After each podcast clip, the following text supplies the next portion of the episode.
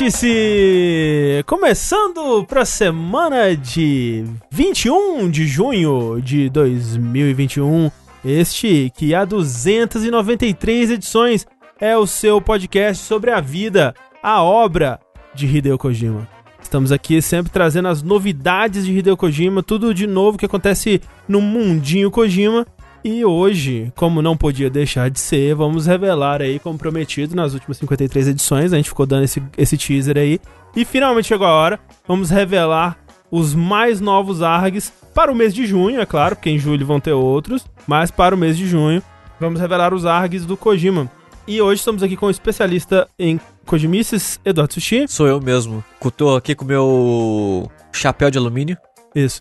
E ele vai revelar que, enfim, né, toda essa papo aí de geração Z e tudo mais era tudo um arg do Kojima. Exatamente. O Kojima foi lá e botou cringe no mundo. É a palavra inventada por ele, que nem ele inventou a palavra meme. Não, é que nem ele inventou também o Transferring. Transferring, Transferring é. que, é, que é cringe. Que é cringe. Revengeance. Com certeza é coisa do Kojima também. Então, tá mais, mais uma palavra inventada por ele que a gente vai desmistificar nesse podcast. Será que o jovem acha o Kojima cringe? Nossa, assim, se a gente acha Kojima cringe, imagina assim. o jovem. Ai, a princesa Peach correndo na praia, gente, pelo amor de Deus. Nossa, o Kojima é muito cringe mesmo. E outra pessoa aqui, especialista em Kojumbo, Kojima e seus args e teorias, é o Rafael Kina. Eu. Que veio trazer pra gente que, na verdade, o trailer de Fire of Rebellion, que apareceu durante a E3 2021, era um arg de Kojima. Olha aí. É, o próximo jogo do Kojima está lá escondido entre os cortes. Mas é o Fire of Rebellion 1, 2, 3 ou 4? Qual dos Não, esse jogos? é o crossover com o Zelda, que foi anunciado ah, durante a E3. Tá. tá, esse daí eu tava chorando tanto no momento que eu não prestei atenção, sabe? Entendi. Muitas lágrimas, lágrimas caindo de mim. Mas quem também é um argentino, que Sou. nem o Kojima, uhum. especializado em args. Isso. É ele, Tengumaru. Olá que descobriu. Rola. Rola. É, que descobriu que, na verdade, o Rei do Gado, a novela, era um arg do Kojima. É verdade. Pra situação política atual brasileira. É, inclusive, né? inclusive o, o Mezenga e o Berdinazzi, que não são nada mais, nada mais quem do que Solid Snake e Liquid Snake, né? Exato. Isso. Não é? Tentando aí se manter com o tempo, né? Agora o, o Mezenga virando streamer de The Last of Us. Aí. Isso, isso, isso, né? Pois é. Difícil sei. É, por fim, temos aqui André Campos, que veio com, com uma revelação bombástica daí. Captivating, huh? É, é Did you like it? né? que é o quê? Ele revelou que, na verdade, todos os jogos indie que anunciados na E3, todos eles são do Kojima. Todos. Caralho, é verdade. Todos os desenvolvedores indie são o Kojima. É. Chernobylite era Kojima, sem dúvida. Kojima. Não, ali, você olha, não, tinha, não tinha como não ver a, é. a, a alma de Kojima ali no, no fundo. O, o Kojima, inclusive, programou, uhum. desenhou. Sim. Entendeu? Fez o marketing de todos os jogos, só ele sozinho. Motion Capture, ele que fez também. Isso. Ele, ele filmou e vestiu a roupa de bolinha de good. De, Isso. O Jeff Goldblum que apareceu era o Kojima de máscara. Era o Kojima, hum. sim. Você é, sabe aque, aquele volume estranho no saco do Geoff Keighley? Kojima. Hum, tava ali dentro. Kojima. Tava ali. tava assim. Só no Gloob Gloob. Ele queria estar ali no Gloob Gloob. que isso? Olha os caras. Quem não queria, né? acho, acho errado supor a dinâmica de Kojima e, e Jeff Keighley. É verdade. Mas concordo. É Porém, concordo.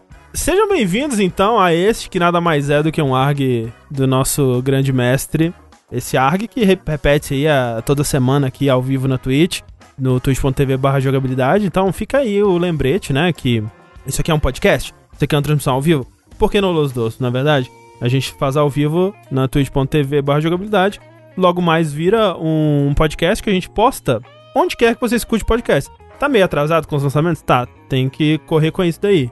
Mas em breve vai ter os podcasts que a, a, acumulou tudo aí, vai faltar tudo no feed em breve.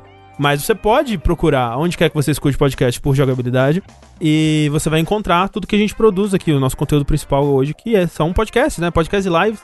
E aqui estamos nessa bela interseção dos dois, né? Então, para você que tá ouvindo a versão gravada e editada do podcast, compareça semana que vem aqui conosco, na segunda-feira, às oito e meia da noite. Vamos ter mais um, um vértice de joguinhos, vai ser da hora, você vai poder participar do calor humano bonito desse chat com a gente. E, né, você que tá aqui no chat, que tal entrar de cabeça no mundo dos podcasts, na é verdade? Quem sabe é, lavar uma louça ouvindo podcast, jogar um joguinho que não tem história ouvindo podcast, melhor coisa. Adoro um joguinho que não tem história pra ouvir podcast. Né, eu, go eu gosto muito de fazer faxina ouvindo podcast. É. Fazer faxina e, e lavar louça, muito bom, muito bom. É, atividades que não requerem 100% da sua atenção, uma boa atividade para você escutar, para você fazer enquanto escuta o podcast. É, correr. Tem gente, né, corre enquanto ouve podcast. Mas aí cansa, né? Aí não é legal. Faz esteira. É bom. Não, exercício sou contra. Besteira. Besteira é bom. Besteira eu faço várias. Comer besteira enquanto faz, enquanto faz podcast. É bom. Dizer... Isso, comer um, um sacão de fandangos enquanto escuta podcast. Hum, olha, me parece uma boa, uma boa é? coisa. Porra. É, posta pra gente uma foto sua comendo fandangos e ouvindo jogabilidade. Não, é patrocinado é. Esse, esse, podcast? Comendo salgadinho de milho. Isso. É. Hashtag publi. É. Um outro grande ARG que você pode participar e a gente vai ficar muito feliz é o ARG da, da contribuição à jogabilidade, né? Esse ARG que tem durado aí desde 2015, onde mês após mês pessoas como você vão lá e contribuem com o valor que for possível, né? E, e o valor que for necessário também, né? Porque não. É, porque afinal de contas, todos aí estão colaborando para, né, um grande mistério que vai ser destravado caso a gente alcance aí os 10 anos desse ARG, né? Tudo está se encaminhando para esse ponto. Não Caralho, sei o que aconteceu nossa agora. senhora, não tinha que... parado pra pensar nisso. Assim, é. assim. Esse ano é 10 anos de jogabilidade, né? Não, não é nada, não. Só queria, só queria deixar essa informação aqui. Só a impressão sua, a impressão sua. o André não quer essa responsabilidade. Posso, são só não, números. Posso estar enganado? É, não, eu inclusive tô falando dos 5 anos, dos 10 anos de, de Patreon, porque tá longe. Quando chegar os 10 anos, eu vou nem, nem, nem sei como é comigo. É. Eu queria deixar essa informação aí. É. ano que vem é 10 anos de sushi na jogabilidade. Olha só tá que coisa Caralho. bonita. É. Ano que Foda. vem é 10 anos de Rafael no jogo. Mentira. Não, vai demorar. Vai demorar um pouquinho vai demorar, ainda. Demorar só e, e, e, o Tengu que tweetou esses dias que tinha 12 anos gravado. é. o Dash lá. Eu achei que ele tinha sido só, tipo, na hipérbole, sabe? Zoando. Não, foi só a minha cabeça não, não, não sabendo fazer conta mesmo. okay. Tá escrito às no screenshot, menos, assim. Tá escrito. É. Sete anos, eu acho. Sete. E eu postei é. onze. É isso, é número, né, gente? É número, é. é número, né? Número é número. Matemática é muito difícil, é. eu concordo. É. Então, né, qualquer valor já tá ajudando bastante. É claro que se você quiser fazer parte dos nossos grupos secretos, quiser ajudar um pouquinho mais, né, a partir de 15 reais ou com seu sub, que é gratuito para você, caso você assine qualquer produto da Amazon aí, o Amazon Prime, Prime Video, você ganha por mês o Prime Game em todos os meses aí, pelo menos por enquanto, né, que você pode dedicar é um canal da sua escolha. Ficaremos muito felizes se fomos nós a sua escolha, porque ajuda bastante. E você tem acesso ao nosso grupo do Discord, tem também o grupo do Facebook, onde tem um podcast bônus da LC Cedilha, não ouça o, o, episódio dessa semana da LC Cedilha. Ele ainda não foi postado, mas quando for, não ouça. Ouça sim. Fica não, aí, ouça porque, olha, é tudo que vocês queriam e aí vocês vão descobrir que vocês não queriam. Hum, nada é, Exatamente. É tipo, é a pata do macaco, saca? É, é a pata, é, do, é, é pata do macaco. O 70 é deve ser 70, pata, pata do macaco. Pata do macaco total. Nossa, esse vai ser o título. pata do macaco. Isso. É, aí, ó, a, a, capa, se tivesse capa, você pode botar um, um, uma, um patinho fêmea e um macaco isso, do lado do um outro. Macaco, isso, é isso. a pata do macaco. É, mas enfim, né, se você quiser ter acesso a isso e a mais de 70 episódios aí, não, 70 episódios em breve, uhum. tá com, completando aí o aniversário de 70 episódios. Você pode ajudar aí com esses valores a mais ou com o seu sub. Agradecemos muito. Estão dizendo ali, Sushi, que você foi um ótimo host no vértice passado. É tudo mentira. É, mentira. é verdade, é verdade. Sushi. O chat, você vai acreditar no chat agora? É verdade, né? O chat às vezes ele mente. Mas assim, eu, eu não duvido, eu não, não escutei é, o podcast ainda. Eu vou ter que escutar para revisar ali. A edição já tá na minha mão, inclusive, é, para ser postada. Quero, eu quero ouvir, porque eu ouvi dizer que o Sushi se, é, se assumiu furry. Foi. Uhum. Foi. Nunca? Ah. ah. O chat vai acreditar. De novo, você vai acreditar no chat. Olha, uhum. tem, eu, eu, posso é. acreditar no Tengu? Tengu, Tengu você pode. Ah, então. Ah. Então. É. é, mas enfim. Quem mandou muito bem também são pessoas como o Gustavo Mendonça. O João Vitor Fernandes. A Karine Bender. E o Luiz Andrade. Muito obrigado a vocês que fazem esse projeto ser realidade. Uh. Muito obrigado. Pessoas como essas aqui que, que contribuíram e fizeram sua parte pra gente estar aqui então, do fundo é. do, do coração, nossos agradecimentos. André, esse foi o primeiro vértice sem você, no caso aquele? Eu não sei. Eu acho, eu acho que, que foi. foi. Eu acho que foi. Será? Eu acho que vértice foi. Talvez. Eu acho que já teve fora da caixa 100. É, eu, eu acho que os Jack ouvintes. vários. Os ouvintes vão saber dizer com mais certeza, provavelmente. É. é. Eu, eu, realmente não sei dizer. Enfim. Vamos fazer aí é, é, sushi novo rosto do vértice. Eu acho que tem que. A gente tem que subir essa Coitado. hashtag aí. Não. o sushi tá não, pelo amor de Deus. Por favor. Vai acreditar no sushi agora? É verdade. Então... Já teve vértice só com as meninas. É verdade. Ah. Já teve o vértice com, com as meninas, é verdade. Hum, é verdade. Isso aí mesmo. Mas enfim, vamos deixar esses args de lado e falar um pouco da nossa querida, ou não tão querida assim, E3, né? E os eventos em torno da E3 que aconteceram semana. Começaram a semana retrasada, aconteceram principalmente na semana passada, né? E a gente tava lá, né? Tal qual um bando de otários assistindo tudo. é. é. com os nossos queridos amigos do Overloader e do Nautilus, né? E assim, a gente avisou. A gente avisou que não ia ter tanta coisa bombástica, triple A, exclusivo, wow, explodir cabeças que nem, tipo, né, é três clássicas aí do passado. Mas eu acho que no geral, especialmente olhando tudo como um, um grande todo depois, né? Eu tô muito empolgado com muita coisa que a E3 trouxe e, mostrou, especialmente na, no âmbito dos indies, né? Uhum. Eu acho que a E3 agora ela foi um bom exemplo do que se tornou, de certa forma, o, meca o mercado de jogos atualmente. Uhum. Que a gente pode ver também pelo Steam, que é sim. é uma enxurrada infinita de jogos. Sim, sim. Que tem, né? Que é bom e ruim ao mesmo tempo. Porque antes, como a gente dependia mais das apresentações das grandes empresas. Eram poucos que podiam fazer, né? Exato. E a Sony e a Microsoft tinham um momento de jogos indies, mas era, sei lá, uma montagem rapidinha com uns oito jogos ali. Hashtag curadoria corporativa. É. Uhum. E essa E3 foi uma enxurrada de evento, de conferências. Alguns jogos repetiram, mas muito jogo único entre elas.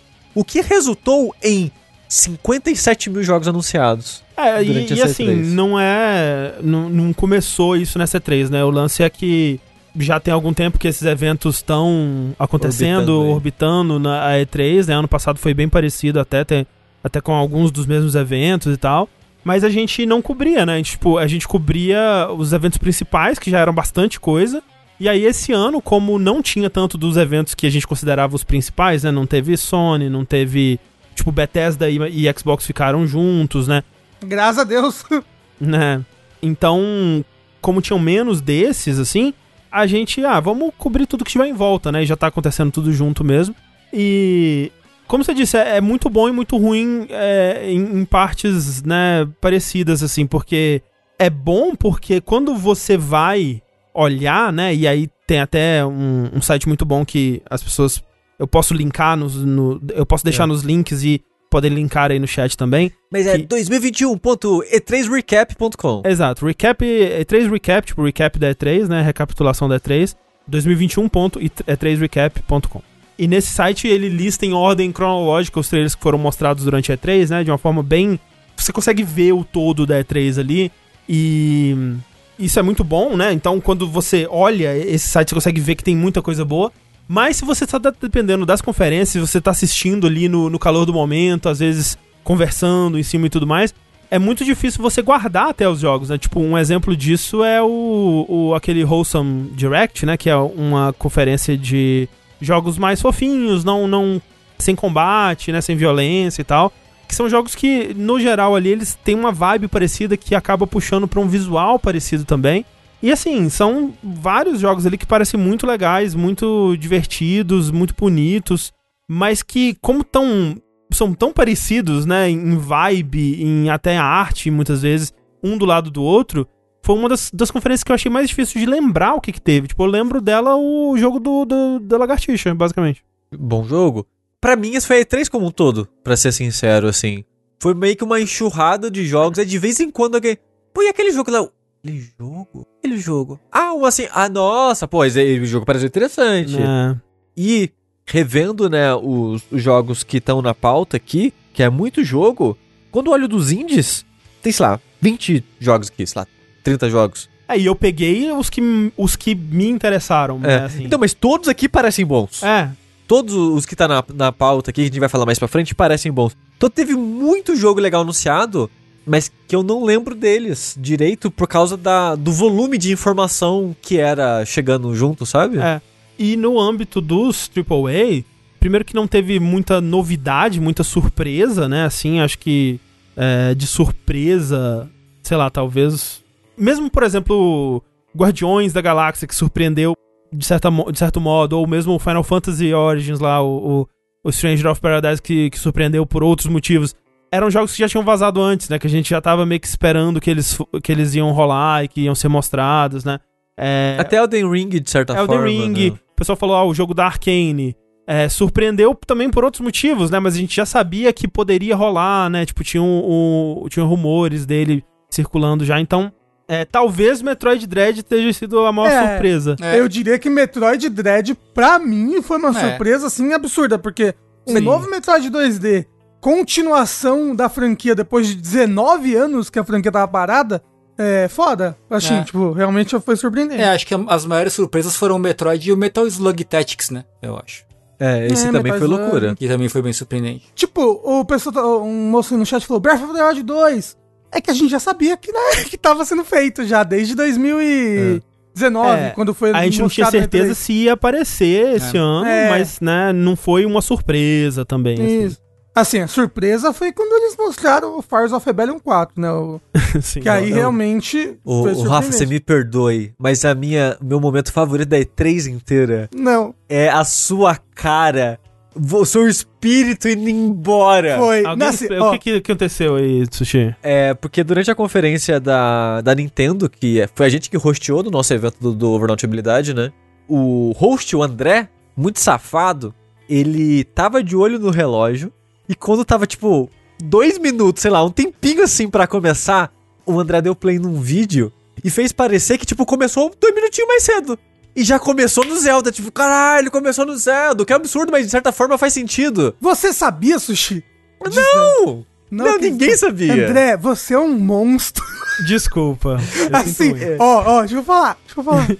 Se não tivesse aparecido Breath of the Wild 2 de verdade na Nintendo, eu ia ter saído pra chorar um pouquinho assim, porque olha. meu coraçãozinho não, fiquei, ficou de fato, em frangalhos. Depois depois que rolou, eu fiquei, caralho, tem que, tem que ter, senão o Rafa nunca vai me perdoar. mas, mas só completando, o André colocou um vídeo fake que, tipo, ele pegou um, uma animação que algum fã fez uhum. é, de como poderia ser a continuação do Breath of the Wild.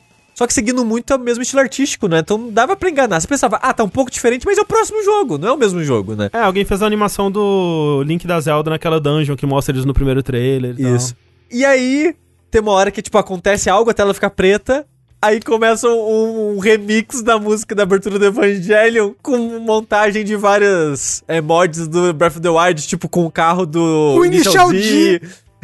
Driftando assim. E a cara do, do Heitor e do, do Rafa, principalmente, deles. É muito bom que você consegue ver as engrenagens assim, mas peraí. Pera, o que que tá. Mas peraí. Cara, o, o Rafa, a cara do Rafa é incrível incrível. Mas é sabe, incrível. sabe o momento que eu quase quebrei, que eu quase entreguei meu personagem? Foi quando tava nessa cena inicial deles na caverna e o Sushi manda um. Tá mais bonito, hein? Não, mas eu, eu, eu gosto que o André talvez foi sem querer mas o André tava com a cara atrás do microfone. então você, sabendo e revendo, você vê o sorrisinho do André assim, Olha só, mas o meu plano inicial era fazer assim: eu ia preparar um de Zelda e um de Metroid. E aí o que não tivesse na conferência, porque eu falei, não vai ter Zelda e Metroid na mesma conferência, né? Vai ter um ou outro, né? Aí o que não tiver, eu toco o fake no final. Só que aí eu não consegui fazer o de Metroid, não achei um vídeo fake que fosse muito convincente, assim, pra fazer do Prime 4 que eu ia fazer, né? é, aí eu só fiz do Zelda e toquei no começo mesmo e torci pra ter. Caralho, que bom que teve, que bom que teve. É, foi, foi, muito boa. Foi maravilhoso. O triste que a gente já perdeu. É, ela teve que levantar pra ir no... É, atender a porta. É, atender a companhia. Mas esse foi meu momento favorito. Fica aí, o spoiler, esse foi meu momento favorito da E3.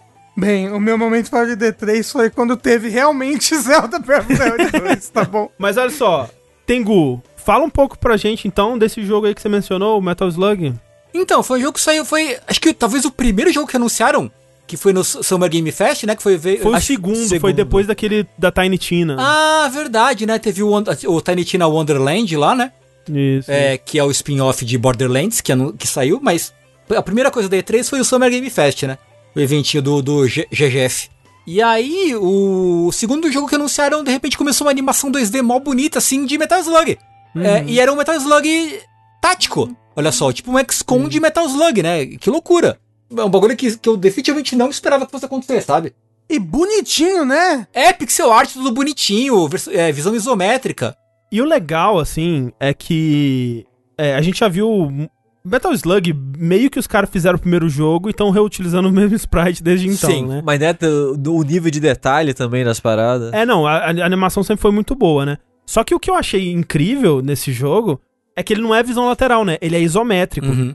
E quem tá fazendo, né, que é a Dotemu com outros, outros estúdios aí, não, não lembro agora. É um pessoal que lançou, se eu não me engano, é o estúdio que lançou essa semana, ou semana passada, aquele Rogue Book. Rogue hum. Book? Book Rogue? Rogue Book. Rogue, tá um roguelike de deck building a lá é, Slay the Spire que saiu, que o pessoal tá, tá curtindo bastante, aparentemente. Mas o que, eu achei, o que eu achei foda é que parece que o tempo todo o gráfico de Metal Slug sempre foi em 3D e eles só viraram a câmera assim, porque é. os sprites são idênticos é aos sprites do, do, do jogo, as mesmas é. animações, mesmos mesmo tudo, assim, mesmo, mesma vibe. O mesmo completa. peso das coisas, né? Que é, é, tudo, tudo igual, tudo perfeito, só que com a câmera virada pra ter aquela visão isométrica. Eu achei realmente, assim, o trabalho impressionante, impecável. Tanto que quando eu vi o trailer pela primeira vez, eu até pensei assim, um pouquinho rapidinho, assim, olha, eles estão usando os mesmos sprites, né, Exato, do, do é, jogo. É. E é tipo, Dá não, não faz impressão. sentido. Não é visto por esse ângulo. Nossa, não, realmente isso é muito bem recriado. Sim. É, achei animal. Eu achei muito legal também. Agora, tem uma, uma notícia que saiu ao redor disso aí, que era, é uma parada que, na verdade, aconteceu em novembro do ano passado uhum. e que tinha completamente passado por cima do, do, meu radar, assim, eu não, não tinha ouvido falar sobre. E quem eu vi tweetando sobre foi o Brandon Sheffield, que é, é trabalha já com a Video Game History Foundation, já trabalhou com algumas dessas empresas em nesses pacotes de remaster e tal, esses museus virtuais de jogos. E ele trabalhou por um tempo com a SNK em alguns jogos e ele parou de trabalhar por conta disso que aconteceu em novembro.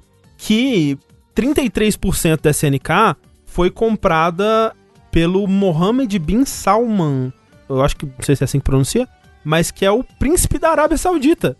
E foi comprado 33% da, da SNK e com é, um negócio a, a, por vir, que eu não sei se já rolou ou que você vai rolar, de comprar mais 17,3%, o que faria dele o acionista majoritário, né, da, uhum. da SNK. Seria o, o, dono da porra toda mesmo, assim, Sim. assim, basicamente. Pois é.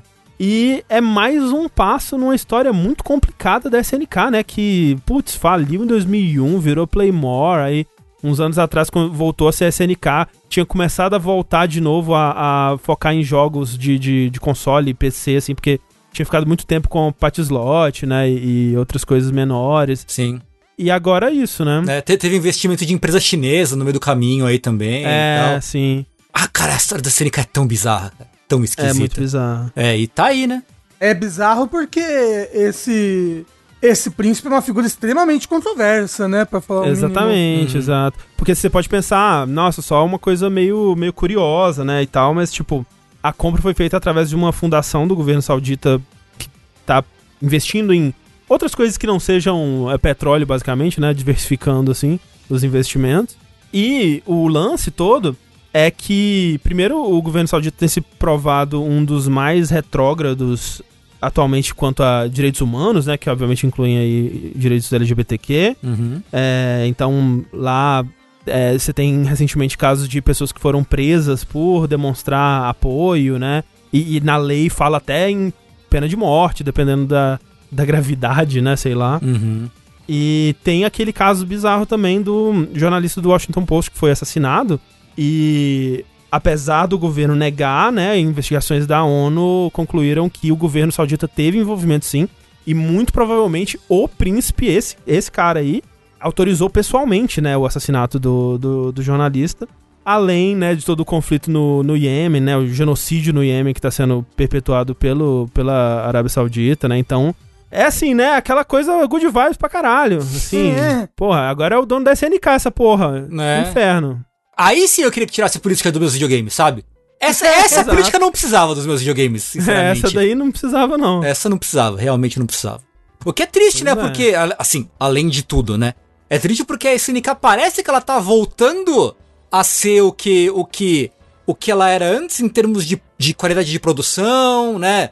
Pô, tá vindo com um, um, um currículo aí bom desde o Samurai Shodown, vai vir com o, o Coffee 15 que parece que vai ser bom. Então ela tá retomando aos uhum. poucos, né? Um pouco do, do prestígio que ela tinha lá nos anos 90, assim. Mas, porra, as custas de quê, né? A que preço? Pois é, pois é. É muito doido. É bem, bem bizarro. Uma história muito muito bizarra mesmo. Sim, assim. sim. O que mais que você achou legal na Summer Games, Rafa? que mais que. Porra! Olha só.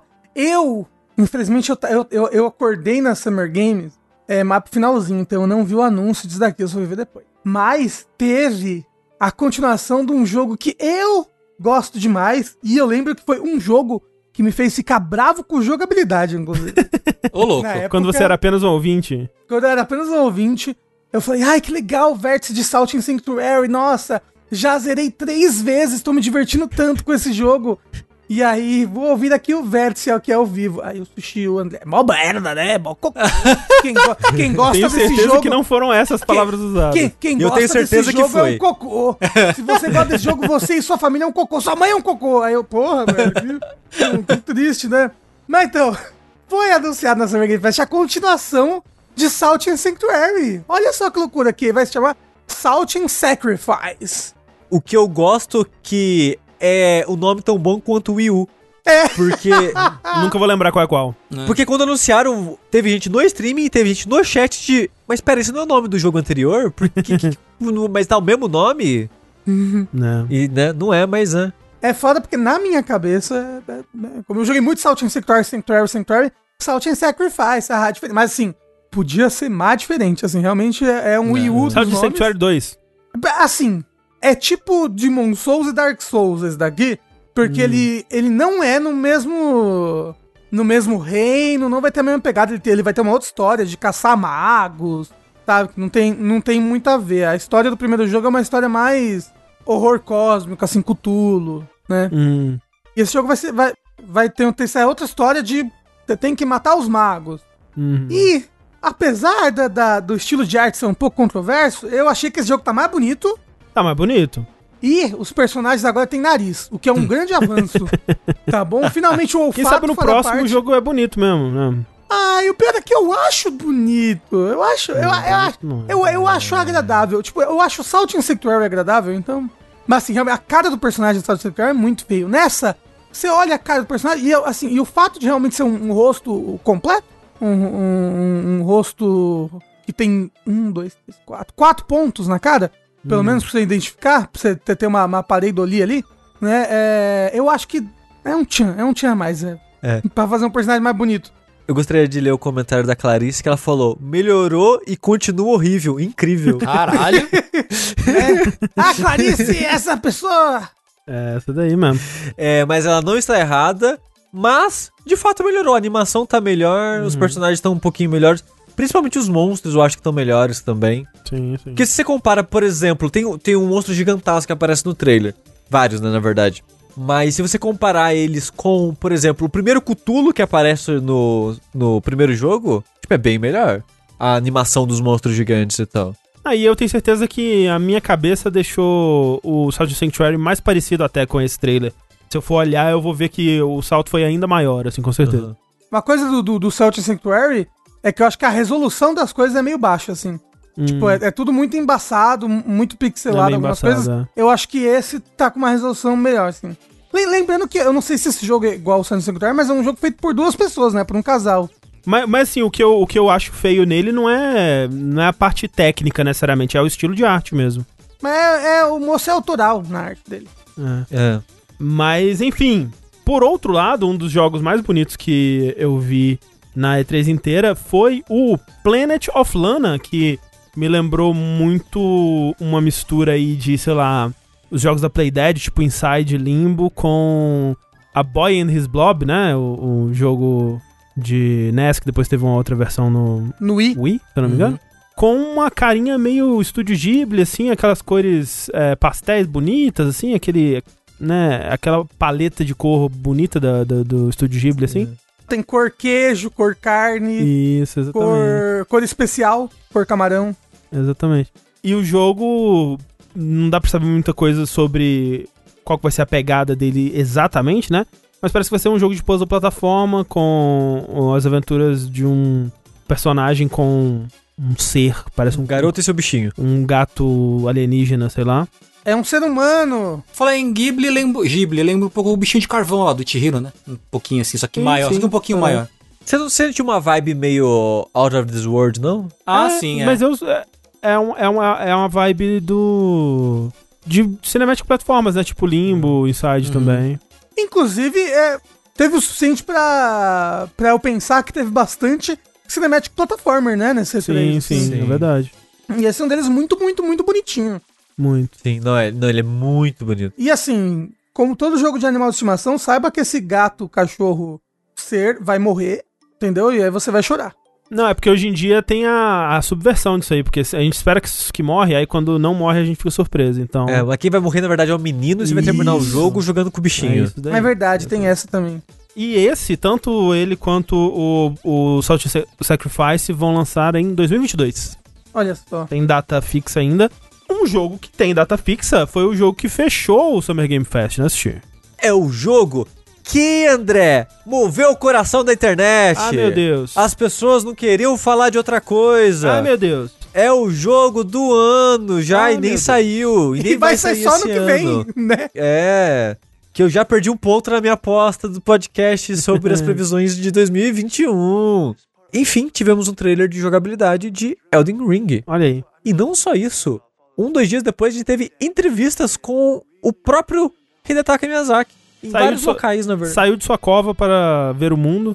E coincidentemente, um pouco depois, o próprio George R. R. Martin tava dando entrevistas, né? Porque a vida dele deve ser uma entrevista ou mais de uma por dia aí, coitado. Mas perguntaram para ele sobre o jogo, então a gente teve muita informação sobre Elden Ring. Mais do que eu gostaria. E o quão profundo você quer que eu seja, André? Ah, o que você quiser aí, fala, fala o que você quer do, do seu coração. Bota fundo este. Então, é Dark Souls 4. É isso aí. Então, o próximo jogo. É. Mas assim, a gente já martelou é, essa é a minha opinião. Eu acho que reflete parte da opinião do jogabilidade, mas cada, obviamente cada um tem, pensa uma coisa. Que a gente meio que queria que fosse algo um pouco mais diferente, né? Em relação a jogos anteriores, né? Mas ele é bem um Dark Souls 4 até visualmente, tipo em estilo, a paleta de cor, efeitos visuais assim lembra muito, né, visualmente principalmente, o, o Dark Souls 3. O que para mim, a princípio, eu fiquei, putz. Eu meio que já sabia por causa das coisas vazadas. É, então, por isso que eu não liguei muito. Mas quando você pensa, ah, foi um trailer vazado de assets antigos. E quando vazou, falaram: olha, é um trailer de um ano atrás. Por isso, é. que, tá, por isso que tem as roupas do Dark Souls 3. Uhum. E nesse trailer, por exemplo, não tem nenhuma roupa ou arma tem alguns parecidos mas não tem nenhuma roupa do Dark Souls 3. Hum. São roupas novas, né?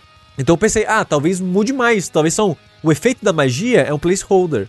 Isso e aquilo é um placeholder. E tinha placeholders. Tinha momentos bem parecidos com o do trailer vazado. Mas ainda é bem uma pegada Dark Souls 3, assim. Porque a parte visual que chama mais atenção, a princípio, né? Lembra muito Dark Souls 3.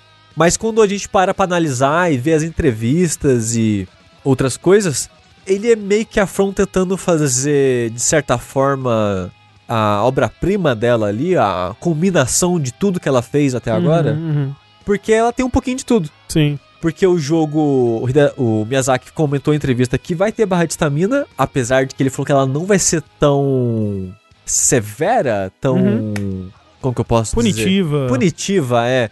Nesse jogo, eu não sei o que exatamente isso quer dizer, mas ele falou isso. Acho que deve ser alguma coisa tipo Bloodborne, assim. É. É, é mas só pra você não ficar spamando é. mesmo, né? Uhum. O 3 já era bem assim também. E até por isso que eu achei que eles iam tirar aqui, mas. Então, tem uma barra de estamina, vai ter elementos de RPG, vai ter builds de mago e de fé e de outras coisas. Graças a Deus, vai criar o um personagem, fazer várias builds, que olha que saudades. Pois é, vai voltar as Weapon Arts do Dark Souls 3, só que agora em vez de estar atrelado às armas, você equipa elas no slot, igual no Sekiro. Gosto bem mais, assim. Uhum. É, tem Stealth, que não vai ser o foco do jogo, mas vai ser uma outra possibilidade, igual no Sekiro. Tem pulo. Tem pulo, igual no Sekiro. Eu tô muito curioso para saber como vai funcionar isso aí, de stealth. Eu acho que vai ser tipo Sekiro, assim, o stealth. Se você não consegue resolver tudo no stealth, mas algumas situações dá pra É, você então. dar uma... Você consegue dar uma amenizada no combate geral. Talvez o backstab é só assim. Talvez, É. talvez. Então, eu quero saber co- como vão implementar, né, nesse contexto aí. É, e, tipo, o pulo. Porque o pulo no Sekiro entra muito no combate. Uhum. Né? Você precisa usar o pulo várias vezes pra desviar de Sim. certas coisas, pra counterar certas coisas. Como é que vai entrar o pulo no combate? Vai ser igual o Sekiro? Você vai ter um Mikiri? É. Vai ter um, um, É. um, um- Mikiri não, como é que é aquele que você pula na cabeça da pessoa e dá uma pisada nela? Sim, sim. Sim, sim. Será que Eu vai não tenho nome ter- específico, mas. Será que vai ter pulo leve e pulo pesado? Dependendo da armadura que você tá usando. É, é, como é que vai ser o peso, exato? Como é, que vai ser o peso dos equipamentos? Porra, é verdade, né? Vai ter peso, equipamento ou não? Vai ser tipo Bloodborne? É. Eu acho que o pulo. É que o pulo no Sekiro, ele é uma possibilidade. Ele é uma maneira de escapar de algumas coisas específicas, mas ele não é algo que transforma tanto assim. Eu não, não vira, sei lá, um Devil May Cry, sabe? No combate, não. É, acho que na exploração Exato, muda bastante. era o que eu ia falar. lá, sim, é, é porque eu, eu, eu não sinto que ele é muito utilizado no ataque, mas ele é muito importante pra defesa, entendeu? Uhum. Eu acho que em vários momentos você tem que reagir com um pulo, ao invés de reagir com outras coisas do jogo. Sim. Entendeu? E eu acho muito legal no Sekiro. Eu também, eu gosto É, bastante. então, de fato, fico curioso pra saber o que eles vão fazer. Será que se tiver pesado não pode pular? Porque se não puder pular, aí limita muita coisa de como vai ser o design do jogo, né? Então o pulo não vai ser levado em consideração 100% em todos os momentos. Se, ti- se tiver algo que limita o seu pulo, por exemplo. Ah, se for só você tirar a armadura, aí tá aí. Ah, mas tipo estilo de chefe, por exemplo, Ah, como sim. isso vai alterar o Sim, combate. sim, sim, sim. É, mas é, eu acho que todo mundo vai poder pular, pelo menos, porque uma das partes importantes do jogo parece ser a exploração do mundo aberto, entendeu? Sim, porque além de tudo isso que eu comentei, é, você possivelmente vai ter uma, uma Firekeeper, né? Uma moça aí que, de voz suave que vai te guiar ao longo do jogo, possivelmente subir seu level. É, mas eu acho que eu acho que a From, ela, assim como ela fez com o Sekiro, acho que, principalmente, eu acho que ela é capaz de criar um, um level design que acomode as duas coisas, sabe? O quê? Eu quero fazer uma build é, de Dex com agilidade e com pulo. Aí, ok, o level design vai acomodar isso. Ah, não, eu quero fazer uma build super pesada que o boneco não vai conseguir pular. Então, beleza, então vai ser outra coisa, sabe? Eu acho que, eu acho que é possível o design ser complexo o suficiente e profundo pra pra acomodar essas duas coisas, assim. Mas pra mim isso não, não é um problema sobre a exploração em si, é mais nos combates mesmo, porque não pode criar um chefe que vai funcionar só com uma build. Ah, isso com certeza, Esse sem dúvida tipo de alguma. coisa. Sem dúvida alguma. Não é Dark Souls 3. É, antes de ir para as coisas novas que o Rafa tentou puxar, eu lembrei de algumas coisas antigas que vão retornar online. Vai ter invasão, vai ter co-op. Agora, você faz um tempo, já acho que desde o Bloodborne, você pode colocar senha, né, pro online. Uhum. Então você pode colocar uma senha, passar ela pro seu amigo e vocês, sei lá, fizerem, fizerem co-op E ou invasão, parece até assim. com seis pessoas, uma coisa assim, não é? É, mas isso já é desde o Dark Desde Souls o Dark 3 Souls ou 6. do remaster do 1, uma Ah. parada assim. É, Doideira. porque. ma- Mas é que até seis pessoas no caso, André. É porque é você e mais dois fantasmas e podem te invadir três fantasmas, entendeu? Ah, É, entendi. no remaster do Dark Souls 1 tinha isso e acho que no 3 também, né? É. Era, era, na verdade, você, você pode chamar mais três e invadir dois.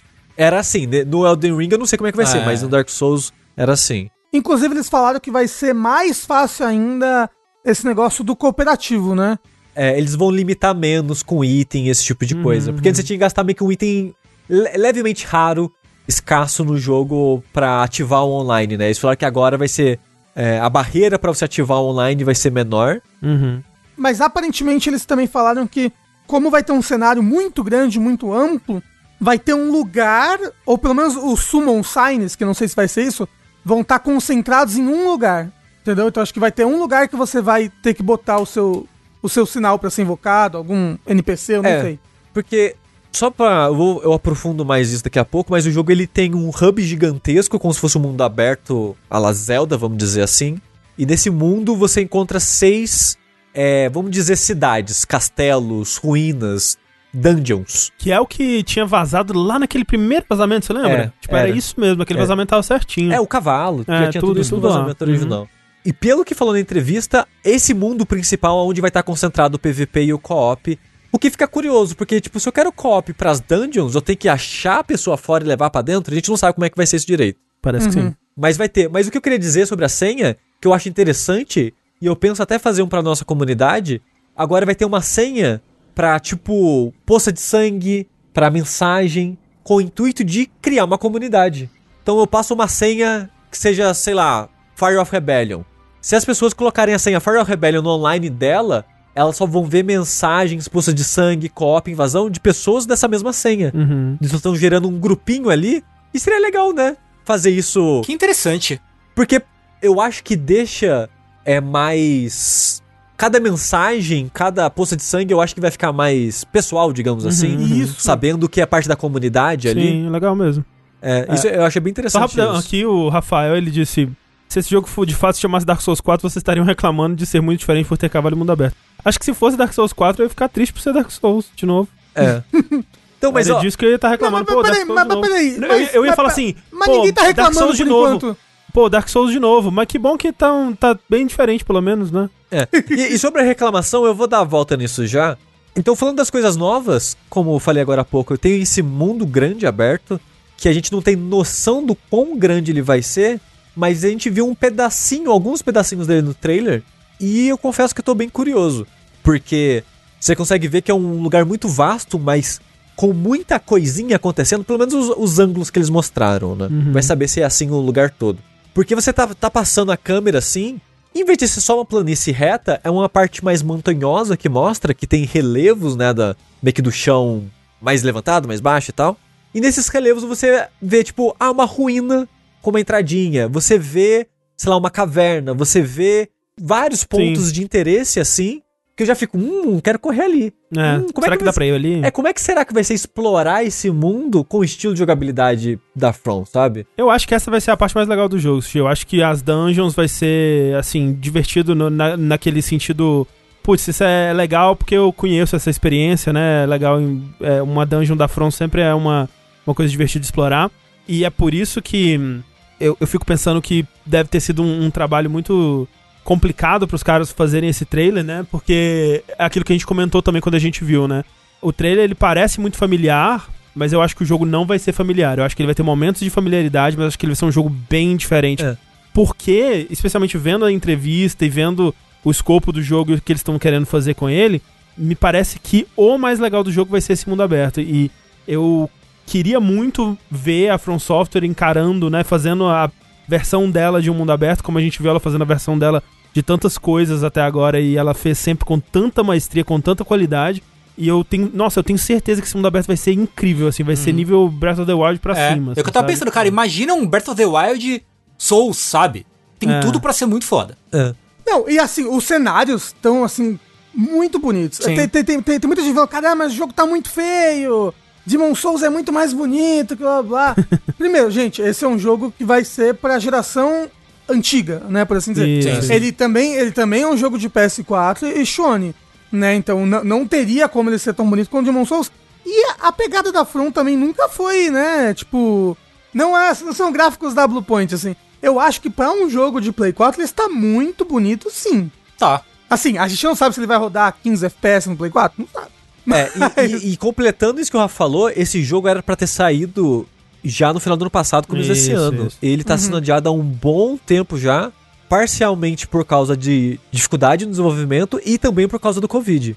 Então, o jogo deu mais trabalho do que eles esperavam, talvez por causa do mundo aberto, estão tentando fazer coisas diferentes pra eles e tal, e por causa do Covid também. É, então, eu, eu, eu acho o jogo. Eu achei o jogo lindo pelo trailer. É aqu- aquela coisa, não tecnicamente, porque a From nunca foi uma, uma- de maestria técnica. Eu não, eu não sei se as expectativas das pessoas estavam de uma forma. Nesse jogo foi hypado tanto que talvez elas estivessem esperando que fosse ser uma nova engine. Não sei, porque ele me parece o nível da From Software da geração na qual esse jogo foi desenvolvido, né? Tipo, que é aquela Uhum. evolução aos poucos, né? Então, tipo, Bloodborne, o Dark Souls 3 é um, um pouquinho mais, aí o Sekiro é um pouquinho mais. E esse, talvez ele esteja ali pau a pau com o Sekiro, mas tem que lembrar que ele é mundo aberto, né? Então, Sim. os jogos de mundo aberto, eles, eles requerem um pouco mais... Processamento. É, um pouco mais de processamento e acaba é, refletindo é. na parte gráfica. Então... Porque os jogos da From normalmente são áreas fechadas. É Sim. raro as situações onde você tem área aberta, com muita coisa acontecendo, muita informação e tal. Então eles tiveram que provavelmente a mesma engine que eles têm usado Sim. e tiveram que retrabalhar ela inteira para poder fazer uma parada dessa uhum. escala assim, né? E falaram: "Ah, mas esse jogo, esse vídeo não é um vídeo do PS4, provavelmente é um PS5 ou PC". Pega qualquer jogo cross-gen, gente, ele não é, é dois versão, jogos é. diferentes. Tipo, a versão next gen de um jogo cross-gen, ele é só resolução maior e FPS, e é. isso ele tem, ele tá o trailer foi lançado em 4K e 60, 60 FPS, é isso aí, mano. É. Mas assim, uma coisa que eu acho que não dá, não dá pra falar desse jogo é falar que o. Não dá para você não notar o quão lindos são os designs dos monstros. Nossa, assim, o quão, sim. sim. O quão diferente com From Software, com Berserk, é, né? Os, os designs dos bichos, assim.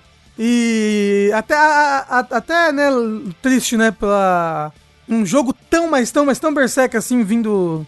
Uhum. Logo agora, né, que o moço sim, foi e tudo mais. É. Mas, assim, que, que seja uma mais uma lembrança da obra dele aí, né? E a influência da obra dele nos videogames. Não, tem uma, uma, uma cena de um, um lobo ivando que é muito aquela Berserker Não, tô, nossa. A árvore nossa. de luz. A árvore. Eu gosto muito, tem um chefe que mostra, até dá pra ver o, o personagem pulando durante esse chefe, que é um. É um furry, um cara. Um... É o Sif Lobo. É o lobisomem. É, é, é, o Sif, é um... não, desculpa. É o Artorias Lobisomem. Artorias Lobisomem, isso. isso é. e outros designs, assim, de cenários, né? Tem uma parte que mostra ele hum, subindo uma escada, né? E no fundo, assim, numa caverna meio escura, um rosto petrificado no, no chão, chão, assim, que é Ou muito esculpido, intrigante. Né? Não dá pra saber. É, tipo, a minha impressão é que é um monstro fossilizado, assim, sabe? E é, nossa, que cenário foda, sabe? Me dá vontade de estar tá nesse mundo, assim, imediatamente. Tanto que é, a gente vai falar depois, né, os jogos que mais empolgaram a gente, e não tem como, velho. É, se fosse assim, lista de jogos que se saíssem hoje, qual que eu ia jogar primeiro? Seria o Elden Ring, não tem, não tem é, condição. Uhum. E sobre o mundo aberto, eu fico muito curioso de saber como vai funcionar o cavalo, que a gente uhum, não falou ainda, vai sim. ter cavalo, vai ter combate no cavalo. E eu fiquei puto que o trailer mostra demais, eu acho, sabe? Hum. eu não sei se ele estava no sentimento que eles têm que se provar, sabe? Depois de tanto tempo, vamos mostrar um monte de coisa. Que eles mostram, ele, eles mostram basicamente aparentemente os principais chefes. Porque em entrevista o Miyazaki falou que nessas seis dungeons são os principais chefes do jogo, que seu objetivo é basicamente matar os seis. E eu tenho a impressão que mostrou seis no Mas não trailer. vão ser os únicos seis chefes do trailer do jogo. Não, não, não, não do jogo todo, é, mas então. são seis principais. Eu é, mas não dá pra saber se são seis É, pode ser tipo o subchefe, é. o chefe de meio diário, alguma ah. coisa assim. É. Sabe? É. Porque tem uns chefes que aparecem, tipo o dragão que. O dragão é, o dragão é, eu concordo. É incrível. O dragão é. eu concordo o dragão é você, incrível. E eu, eu não queria ter visto, sabe? Porque é muito maneiro. É, é muito maneiro saber. Tipo, um, um dragãozaço chamando o raio, né? Tipo, segurando ele como se fosse algo sólido jogando em você. É muito louco você desviar desse raio dando pulo duplo com um cavalo. Sim. E todas essas coisas eu queria ver, tipo, descobrir, sabe? mas, o jogo, Sushi, mas... o jogo vai ter muito mais coisa para você descobrir. Eu, é tomara, eu espero que sim. Minha esperança é essa. Dito isso, Sushi, não veja mais trailers, porque é, a, a, a, Como é que é? A, não, mas eu não vou ver mais. Não, a, é a. Como é que fala, gente? A tendência. Intenção, a, tende, a tendência é cada vez eles mostrando mais, não, mostrando é. mais, mostrando mais. Trailer de lançamento de jogo da From no dia assim, né, que o jogo vai sair, é o jogo inteiro ali. É o jogo inteiro no trailer. Os caras não é, poupam nada. É. Mas, mas o que eu queria falar sobre o mundo aberto, só pra encerrar esse pedaço, é que tem muito jogo que você vê lá, você vê lá, Skyrim fala, ah, você vê essa montanha, você pode ir lá. Mas a movimentação do Skyrim, ela não tem nada a ver com a movimentação de um Souls, por exemplo. Uhum. A maneira que você consegue escalar uma sim. parede no você Skyrim. esfrega na parede. É, tipo fazendo zigue-zague é. com um cavalo e subindo para sempre. Sim, sim. Não tem esse tipo de coisa no, no jogo da, da From, pelo menos até então, né? Uhum. Então quando eu vejo meio que um, é, é, meio como se fosse uma montanha, só que é só um cilindro de pedra no meio do nada com um castelo lá, eu penso, como é que eu chego lá? Uhum. Aí quando tem, tipo, uma pontaça, assim, ó, atravessando metade do lugar, quebrado em vários pontos, com uma torre grande no final. Pera, eu vou conseguir correr por aquela ponte, hum. pular com o pulo duplo do cavalo e chegar na torre no final? Será que é proposital? Será que é opcional? Será que é uma Covenant? Será que é um chefe? Será que, que é uma, uma, uma weapon art? Pessoal, tem, tem é, 100 é, então. weapon arts no jogo, aposto que vão ter várias Sim. escondidas para você achar e pá. Então eu me pergunto de com, como que vai ser essa, essa lógica que eu imagino que vai ter de você ver, você pode ir. Porque os jogos da From, de certa forma, é, sempre foi isso. No, do Souls, no caso, né? desde o Demon Souls, se você vê um lugar, provavelmente é um lugar que você vai passar. Uhum. Tipo, já tinha isso no level design do Demon Souls, do Dark Souls, tem no Bloodborne, tem no Dark Souls 3. Tem umas gambiarras ali que não é, é fisicamente o mesmo local, mas é para dar aquela noção que você tá indo naquele local, né? Uhum. É, nesses, nesses outros jogos. Então eu fico curioso de saber como é que vai funcionar essa lógica que eles seguem há tanto tempo nesse mundo aberto, assim. Eu fico.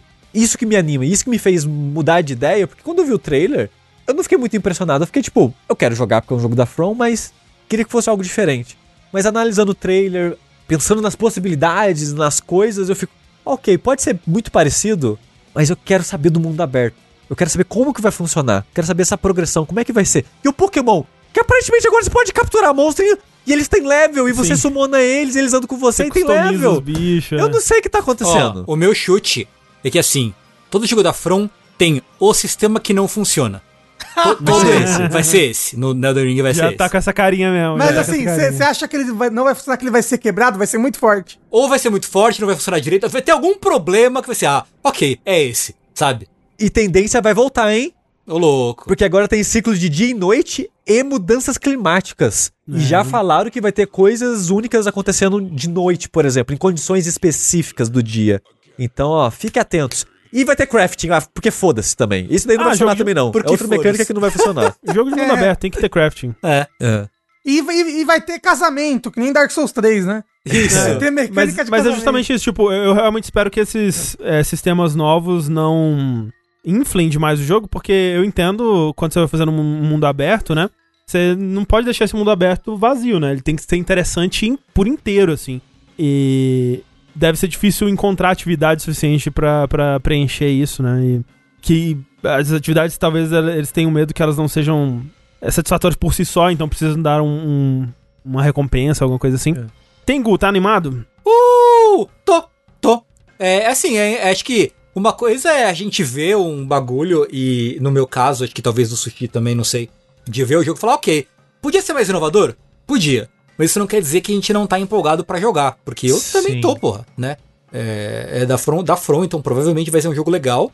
Muito legal de explorar e tal. E tô é, empolgado para essas possibilidades novas aí. Estaria mais empolgado se fosse uma coisa mais inovadora? Sim, claro. Mas não quer dizer que eu não esteja empolgado, porque eu estou sim empolgado. Lembrei de uma coisa importantíssima. A área do World Map principal vai ter mapa.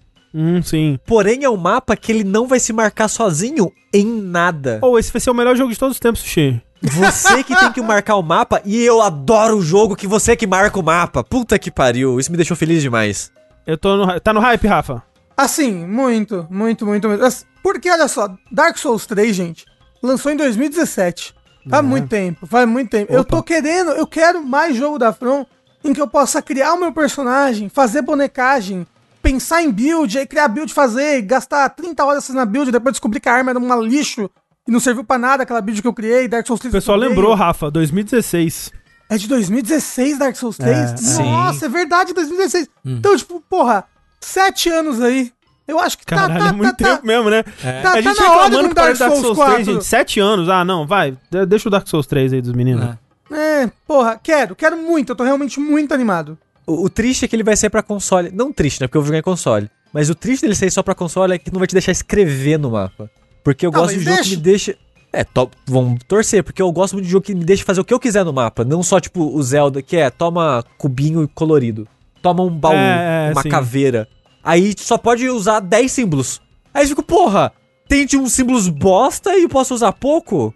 Que merda é essa? Mas se deixar eu fazer. Não. não tem, tem que liberar, assim, tem que liberar o, a canetinha assim pra desenhar um monte de pinto no mapa assim. Não. Ô, Rafa, tão te zoando porque você errou por um ano. Nem foi tão erro assim, né? Porque são seis anos, não sete. Não, gente, faz todo sentido. 2016 pra 2012 são seis. Aí, ó. Isso. Ó, oh, inclusive. 2012? Eu não sei do que, do, que o Rafa tá falando. 2012? Eu só, eu só concordo e aceno. Isso aí, gente. Mas olha só que interessante aqui, ó. Elden Ring foi o trailer mais assistido dos jogos que foram mostrados na E3. Vocês querem saber quais foram os outros? Quero! Em segundo lugar, Ó, Elden Ring em primeiro com 10.2 milhões. Isso talvez já tenha né, mudado, né? Mas no momento que essa pessoa fez essa lista, no dia 17 de junho, essa era a lista. Elden Ring com 10.2 milhões. Battlefield 2042 com 9.6 milhões, no segundo lugar. Em terceiro lugar, Avatar Frontiers of Pandora com 7.7 milhões. Nossa. Em quarto lugar, Starfield com 7.1 milhões. Ah. Em quinto lugar, Zelda Breath of the Wild Sequel é, com 6.4 milhões. Depois, Stalker 2 com 4.8. Riders Republic com 4.6. E Forza Horizon 5 com 4.2. Eu tô um pouco surpreso com essa lista, na verdade. É um pouco surpreendente. É porque, é. é porque a lista foi antes da conferência da Nintendo.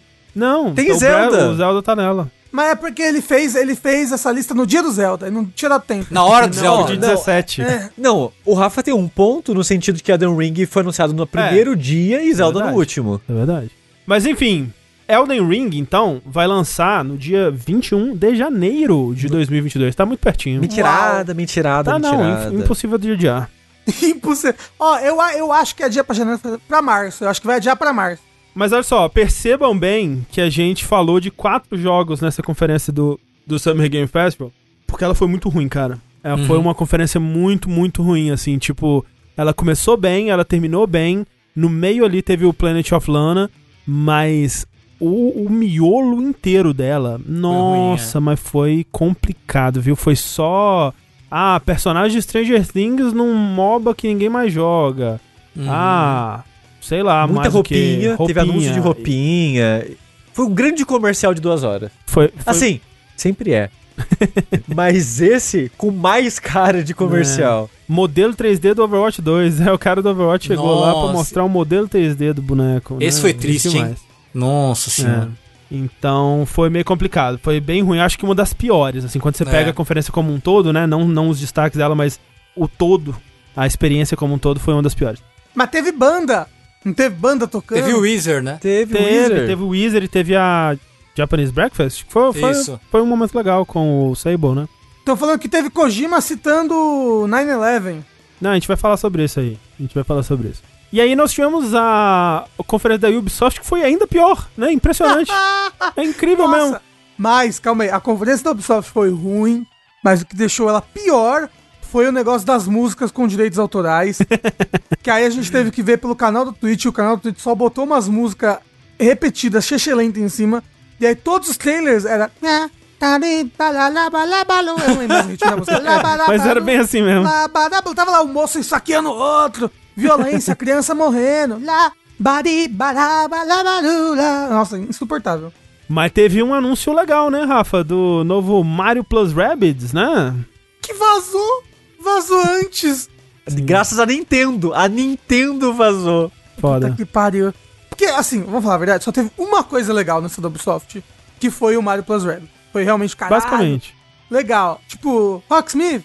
Foi legal o Rocksmith. o Rocksmith é, legal pra caralho. Então, não, é legal. Assim, mas, mas, não, mas, não, é algo que eu, né, que eu ejaculo enquanto assisto o trailer, né? é que você não toca nenhum instrumento.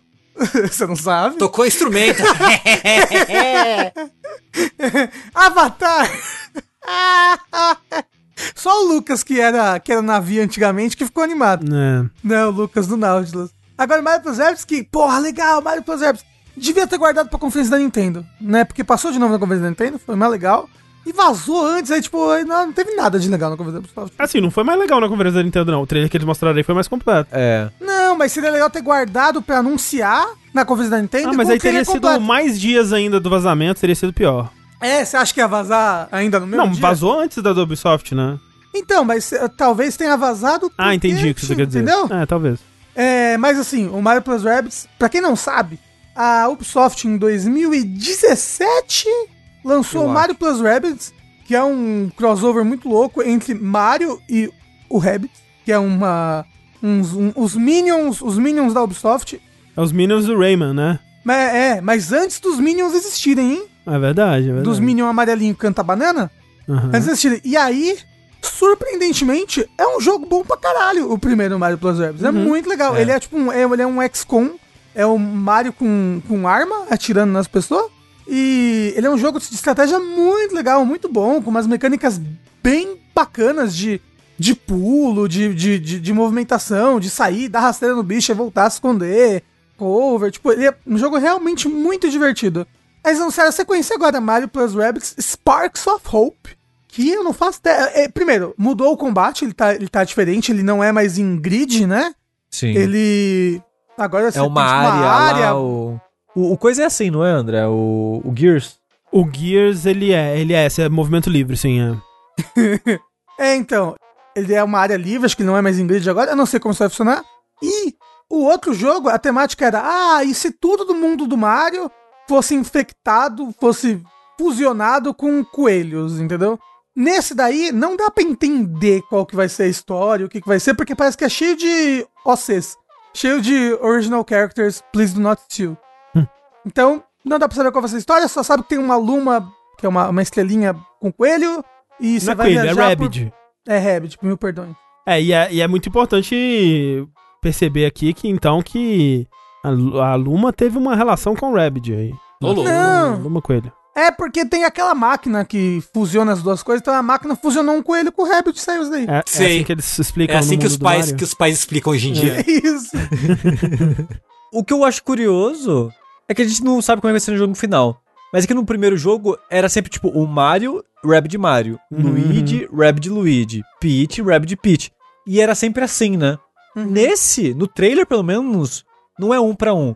Tem personagem que tem só ele normal, tem Sim. personagem que é só a versão Rabbit. É, tipo, não dele. tem a Rosalina normal, né? Só tem a Rosalina Rabbit, pelo menos no trailer. Exato, uhum. exato. Eu fico curioso para saber como é que vai ser isso no jogo mesmo. É, mas assim, é, algumas coisas novas que eles mostraram, tipo, a temática parece que você vai viajar por planetas, aí uhum. abre aí uma possibilidade deles fazerem uma coisinha meio Mario Galaxy com planetoides, assim, quem sabe. E acho que o principal é isso, né, do, do, do movimentação livre, que eu vi deixando algumas pessoas preocupadas, mas, né, vamos ver como é que vai ser.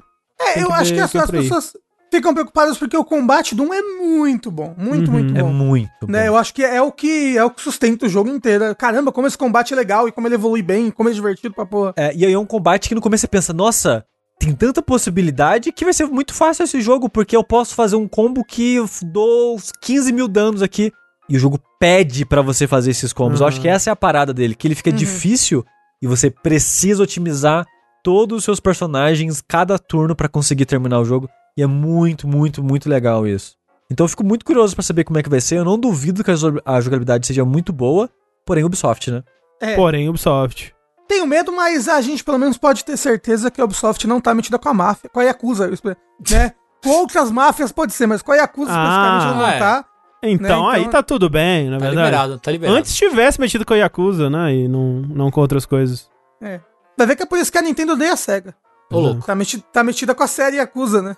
Como o, o, Rafa falou, teve também um teaser aí do. Ah, o, o, Mario Plus Rabbids ele sai em 2022.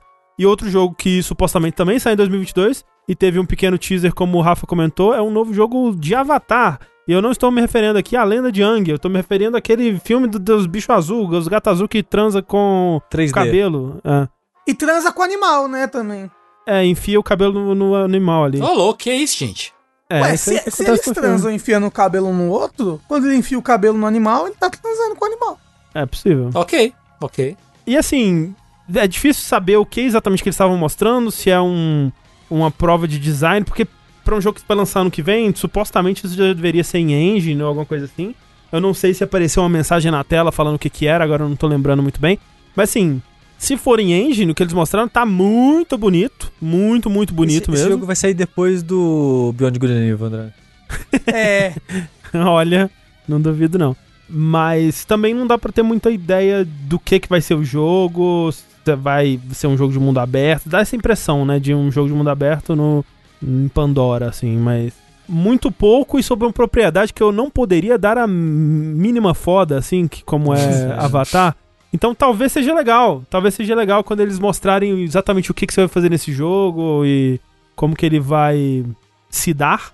Mas por enquanto é só um trailer muito bonito, assim, de é. um mundo so graficamente legal. Sobre a próxima quintologia do Avatar aí, que vão ser mais quatro filmes, eu acho, né? Hum, é, tipo isso. Eu não sei quando os filmes saem, porque estão gravando essa porra em pré-produção. Desde 2009, basicamente. É. Uhum. Então, tipo, eu não faço ideia quando saem os filmes para saber se vai ter alguma conexão entre o jogo e o próximo filme. Eu acho que 2022 mesmo ia sair o próximo, né?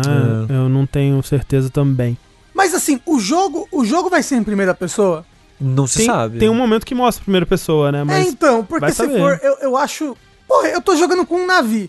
Tem um bicho azul grandão. E aí, em primeira pessoa, acho que perde um pouco na magia, né? Pode ser. Faz sentido. É. Perder no Avatar não tem magia, Rafa, é só tecnologia. Não, claro que tem magia. Eles ressuscitam uma pessoa. Ah, é? Não lembro disso. Mas você tá dizendo, eu É magia da natureza. Exato. É, é a magia hippie. É maconha que chama. Isso. Mas olha só, tivemos então a conferência do Xbox mais Bethesda, né? Que para mim eu acho que foi a melhor conferência como é. um todo da E3. Ela, ela não teve nenhum pico muito alto. Exato, exato. Mas ela não teve nenhum baixo muito baixo. Ela ficou lá na média e venceu por isso. É, e teve um ritmo bom, foi um jogo depois do outro, e aí você pensa, putz, tudo que foi mostrado aqui, quase tudo, né? Eles mostraram tipo uns 30 jogos e 27 estavam indo, é, iam ser lançados no Game é, Pass. É, o Rafa vai discordar, mas eu o discordo. Rafa ia falar que a conferência da Nintendo seria melhor, mesmo se fosse Summer Game Fest, a Summer Game Fest, com Zelda no final. O Rafa então, ia falar que a Summer Game é, Fest ia ser melhor. Presta atenção. Assim, eu não. Gente, eu não posso, eu simplesmente não posso falar que a da Xbox foi melhor. Porque meus sonhos, to, todas as noites são recheados com Breath of the Wild 2, assim. Uhum. Entendeu? Eu não eu, É contra a minha natureza. Eu achei a da, a da do Xbox maravilhosa, achei. Realmente muito, muito boa. Estou animado para várias coisas que eles mostraram ali.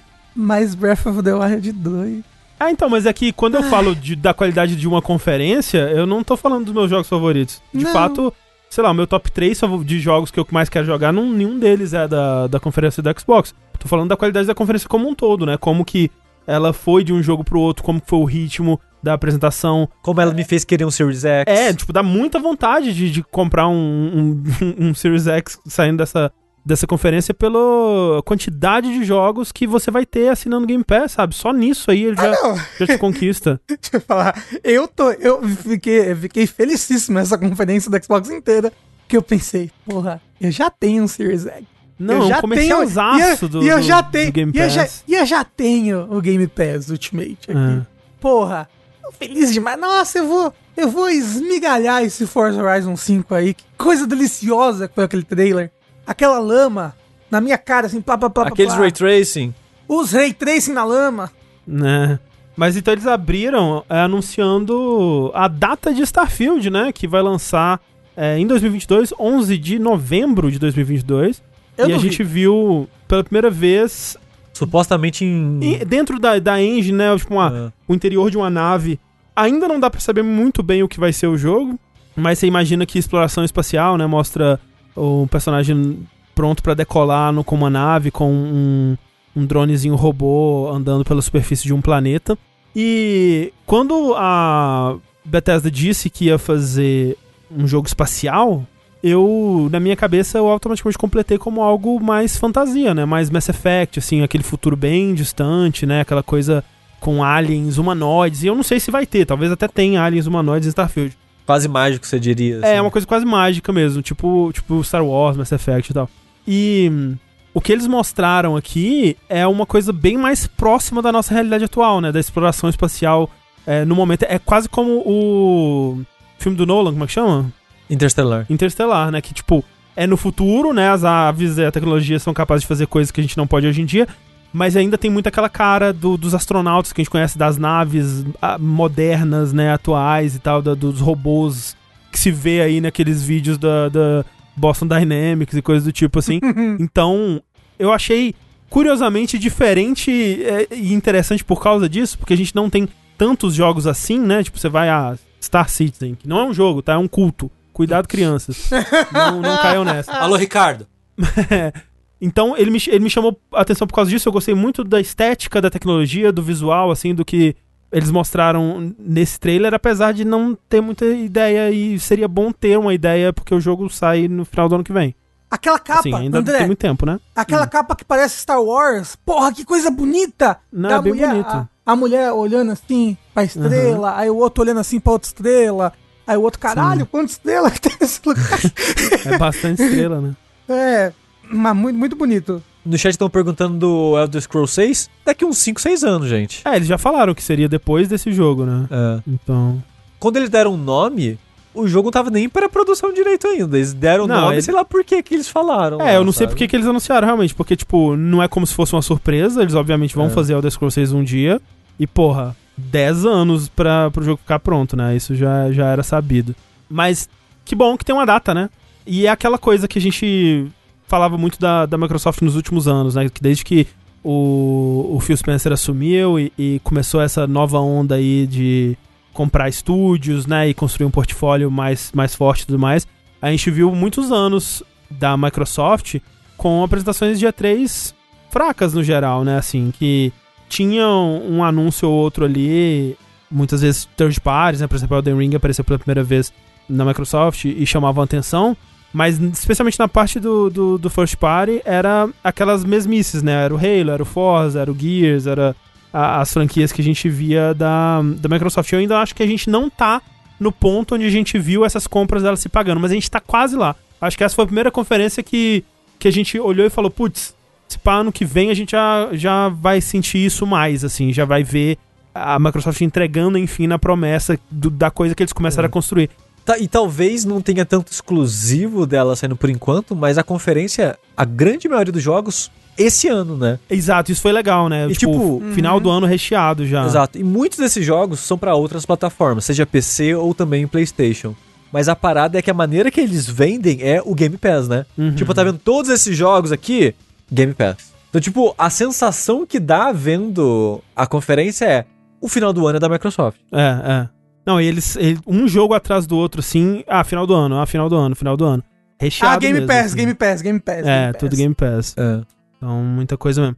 Por outro lado, um jogo que vai sair ano que vem e que me chamou bastante atenção foi o Stalker 2, que é, não foi um, um, anúncio dele aqui, né? A gente já sabia que ele ia rolar, acho que talvez na E3 do ano passado. É, faz um pela tempo, primeira vez. não lembro. Em algum desses eventos assim. É. Mas o gameplay que eles mostraram eu achei muito legal. Achei que teve bastante personalidade. Que foi, para quem não se lembra, aquele vídeo que é, é sobre uns. Russo. A, a, galerinha na, na, em volta da fogueira contando histórias, né? E aí o, o trailer vai ilustrando essas, as histórias que eles vão contando e cortando de uma forma bem dinâmica entre as duas coisas e mostrando vários aspectos do jogo, né? Desde o combate, a, a, a, a exploração, né? E, e, o criaturas e humanos e, e, todas as coisas que a né, você vai poder fazer no jogo. Jogar parafuso. É, não, eu, eu acho legal porque, tipo, o Stalker, ele tem muito aquela vibe que o Metro, ele foi, ele pegou depois, né, que é, ele tem muito, é, muito de sobrevivência, né, pelo menos o primeiro, numa época que não se tinha muito jogo assim, né, eu quero ver o que eles vão fazer, o que, que é um Stalker moderno hoje em dia. É, usa internet, né?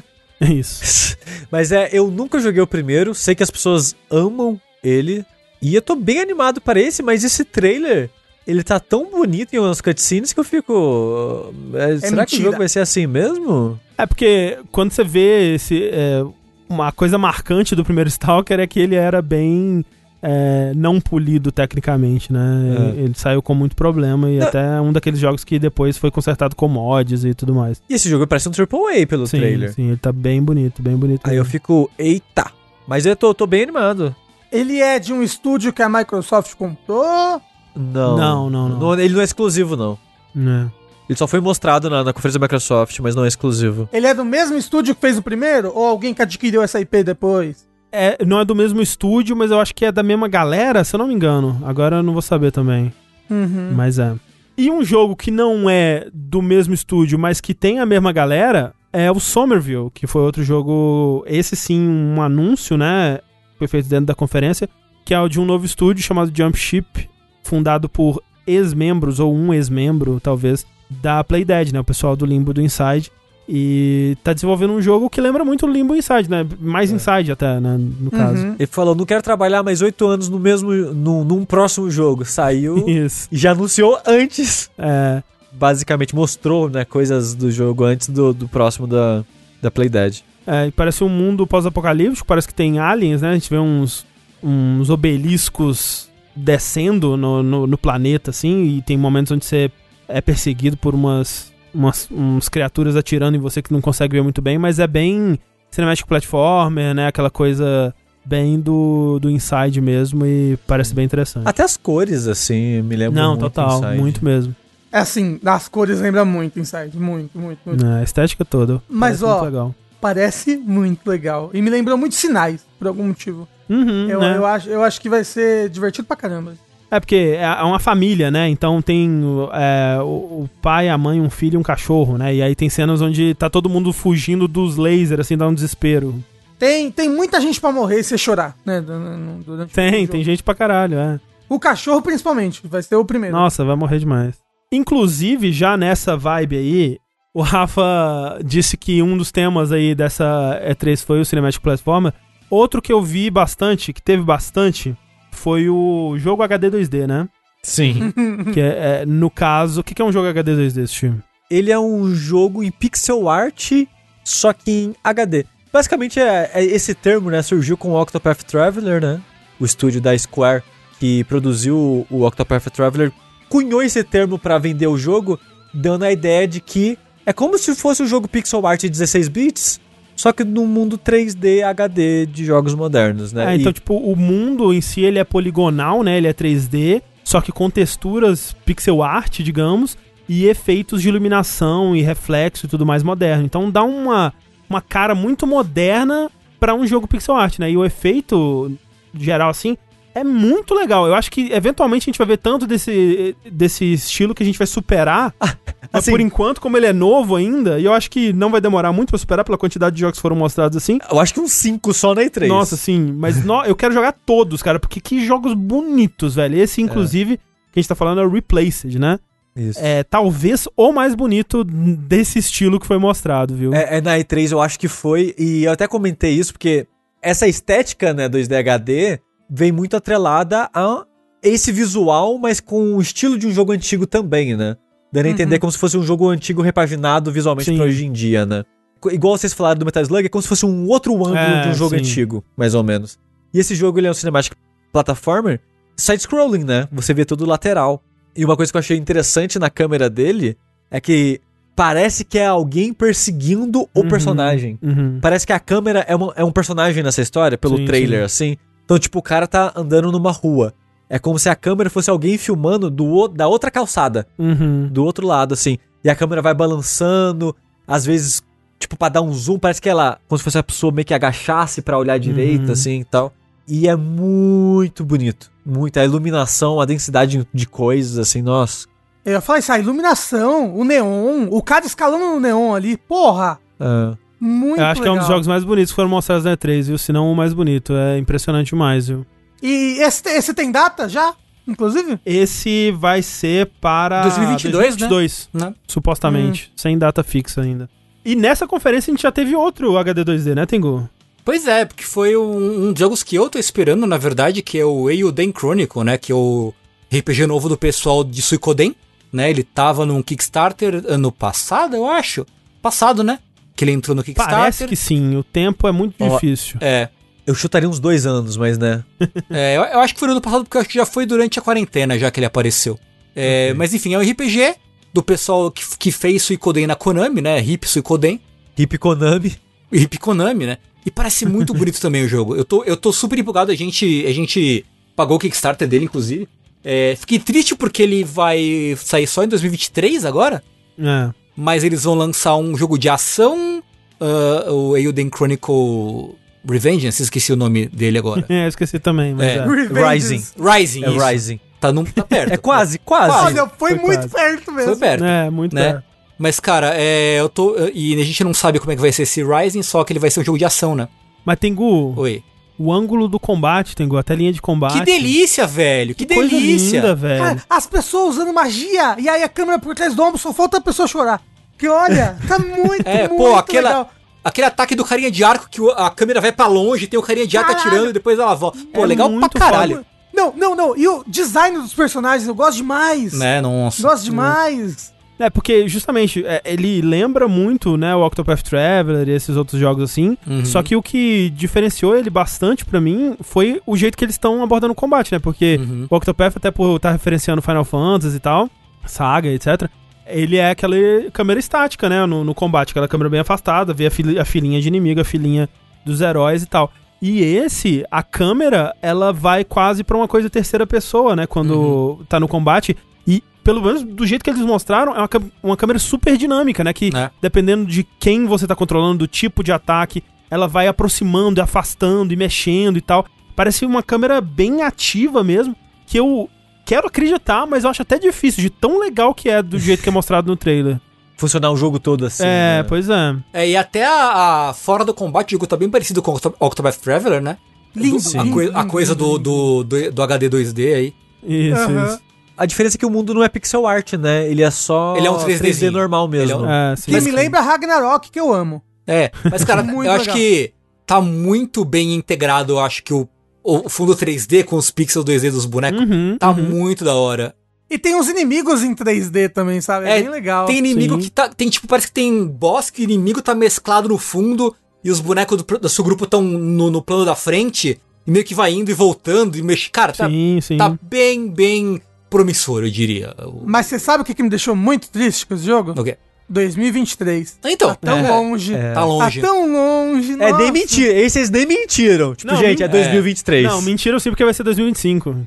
nossa, é. não fala isso. Eu nem tô vivo até lá. Pior que eu acho que pro Kickstarter a data original tava 2022, eu acho. Eu não lembro agora que data que eles deram de início no Kickstarter.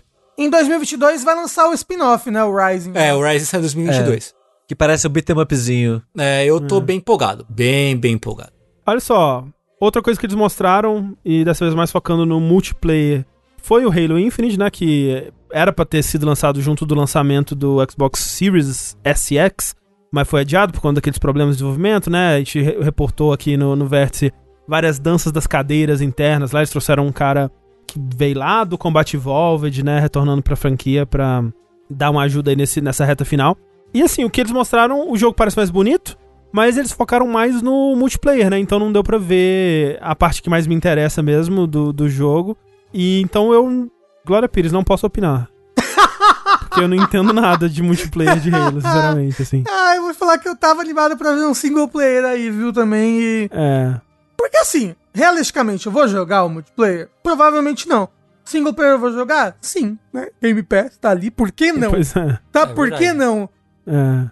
Pô, queria, queria ver mais, queria ver mais o single player. Fiquei um pouco triste. É, o, o, multiplayer do Halo Infinite tá bem com o cara do Halo 3, até porque eu tava conversando com o Lucas do Nautilus, porque ele, que ele é bem uhum. fã de uhum. Halo e tal. E eu não sou tão fã quanto ele, mas eu joguei um bocado de, de Halo e gosto de Halo. É, mas tá com uma vibe boa. Puta vibe gostosa, meu. Né? Como é. diria o, o Bossa. Sim, mas é, eu fico feliz pelo o que o pessoal falou do multiplayer, foi bem positivo. Então, que bom que pelo menos nisso eles parecem estar acertando. É, vamos ver o resto. Agora, data eles não deram, que eu achei curioso, porque supostamente é 2021. É, o Xbox Brasil é, vazou uma data, mas era um erro só, né? Porque eles falaram que ia sair 9 do 11 de 2021, mas essa é a data do Forza, né? Então eles uhum. só confundiram mesmo. É, então a gente não tem uma data ainda, mas no final do ano, supostamente, a menos que adiem de novo, tomara que não. Ou tomara que sim, né? Se precisar. Mas sim, eu, eu acho que lança esse ano, sim. Eu acho que, que eles devem estar. Tá fudidos pra lançar esse jogo logo, sabe? Tipo, afinal de contas, era pra ter lançado com, com o console, não lançou, eles devem estar. Tá... Então, eu acho que agora que já adiou quase um ano, vai adiar um ano basicamente aí. Termina o jogo, sabe? Ah, é, vai com calma toma, É, é, toma o seu tempo e termina o jogo. Sim, sim, com certeza. Nossa, o pessoal, o pessoal do chat tá, Xbox Brasil é uma piada. Me lembrou daquela tradução lá. Que ah, é? Sim, botar no Twitter. Nossa. nossa. Aquilo foi muito triste, meu Deus do céu. Como é que era as paradas? Era. Putz, é, preciso, raro. Ver. Raro. É, jogos do, de estúdios como Raro, Obsidiana. Teoria Ninja. Teoria, Teoria Ninja. Caralho, que tristeza, velho. É, a, o Beirada do Mundo, como é que era? É, o World's Edge, né? É. Beirada, Beirada do Mundo. Não, é incrível, incrível, maravilhoso. Parabéns a todos os envolvidos aí. Borda Mundial. Borda Mundial. Mas, de fato, o jogo que vai lançar dia 9 de 11 de 2021 é o jogo mais aguardado do Rafa, mais até do que Breath of the Wild, que é o jogo que transformou o Rafa em hétero. Olha só, olha só. Primeiro de tudo, vaginas. Segundo, foi o jogo que eu mais. É o, é o, jogo que eu mais tô animado da conferência do Xbox. Mas, Rafa, não vi se você viu outras pessoas comentando sobre isso da, que você comentou, né, durante a conferência. Tipo, ah, tô animado pro jogo de corrida e eu, e eu sou gay e tal. Mas eu vi algumas pessoas comentando que o Forza Horizon é o jogo de corrida mais gay já fez. é verdade, você pode é, transar com outros carros no mesmo sexo. É o escapamento tá ali pra quê? É. é. Ah, ai, nossa, me lembrou uma fanart que eu vi. Não, não, não, precisa ah, lembrar dela, não. Eu, eu, eu, eu até já sei não. qual é, eu, tô ligado qual é. É, porra, nossa. Difícil, é, é bem difícil. Tem escapamento de carne aí. Socorro. Mas, mentira, ó, porque eu tô, tô muito animado pra fazer, mas tô muito animado pro Psychonauts 2 também, que eles mostraram aí na conferência. Assim, é, como tá tão pertinho, eu não coloquei aqui na lista, mas é, Psychonauts 2 parece da hora mesmo. Não, parece muito, muito da hora. Tanto que, né, como eu falei, já comprei, vai ser no Game Pass, me fudi. Sim, agosto, é, né? Tá bem pertinho mesmo. Agosto de Deus. É, mas tá bem pertinho. Mas o negócio do Forza é várias coisas que a gente já sabia, na verdade. Tipo, o que eles mostraram ali, várias coisas que a gente sabia. Por exemplo, que ia ser no México. A gente sabia uhum. que ia ser no México. Mas. Você sabia que ia estar tá bonito assim? Então, pra mim, o que mais foi impressionante foi. Caralho, que jogo bonito. Nossa, acho que é mentira, né? É mentira. não pode ser, não pode um jogo tão bonito. Ou assim. se fosse qualquer outro estúdio, eu acharia que é mentira. Mas o, o pessoal do, do Forza, eles sabem o que estão fazendo, é. viu? Eu gosto que o trailer, às vezes, é. Foi trailer narrado, né? Alguém tava explicando uhum. as coisas que estavam acontecendo, falando sobre o México e tal. Que eles contrataram alguns artistas de rua para fazer a arte, né? Que vai aparecer em algumas casas, em alguns locais né, do jogo. E entre esses pedaços, meio que. Paisagem. Aí carro passa assim. Não, é tipo assim, paisagem. Ah, você achou que era uma filmagem, é a câmera vai assim. assim. Em todas, eles fazem, sei lá, umas 3, 4 vezes das três primeiras vezes, é, é, tipo, beleza, é o Forza, vai, passa o carro. Mas na última eu fiquei, caralho, é, é. eu sei que é o jogo, mas tá tão bonito que se eu só olhasse assim de relance, tipo, batesse o olho, eu, eu pensava que era uma foto. Não, a, a, gente tava assistindo aqui, como a gente faz, conversando por cima do trailer, então não tava prestando atenção no que tá falando, né? E aí parou assim, né? E aí alguém falando, ah, eles estão mostrando o lugar que eles filmaram, né? Alguma coisa assim. aí eu dei uma risada assim, hahaha. Porque eu não sabia, eu olhei assim, eu não passei no teste de Turing, tá ligado? Tipo, eu, não, eu não consegui diferenciar o computador da realidade, eu fiquei muito preocupado. Aí chegou o carro, eu, ufa, ok, é o, é o jogo mesmo. É, mas tá, o jogo tá muito bonito. Não, e, e, as cidades que parecem umas cidades aqui do, do, do litoral sul de São Paulo. Assim, sim. parece muito uma cidade litorânea. Sim, sim. Brasileira. Eu fiquei, caralho, que coisa legal. Nossa, vai ser Forza 6 Brasil, legal. por favor. Cara, eu queria, eu queria tanto, André. Você sabe que eu jogo, jogo Forza 4 inteiro pensando assim, nossa, por favor, tira a neve, porque toda semana de neve eu tô sofrendo demais. Muito difícil, eu não, eu não sei botar pneu de neve. Não sei, não sei como é que faz. eu não sei. Tem carros que já vêm com pneu de neve, eu só uso eles. Que eu não sei botar os outros. E meu Deus do céu, como é bonito as paisagens do México e, uma, e umas coisas assim tipo, umas ruínas, uhum. e a, lama, a lama mais linda dos videogames, a água bonita pra caralho. Nossa, e parece que vai estar uma delícia de jogar também, obviamente. O seu 4 já é maravilhoso sim, de jogar. Sim. Nossa, esse 5 vai ser muito bom. Nossa, eu tô muito animado. Eu tô muito animado. Mas, Rafa, você deveria estar mais conflitado, porque, cara, ele parece tipo ouro preto, sei lá que porra é essa. É, então, muito é. legal. Mas, Rafa, você devia estar mais conflitado porque a, a, Play, a Playground Games desenvolvendo esse jogo significa que ela não está desenvolvendo seu Fable. O que, que, você acha sobre isso? Mas ela tá em paralelo, gente. Olha só, imagina como serão os cenários de Fable. Imagina lá o carrão passando na rua medieval assim. É. é. Fable no México. Isso. É, ó, o Caiusto falou que eles têm dois estúdios, eu acredito. Mesmo não, se ele estiver mentindo assim, pra mim. não. Essa daí, ó, essa daí foi a que eu, eu não consegui identificar. Eu, não, é. peraí. Tem uma caralho, filmagem, não tem condição. Não, caralho, né? olha essa água. Olha essa, essa grama aí. Eles plantaram individualmente, cada uma dessas plantas aí. Mais bonito absurdo, que a própria realidade, com certeza. Sem dúvida. O, o, o, céu, o céu do México em 8K. Sei lá que eles falaram que filmaram. e esse daí é exclusivo do Series X? Series S e X ou ele vai ter pro Sony também? Então eu acho que no Sony também, se eu não me engano. Alguém. No... Ah, é, vai ter pro Sony também, sim. Hum. É porque o, o, o próprio Forza 4, né? Ele escalava super bem, né? Porque ele fica lindaço, assim, no, no One X, né? Na época. Mas mesmo no, no console base ele já rodava super bem, mesmo com as limitações, assim. E, né? É a mesma engine com melhoria só, então imagino é. que eles consigam escalar isso aí. Tipo, como eu falo, o, o Forza Horizon 4 é muito bonito. Muito bonito no Series X. Mas esse daí tá realmente, tipo, próxima geração, assim. Olhando esse trailer, a outro nível. É. Mas enfim, Pra fechar então, tivemos Redfall, que é um jogo que a gente também já sabia mais ou menos que ele poderia acontecer, deixaram aí pro final, que a gente tinha ouvido falar dos boatos, né? Porque a Arkane, ela tem também dois estúdios, o estúdio Lyon e o estúdio de Austin, e o estúdio Lyon tá desenvolvendo Deathloop, que foi é, feito aí, é, começou a ser feito antes da compra, né? Então ele vai sair para tudo em breve, inclusive, acho que mês que vem, alguma coisa assim. E ficou se especulando o que, que a Arkane Austin estaria desenvolvendo, né? E assim, ó, Deathloop pra tudo não, pra PlayStation primeiro. Ah, é, né? É, tem isso ainda. é, é só, só por causa da curiosidade, né? Sim, Vai ter, é acho, curioso. um ano de exclusividade pro PlayStation e console. É, curioso. É, e aí a gente tava pensando, pô, será que a Arkane vai fazer um Immersive Sim, né? Na vibe aí de, de Dishonored, de, de, de, do Prey. É, Com de, vampiros? De vampiros, é porque esse era o boa- boato, né? O novo jogo da Arkane vai ser um jogo de vampiro. E aí eles mostraram, e é um tanto quanto diferente, eu acho, que do que a nossa imaginação criou nesse, Sim. nesse período, né? Enquanto a gente É. construía o jogo perfeito da Arkane de vampiro em nossas cabeças. Ah, assim, a, a, a gente criou expectativas pra ser decepcionado mesmo, né? Exato. Não, é pra isso que se Não, cria é, expectativas, não. inclusive. É, quando, quando eu coloquei na minha cabeça que era Arkane fazendo Vampire Bloodlines, eu obviamente estava preparado pra me fuder. é porque, pra quem não sabe, Vampire Bloodlines, que vai sair o 2 aí um dia, o primeiro já era um Immersive Sim no mundo de Vampira Máscara, Sim, né? sim. Então eu pensei, caralho, o pessoal da Arkane Os melhores desenvolvedores de Immersive Sim da atualidade. fazendo um jogo de vampiro tem que ser na pegada da Vampira Máscara. Aí eles anunciaram outra coisa. Sei que parte da decepção é a, a culpa é minha, mas parte da minha decepção também é, é um estúdio que eu gostaria que tivesse focando em outra Exato, coisa. Exatamente, é. Que no caso, o anúncio é um trailer em CG muito bonito, muito carismático, que eu tô Muito, muito, legal, é. Tudo É. nesse trailer é muito legal. Tipo, tudo que eles mostram parece é, muito bem feito, muito bem pensado, muito É. diferente até É, pra é um jogo de vampiro e tal. assim. Exato, né? A- o trailer em si, como, um- como um curta, digamos assim, é Uhum. muito gostoso de assistir, é muito bonito, o mundo parece interessante pra um jogo e tal. Mas ele é um jogo multiplayer co-op de quatro jogadores.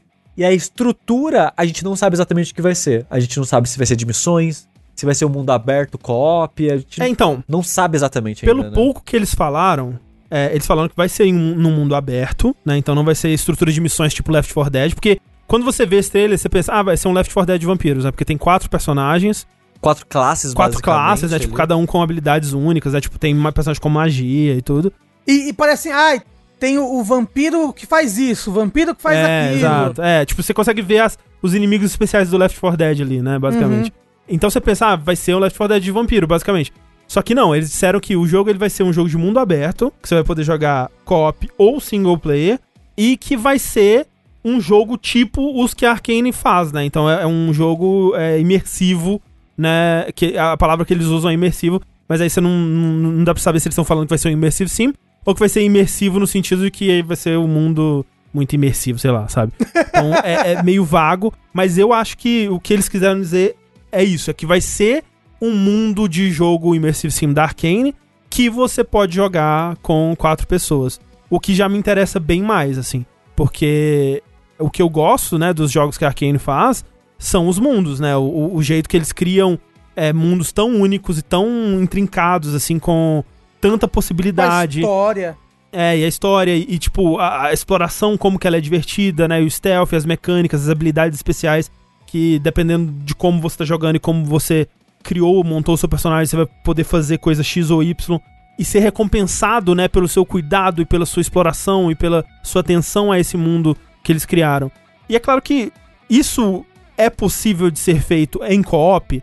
Provavelmente. Eu nunca vi. Talvez seja esse o primeiro né? Talvez seja esse o primeiro jogo que, mesmo em co-op, ele consiga manter essas características. Né? Quando eu tava falando, conversando com isso, é, sobre isso com o, o, o pessoal do Nautilus, eles estavam falando das, dos Tall Tales, né? Do. Do Sea of Thieves. do Sea of Thieves, né? que, que é uma. São missões de mistério, né? De resolver um mistério em grupo e cooperar pra, pra fazer aquilo acontecer. Que eles disseram que estão entre as melhores coisas desse estilo que eles já jogaram em, em co-op. O Rafa discorda, é, claramente. Ai, ai, ai. O Rafa tem jogado, não sei se você sabe, André, o Rafa Eu tem tô- jogado É. Sea of Tô. Thieves. Tô, eu, eu- ó, eu já joguei umas 10 horas, pelo menos, dessas, dessas Telltales aí. Aham. É de rir, é pra rir. é. Mas é, mas é porque comédia mesmo? É só. haha. É, é, não, piadinhas, a comé- Não, a comédia, que, gente, pelo amor de Deus. Quando você tá jogando um jogo multiplayer, você não- fica, imer... Então, você não é fica imer- imersivo ali com seus amigos, sabe? Ai, não, gente, hard, sou um pirata, vamos ler junto esse código. Não, é um jogo, ainda, é é- sabe? O negócio é que eu realmente... Sea of Thieves pra mim, ó...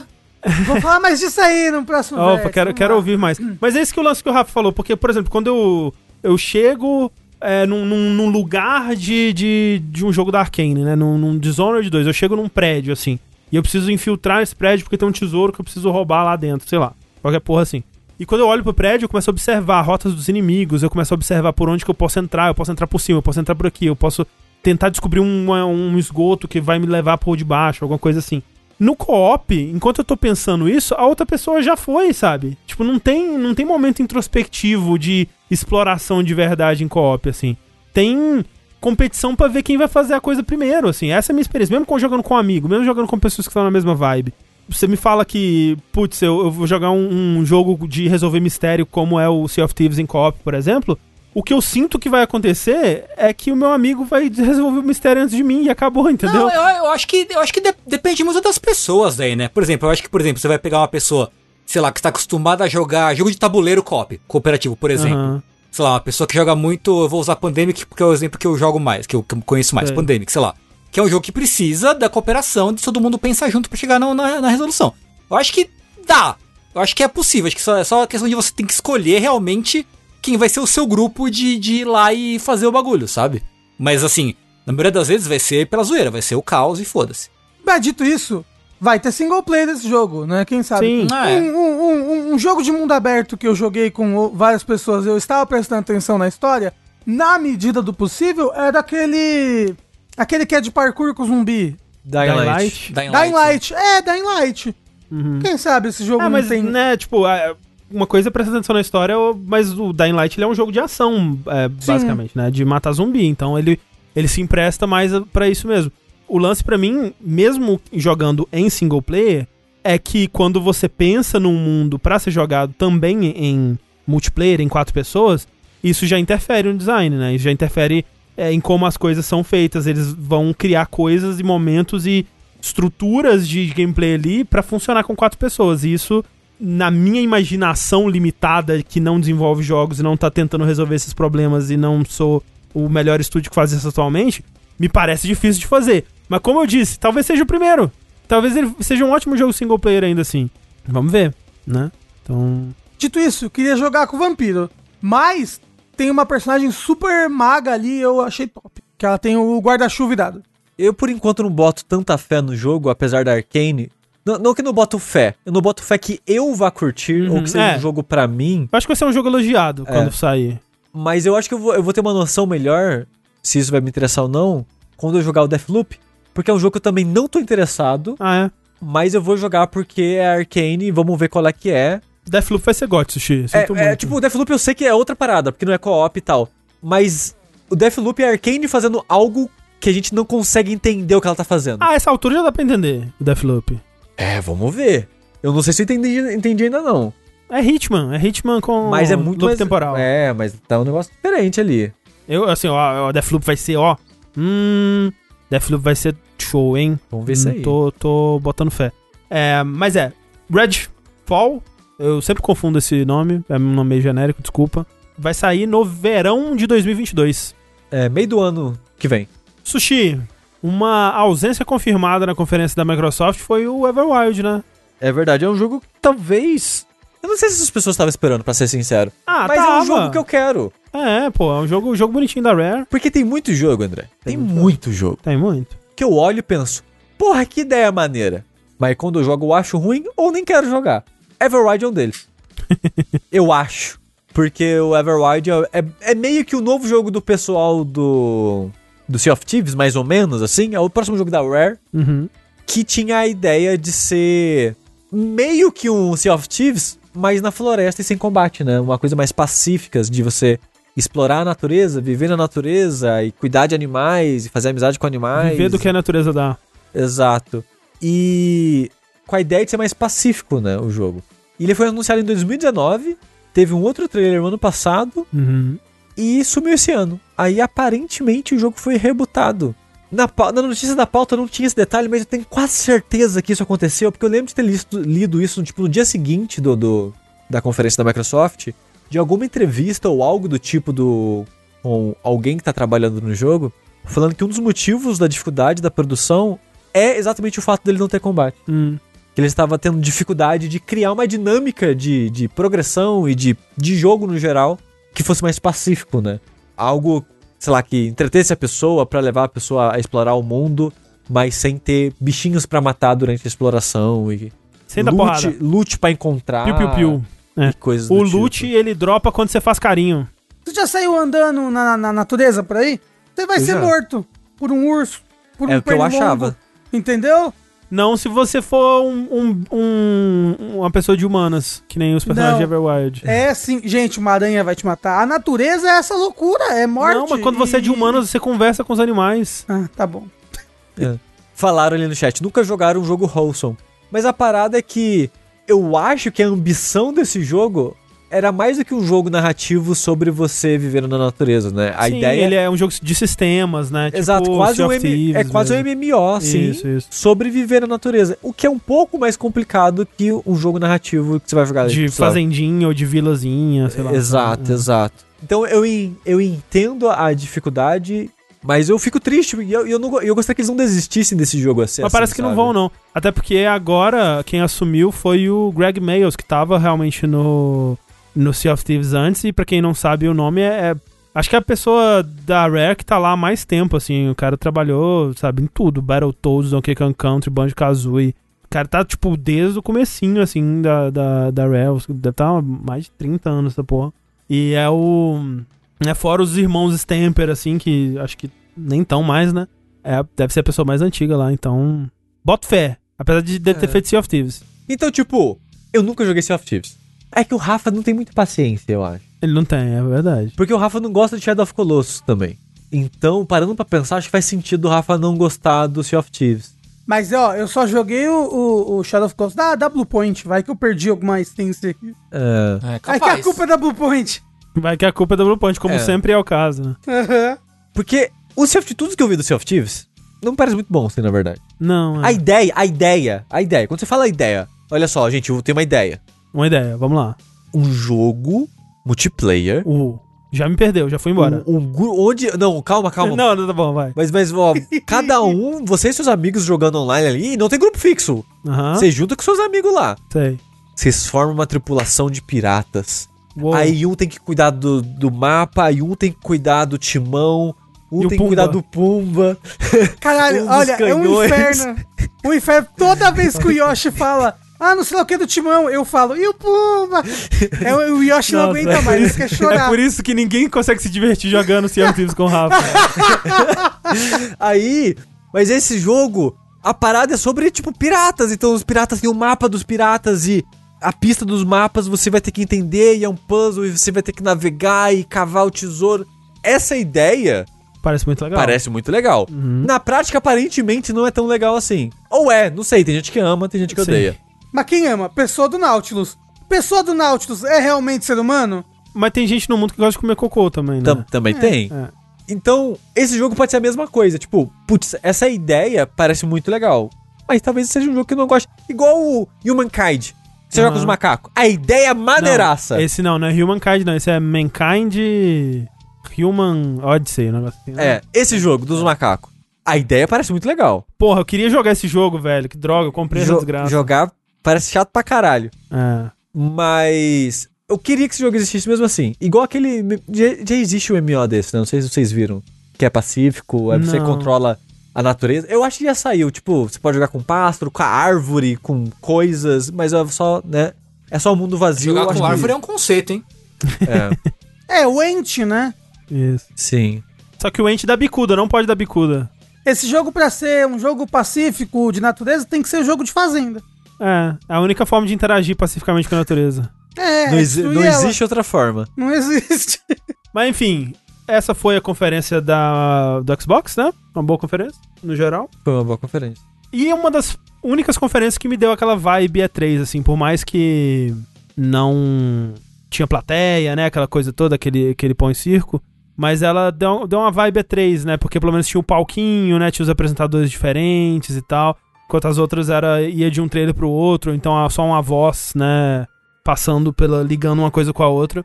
E essa tinha aquele resquício do passado ali que nós velho. Nós velho gosta. Nós cringe. Nós, nós cringe gosta. nós cringe. Outra conferência que, no geral, eu achei que foi boa Melhor conferência, André. Teve caos. Teve caos, que foi a conferência da Square Enix. E aí eu digo assim, fora o Metroid, talvez a minha maior surpresa da E3, que foi o trailer de Guardiões da Galáxia, que eu sei que não é a opinião mais popular aí, mas eu gostei muito do que eu vi, eu tô empolgadíssimo para jogar. É, eu não sei se eu gostei muito, mas eu tô bem animado para jogar. Porque assim, a gente tinha ouvido falar que a Eidos Montreal tava desenvolvendo um jogo dos Guardiões da Galáxia, e depois do que a gente viu do Avengers, a gente, pô, ok, já sei como é que vai ser isso aí, né? Já, já... É, quatro, é quatro personagens. É, pô, já essa... nasceu pra isso, né? Tá pronto ali pra é. ser um jogo co-op, é, Game as a Service, microtransações, Drax Pagodeiro, etc. e quando eles foram Caralho, mostrando o, o jogo... Groot vai, ia ter uma skin de árvore de Natal, mas nossa... nossa mas, mas ainda vai, você pode ter certeza. Mas assim, eles foram mostrando um jogo que é um jogo de história single player, onde você só controla o Star-Lord, né, o Peter Quill, e no combate, né, um jogo de ação em terceira pessoa, com combate que lembra um pouco, sei lá, um jogo de tirinho com porrada, sei lá, Uncharted, sei lá. Só que com mais mobilidade, né? Então ele dá umas deslizadas, ele usa os jatinhos dele pra pairar em cima do combate, dá um Power Slide Vanquish, assim e pode dar tanto tirinho quanto porrada e também usar as habilidades dos outros é, membros dos Guardiões, né? Então ele ativa como Mass Effect, né? Por exemplo, quando você chama, eles estão lá no combate o tempo todo lutando e te ajudando, mas você ativa as habilidades especiais deles e aí dá para combar habilidades e tudo mais. E a comparação com o Mass Effect faz muito sentido para mim, sabe? Porque o que eles mostraram não dá para saber o quanto que vai ser isso o jogo inteiro, mas bastante diálogo, um bocado de decisões, né? Escolher com quem você vai falar, o que, que você vai fazer é, naquela missão, né? E aí os efeitos disso vão reverberar na história de alguma forma, pelo que eles mostraram pelo menos, né? Que tem uma parte que vocês estão. precisam cruzar uma ponte, a ponte tá fechada, e dá para abrir do outro lado. Aí você pode escolher jogar o Rocket ou encontrar outra solução, né? E aí o Rocket fala, não, não vai jogar porra nenhuma. Você pode jogar ainda assim, né? E se você joga, ele fica puto. E aí aparece lá o que, tipo, o Rocket, Rocket vai, vai, lembrar disso. Vai lembrar disso, Não sei o que que isso quer dizer, se vai ser uma coisa mais sistêmica, como a gente comparou com Binary Domain, por exemplo, né? Uhum. Onde você tinha um medidor de afinidade com cada membro do seu squad, e aí coisas mais granulares iam mudando é, em relação a isso. É, ou tipo... se vai ser um, eventualmente, uma grande momento de checagem disso na história. Tipo, você está com menos de 10 pontos de afinidade com o Groot, com, com o Rocket, então ele vai sair do seu time, sei lá. É, eu acho que total pode ser uma parada meio binary domain de você dar o comando e o cara não fazer. É, ou isso, simples, né? Tipo, umas coisas mais pequenas que vão acontecer ali ao longo do, do combate, né?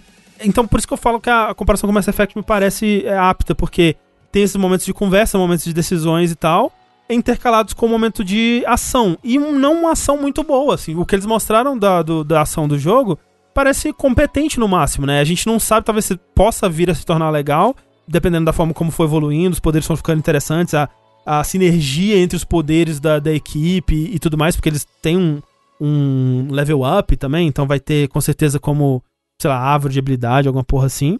Mas não parece muito fluido, muito gostoso, nada disso.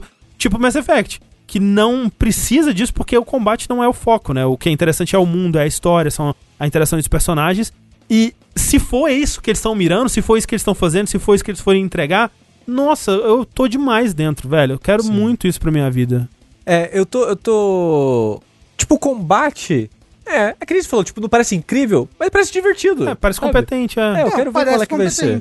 E eu gostei é, do visual dos personagens, uhum. eu gostei do visual do jogo. Gostei ah, da escrita. É, das cutscenes me pareceram interessante. É legal que eles chamaram um dos roteiristas do jogo é um dos roteiristas do quadrinho, né? Do. Uhum. É, dos Guardiões da Galáxia. E, e aparentemente foi um dos roteiristas da saga mais famosa, que as pessoas, as pessoas mais uhum. gostam, né? E o visual também vem dos quadrinhos, né? O visual sim, da Gamorra, sim. do. Drax? Drax. É. é. vem mais inspirado nos, da, da versão do, do quadrinho, né? Por uhum. isso que não uhum. parece tanto do filme. Mas eu gostei do, do design sim, do, sim. De, da maioria. E, e até o, o... o, do Peter, realmente, o cabelo loiro, topetinho, eu não sei se eu gostei tanto, não. Mas assim, eu vi é pessoas é porque falando ele é assim. Que... ele veio dos anos 80. Não, mas uh, o, o, que eu ouvi algumas pessoas falando é que ele parece um babacão. E eu acho que condiz. É, sim. É. é. Acho que tá dentro do personagem, Faz então sentido, eu, eu gostei. E, e, o principal para mim é que eles não parecem a versão da paródia pornô do. do... que, tipo, eu, eu nem acho tanto isso do, dos personagens do, do Avengers, mas assim, foi uma opinião muito unânime essa, que eu, é o que eu mais vi. Foram as pessoas não comprando os personagens do Avengers de forma alguma, porque não, não conseguia olhar pro Tony Stark e ver o Tony Stark ali, sabe? Mas é, eu acho que foi uma boa decisão, tipo, vamos pra um visual quadrinhos total, pra não ficar realmente que nem, que nem o Avengers, que é tipo, é, é quase uma. Como é que chama? É, o, é o meio a, termo, a, quase. Não, não, aquela zona da esquisitice. A, Uncanny Valley. Ah. É, quase um Uncanny Valley dos personagens do filme. Assim, tipo, esse é o Tony Stark, é, é o, o, ator. só que realmente, a qualquer momento ele vai tirar o pênis pra fora.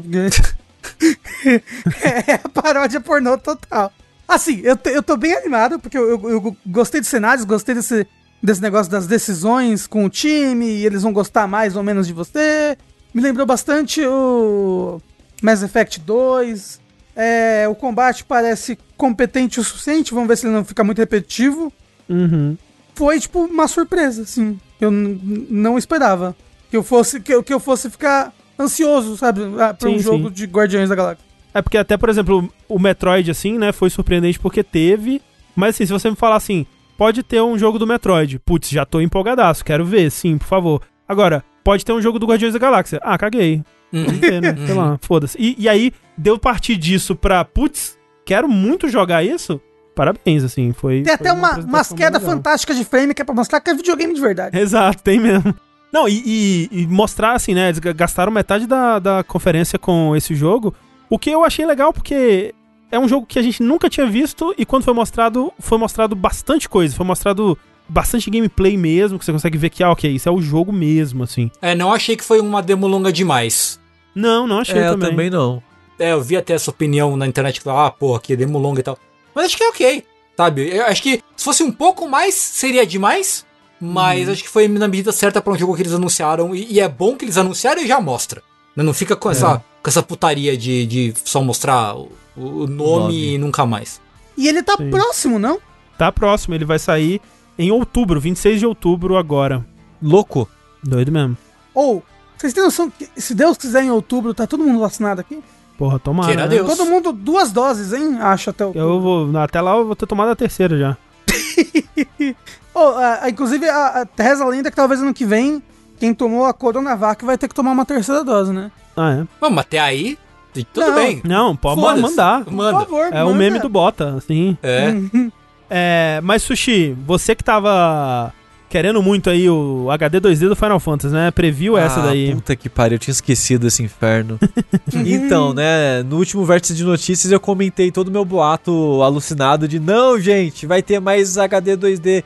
E talvez tenha, mas não foi dessa vez. Não foi. Porque, mas quase. É, porque a troca do nome do Final Fantasy 3 e 4 pra 3D HD pros dois é porque agora vai ter o, o remake 2D, não HD. dos dois. Porque imagina quem, quem são as pessoas?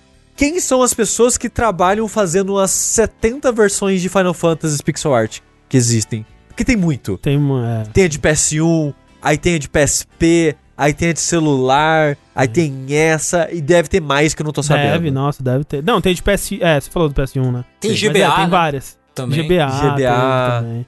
Então, eles vão relançar basicamente e é refazer pelo que foi pelo que foi mostrado, uhum. estão refazendo em pixel art semelhante a pixel art original, mas não é a mesma. Não. É o 1, o 2, o 3, o 4, o 5 e o 6. Até porque aparentemente, me corrija se eu estiver errado, o 1, 2 e o 3 eles vão ter carinha 16 bit também, não vão? Sim. É. Sim. E isso já tinha sido feito antes? Sim. Sim. A, a, versão de PSP do 1 e do 2 já não é nem 16 bits. Hum. É meio que um visualzinho da época lá, que era. Lembra um pouco um celular. Na época eu achava bonito, não sei o que eu acharia hoje em dia. Hum. Mas ele não é pixel art, eu acho mais. Sei, é sprite, mas não pixel art. Sim. É, e aí, assim, tá. Tem muitas coisas sobre isso daí, né? Primeiro, quando você vê o trailer, você fala, putz, Final Fantasy Pixel Remaster, né? Que chama. E aí eles mostram o logo dos seis Final Fantasy. Você pensa, caralho, esse é um pacote que eu quero ter. Vou comprar edição de colecionador aqui, ter na minha estante, vai ser bonito demais. Só que não, eles vão lançar individualmente, que é e, é Square, afinal de contas. E só pra celular e PC por enquanto. É, porra, já, já me ferra aí, né? E aí, vai ter aquela interface feita celular de novo? Provavelmente. Provavelmente. é, eu, não, eu não, não duvido mesmo, não. O foda é que você pensa, pelo menos não é a arte horrível do 6. Uhum. Porque o 6 de celular, pelo amor de Deus, o 5 também.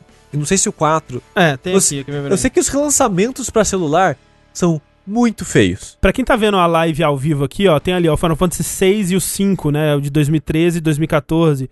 Teve um relançamento com o jogo inteiro nessa pixel art, que é uma pixel art em, em resolução mais alta, com uns degradês zoados.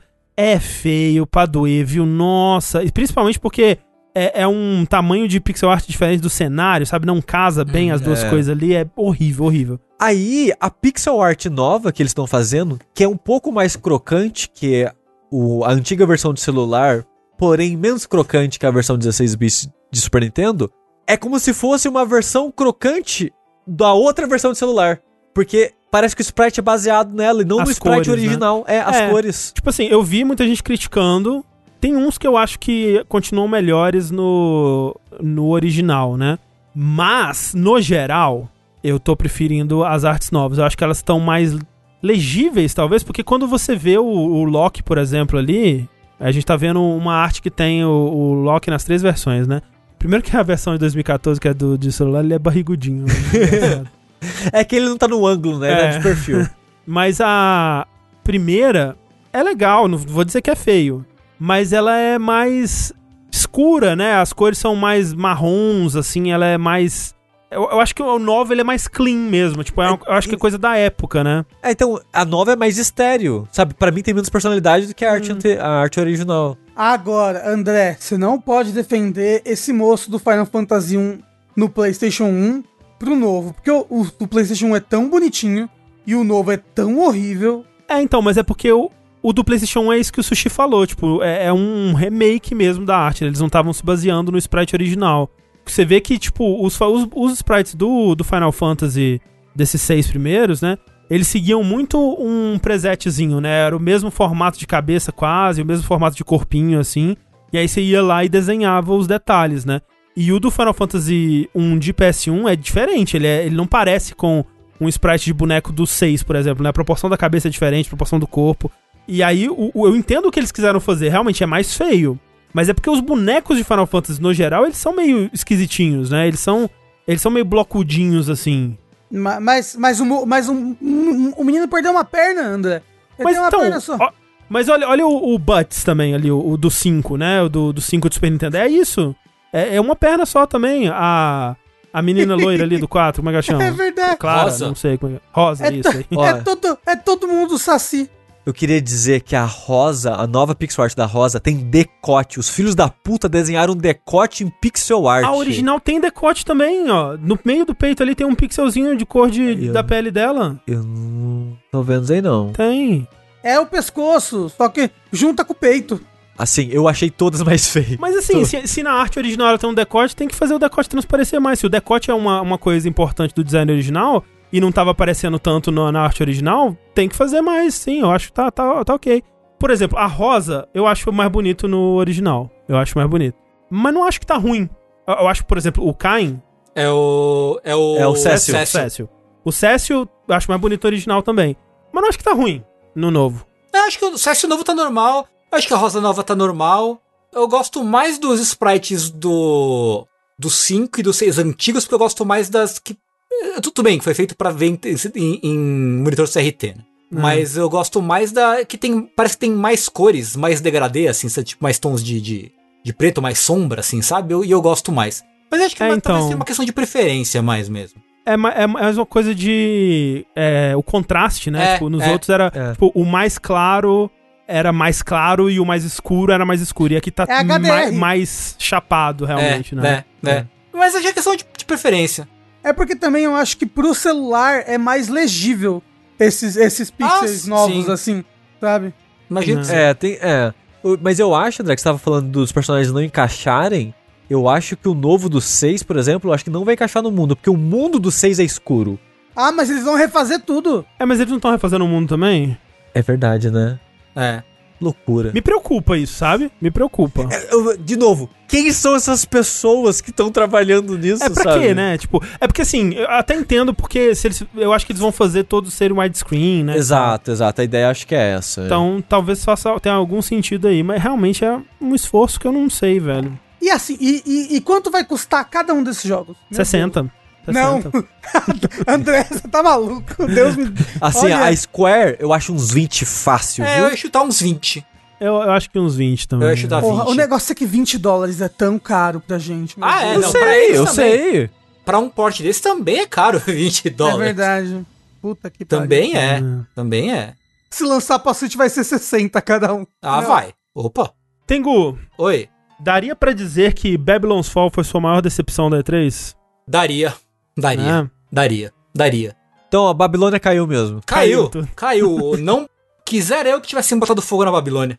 É, é, não, é de tanto botar fogo na Babilônia, uma hora ela tinha que cair, né? É Realmente. verdade. Pois é. Porque, né, eu, eu sou platineiro, né? Sou platineiro de, de coração. Que nem o sushi. Não, não o troféu, mas o estúdio. O estúdio, o estúdio. E aí, eu tava assim, quando eles mostraram o jogo, eu falei, porra, não tô muito interessado não, porque a cara dele parece meio genérica e tal, mas né, porra, Platinum. É um estúdio do meu coração, vou dar uma chance. E aí, qual não foi minha surpresa quando eles me aparecem com Games as a Service, multiplayer. E aí o meu minha ereção se foi. Caiu. Nossa, se foi completamente assim, cara. Babylon's Fall foi a ereção do Tengu indo embora. Isso, a, Ba- a Babilônia é Era, era a torre, é quando falou do jogo, Torre de Babel! Pau! Isso. Pau! Aí viu o que, que o jogo era e. Aí a minha, minha, minha Babilônia caiu. Porque foi isso, assim, Mas né? Tengu, Ah. isso é algo que foi uma mudança recente ou o plano do jogo era sempre esse e a gente só descobriu agora? A gente só descobriu agora. Eu acho que a gente só descobriu agora. eu Ah, tenho a ok. impressão de que a gente só descobriu agora. Entendi. Eu acho que já tava definido que ele seria um jogo multiplayer, Hum, mas não Games as a Service. Como eles confirmaram agora, logo depois da, da, da E3, né? Durante a Entendi. E3 eles confirmaram. Teve gente que, que reclamou da, da direção de arte. Eu acho que o jogo tá meio, tá meio faltando cor nele, mas eu não É. acho ela particularmente feia nem nada, sabe? Eu só acho que. Eu não, eu não gosto da, da- do estilo das armaduras, das armas e tal, mas não é. É uma questão de preferência. Eu não acho que ele, que ele seja necessariamente com a cara, com a direção de arte feia. Como é o Final Fantasy Origin, que é uma direção de arte que eu acho feia. Eu ia falar, você tá falando que faltou cor? Porra, depois do Origin, tô falando que tem cor demais aí. Tem cor pra caralho. Tem a- azul, o que que é isso? Mas eu, é essa? eu acho que depende do, do, do lugar que eles estão mostrando. Tem lugar que eu falo, nossa, tá bem sem graça. Tem outros que falam, não, tá bonito. É, sim, sim, sim, de É. modo geral, sim. É, agora, é, o bagulho dele ser Games a Service me, me, me desanima de uma tal forma que eu não Nossa, tenho nem sim, palavras total. pra, pra descrever, cara. Só, só ia ser pior se fosse gacha mobile, né, Tengu? Nossa, é, pois é. Mas assim, o que, o que é o que é um, um, um Games as a Service se não um gacha mobile com mais dinheiro envolvido né, na, na produção, Pois na é. verdade? Olha só, tem o Caio Coelho disse, eu imagino que esse jogo tá sendo desenvolvido pelo estúdio que a Platinum abriu para desenvolver jogos live service, que foi anunciado ano passado. É possível, é possível. Eu não sei, não vi direito, mas né, eu sei que a Platinum lançou um jogo, de, um jogo mobile um tempo atrás, pouco tempo atrás até eu acho. Hum. E agora eles anunciaram esse esse Babylon Sol lá que vai ter o beta que vai ser, não sei se, se eles confirmaram data pro beta nem nada, né? É, acho que eles anunciaram que vai ter o beta, mas realmente o jogo em si tá sem data. Ah, inclusive o Final Fantasy Pixel Remaster também sem data. Sim, sim, sim. Então é isso, assim. Sei lá, eu vou jogar? Vou, vou dar uma chance, vou, porque eu acho que a Platinum, acho que ela não errou ainda em termos de gameplay puro, sabe? Eu acho que ela não fez nenhum jogo que eu não tivesse gostado. Até os jogos tipo Legend of Korra, Transformers, né? Os jogos da, da era da era esquisita da Platinum. o Tartaruga Ninja eu não sei porque eu nunca joguei ele. Da era temos que pagar os boletos. da Exato, Platinum. né? Exato. Tem um jogo da Platinum que é, que é ruim, hein? E é, justi e é justamente multiplayer, é, beat'em up, beat'em up não, hack and slash. Arnak Você lembra? Anarchy Reigns? Acho que é esse, que Não. tinha, que tinha uns personagens tipo baioneta, tinha... É, né? Anarchy Reigns, é Anarchy Reigns. É ruim. Sim, eu não Ele era acho. competitivo. Também não né? acho. É, tipo, eu não, eu não me decepcionei, não fiquei, não achei ruim. É, eu achei que, que os jogos são pelo menos divertidos, de- decentes e divertidos, sabe? É, Eu, eu não achei nenhum ruim. Apesar de que Mad World eu não lembro direito, porque eu joguei muito pouco e muito, muito tempo atrás eu joguei Mad World. Preciso rejogar ele. O Mad George é aquele, é aquele que é preto e branco, né? Isso, que é o Isso. de Wii, exclusivo de Wii, que é todo preto e branco. Ele ele é bem elogiado, assim. É, então, eu não lembro porque faz muito tempo que eu joguei, então eu não, não lembro. Mas assim, eu nunca me decepcionei com, com gameplay da, da platina. Tirando. Minto, Star Fox Zero. É, isso foi, Olha, foi, verdade. Foi uma decepção, é, realmente. Então, assim, tudo isso para dizer que eu vou dar uma chance. Mas uhum. empolgado, empolgado mesmo eu não tô, não. Assim, o beta, pelo menos, acho que vale a pena jogar, né? Ah, vale, vale. Beta tipo, man. Pera. Cê... Testosterona Ih, vai tirar a camisa. Ih, vai tirar a camisa. Pelo amor de Deus. Mas olha só, a gente fecharia aqui com Chaos, com Stranger of Paradise. Mas eu imagino que vocês já falaram bastante sobre ele no Vértice de Joguinhos, ah, né? sim, a gente falou falamos. bastante falamos, dele lá. Falamos, bastante. Então tá de boa. Então essa foi a conferência da Square, que eu achei até legal. Sim, eu acho que ela foi interessante porque ela foi curta. É, então foi rapidinha. Ela, ela, teve, sei lá, 40 minutos e quase 20 deles foi o Guardiões da Galáxia. É, que foi legal. É, e depois foi tipo rápido, rápido, rápido. Então teve uns jogos que decepcionaram, teve jogos. Todos decepcionaram. Mas foram surpresas. E você. E eu, eu pelo menos, fiquei tipo, Babylon Sol. Nossa, Babylon's Fall, né? Mas apareceu Babylon's Fall. Não, e o Stranger of Paradise foi aquela coisa de. gerou conversa, gerou discussão, Chaos. gerou buzz. Lançou o, lançou o demo que não funciona. É, foi, foi é. ótimo. Foi maravilhoso. Foi, foi proposital aquilo ali. Acho que foi bom. Acho que foi bom. Acho que foi ok. Assim, você acha que foi bom, mas eu, eu, eu vi nos olhos do Tengu a decepção quando acabou o. Quando acabou a conferência, assim, eu sentia, dava pra sentir o gosto ah, mas eu tô da decepção, é Tengu. Mas como se teve o Nier de celular é, anunciado pro ocidente? É isso. Porra. Como se teve Capcom na, na segunda-feira. Não é verdade? Nossa. É, não, não sabia o que tava por vir ainda, né? Mas vamos então aqui com Nintendo, né, Rafa? Porra, Nintendo Uou, aí. Chegou pra salvar. O Nintendo é nada. ai, ai, ai, ai. É, que abriu com aquele trailer do Kazuya no Smash, que é um bom trailer. Muito bom, é inclusive. O Kirby assim, voandinho é, depois é bom. É, é um trailer bem engraçado. É personagem de luta no Smash? É!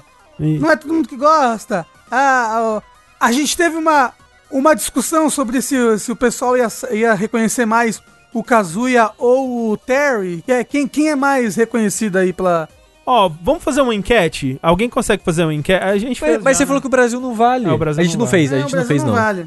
Mas peraí, vamos ver, quem que você acha que é mais popular? O Terry Bogard ou o Kazuya de Tekken? É, alguém, se, se, alguém puder criar a enquete aí, Ó, a gente agradece. Fica aqui minha previsão. Eu acho que o Terry ganha porque é Brasil. É, eu acho que também. Porque Brasil, brasileiro é cofeiro.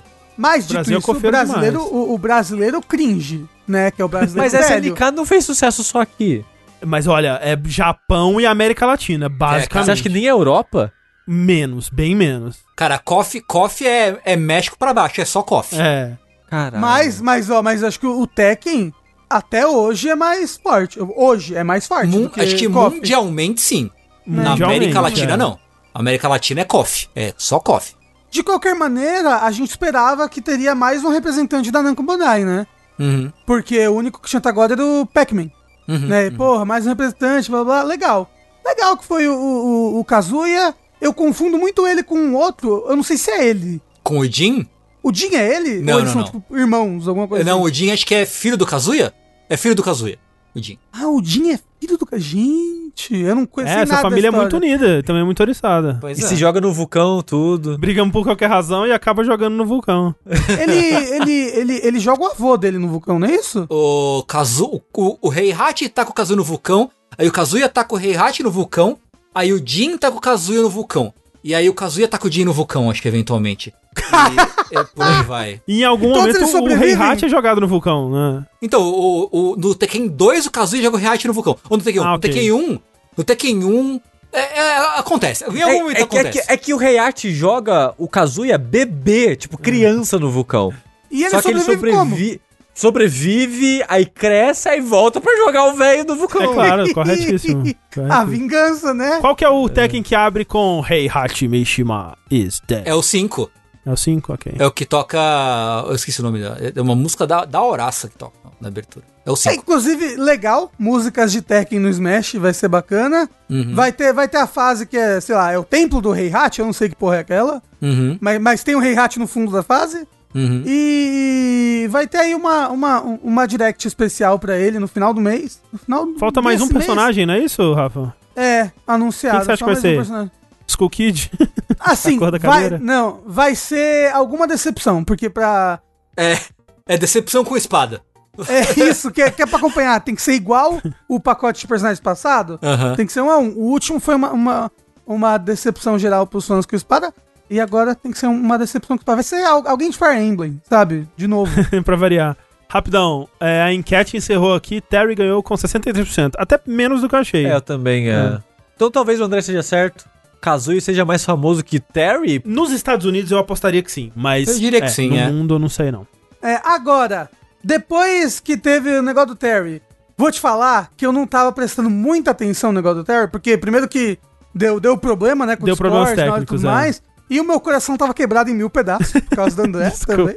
É, mas algo que teve depois que eu vi pessoas subindo pela parede, André, hum. foi Mario Party Superstars. Ah, é verdade, né? Eu não coloquei porque é Mario Party, né? Mas é. Ó, inclusive vai sair em português no Brasil, né? É, então, uma, uma coisa legal, né? Vai sair em português Sim. do Brasil, gente. Achei que a Nintendo nem sabia que essa língua existia. Ela tá explorando línguas mortas. Vai sair é, em latim isso. também. Vai sair em latim e em português do Brasil. E Esperanto. Isso. É. é. Esperança é algo que eu já perdi faz muito tempo com a Nintendo.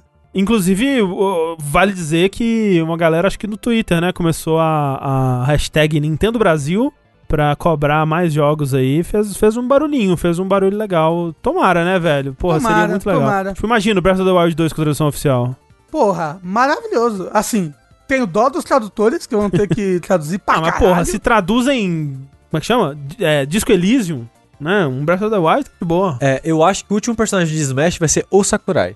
Porra, ia ser os dois tem, controles já, já de Switch. Mis, já tem os Mis. Não, não, mas tem que ser o Sakurai. Mas o Sakurai é. Porra, Rafa. É. Imagina, o último personagem é o Satoru Iwata. E aí ele desce do céu, assim. Imagina o desrespeito que gostou. E desce o cacete em todo mundo. Isso. É, o Sakurai é fotorrealista. Exato. Não, inclusive, ele só, vai ser, ele só vai ser possível de ser jogado no Switch Pro, porque precisa do 4K para as texturas dele.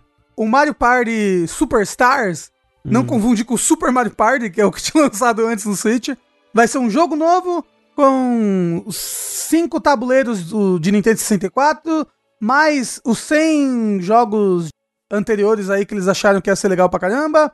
Não vai ter jogo com motion, pelo visto, esse tipo de coisa, porque eles mostraram no trailer um, um Nintendo Switch Lite, né? Então, tipo, como eles estão Acho que pensando mais no, no Switch Lite, eu não acho que vai ter coisa que você vai ter que cheirar o controle, sei lá como é que funciona o, o Joy-Con agora. E parece legal, vai ter online desde o começo, graças a Deus, né, Nintendo? Porque o Mario Party, o último, demorou pra caralho pra ter online, foi lançar online 5 anos depois do lançamento do jogo. E vai ser legal. O Felipe falou que achou os minigames bobinhos, mas são os minigames os mais queridos aí do, da franquia. Eu, são 100. Ou seja, é bobinho, é porque Mario Party é bobinho. É, é bobinho, mas eu acho, acho, que, acho que vai ser legal. Eu vi muita gente animada. E muita gente animada também pro, pro Super Monkey Ball, que eles anunciaram.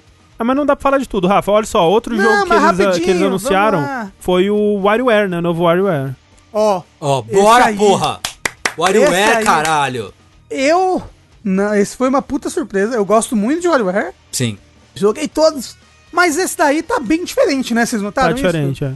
Você controla um personagem, né? É isso, você não controla alguma coisa aleatória dentro do jogo, né? É. Normalmente. Você vai controlar um personagem e os personagens têm poderzinhos diferentes, aparentemente. Pare me parece menos caótico e, portanto, menos interessante, Rafa. É, é tipo assim, é, tem um momento que tinha um negócio, ah, você tinha que que derrubar maçã de uma árvore. E aí um personagem derrubava de um jeito e outro personagem derrubava de outro né? Entendi. Porque eu acho que o foco dele, e por isso que ele é um pouco menos caótico, por isso que você controla o personagem, é multiplayer, né? Tanto que o nome é WarioWare Get It Together. Sim. Né? Então acho que o foco é você separar ali os Joy-Conzinhos, dar um Joy-Con pra cada pessoa e controlar os personagens ali. Vai ser legal, provavelmente vai ser. O, o, o, os WarioWare são muito legais, são muito divertidos. Eu acho que, que vai ser um bom jogo. Tomara que venda bem e eles falem: caramba, como vendeu bem, vamos fazer um Riff in Heaven aqui. Porra, é esse, é, é esse é o nosso plano. Essa é, é a única esperança que me mantém Esse é o vivo. plano. Pois é. Vamos falar então do melhor anúncio da conferência da Nintendo, que foi Metroid Dread. Uh! Ó, um novo Metroid continuando, e não apenas continuando, mas concluindo a história ali de, de Metroid Fusion, né? Uhum. Na verdade, a história que vem aí desde o 2, basicamente, né? Que um ele é, é um, né? Mas aí o 2, ele começa com essa porra aí do, do, do Metroidzinho que gosta da Samus. Uhum. E aí vai essa porra até o Fusion, até o Dread aí, né? Que... Isso. Dread, que é um jogo lendário, infame, em produção por 19 anos. Entre sai, entre sai, entre sai. Os primeiros boatos, né, do Dread são lá de 2005, cara. Tipo, em 2008... Já foi... com esse nome. Já com esse nome, Metroid Dread. É, em 2008 eu gravei um podcast sobre Metroid, né, no, no Downloading, um dos primeiros podcasts que, que a gente gravou na vida. E lá a gente comenta, né? O Diego comenta dos boatos, né? Do Metroid Dread, que naquela época já era desacreditado. Ah, será que um dia vai sair, né? E tal. É, porque, tipo, é, aparece menções ao projeto do Metroid Dread no Metroid Prime, né? É, exato, né? No 3, né, tem um, uma, uma parada que você lê e fala o projeto Dread está quase pronto, uma coisa assim. Isso. Tanto que eu vi 700 mil reações à, à conversa da Nintendo, né? E as pessoas, quando apareceu o Metroid Dread, a pessoa falou brincando: Caralho, Metroid Dread, hahaha. Aí apareceu o título, as pessoas, porra! Ficaram desacreditadas. E é muito bacana, porque ele vai ser continuação do Fusion. Sim, e é coisas é acontecem, legal. coisas acontecem no final do Fusion que você tá vendo, você tá, você tá vendo as consequências agora, sabe? Porra. Rafa, o esse Metroid Dread, ele é o primeiro Metroid original em tipo 15 anos, sei lá, e o primeiro Metroid é, original de console 2D, né, em tipo quase 30 anos. Uma parada então, ridícula, é, é, um, assim. é um negócio. É, 19 é um anos que falaram, é o primeiro é, Metroid original 2D, né? Assim, sem ser tipo, o Prime sem, então. É, sem ser o Prime sem ser o remake do 2, por exemplo, né? Então. Uhum. E tipo, eu tô botando muita fé nele, tô principalmente por causa do, do remake do Metroid 2, né?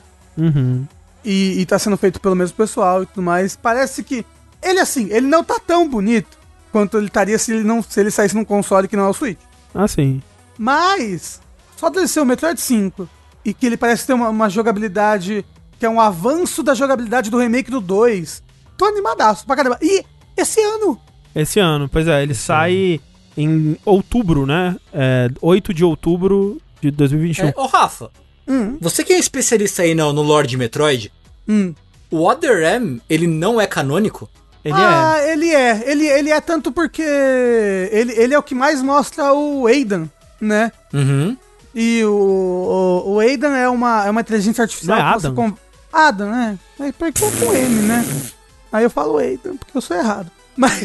Tudo bem, tudo bem. É que eu tava ouvindo, tipo, o cara do, do Watch Dogs, assim, de pré Acho que é Adam. Eu acho que é Ad, Adam. Adam. É, Adão, Adam. isso. Adão. Ele é uma inteligência artificial que aparece no, no Metroid Fusion e aí vo você descobre, tipo, em quem essa inteligência foi baseada.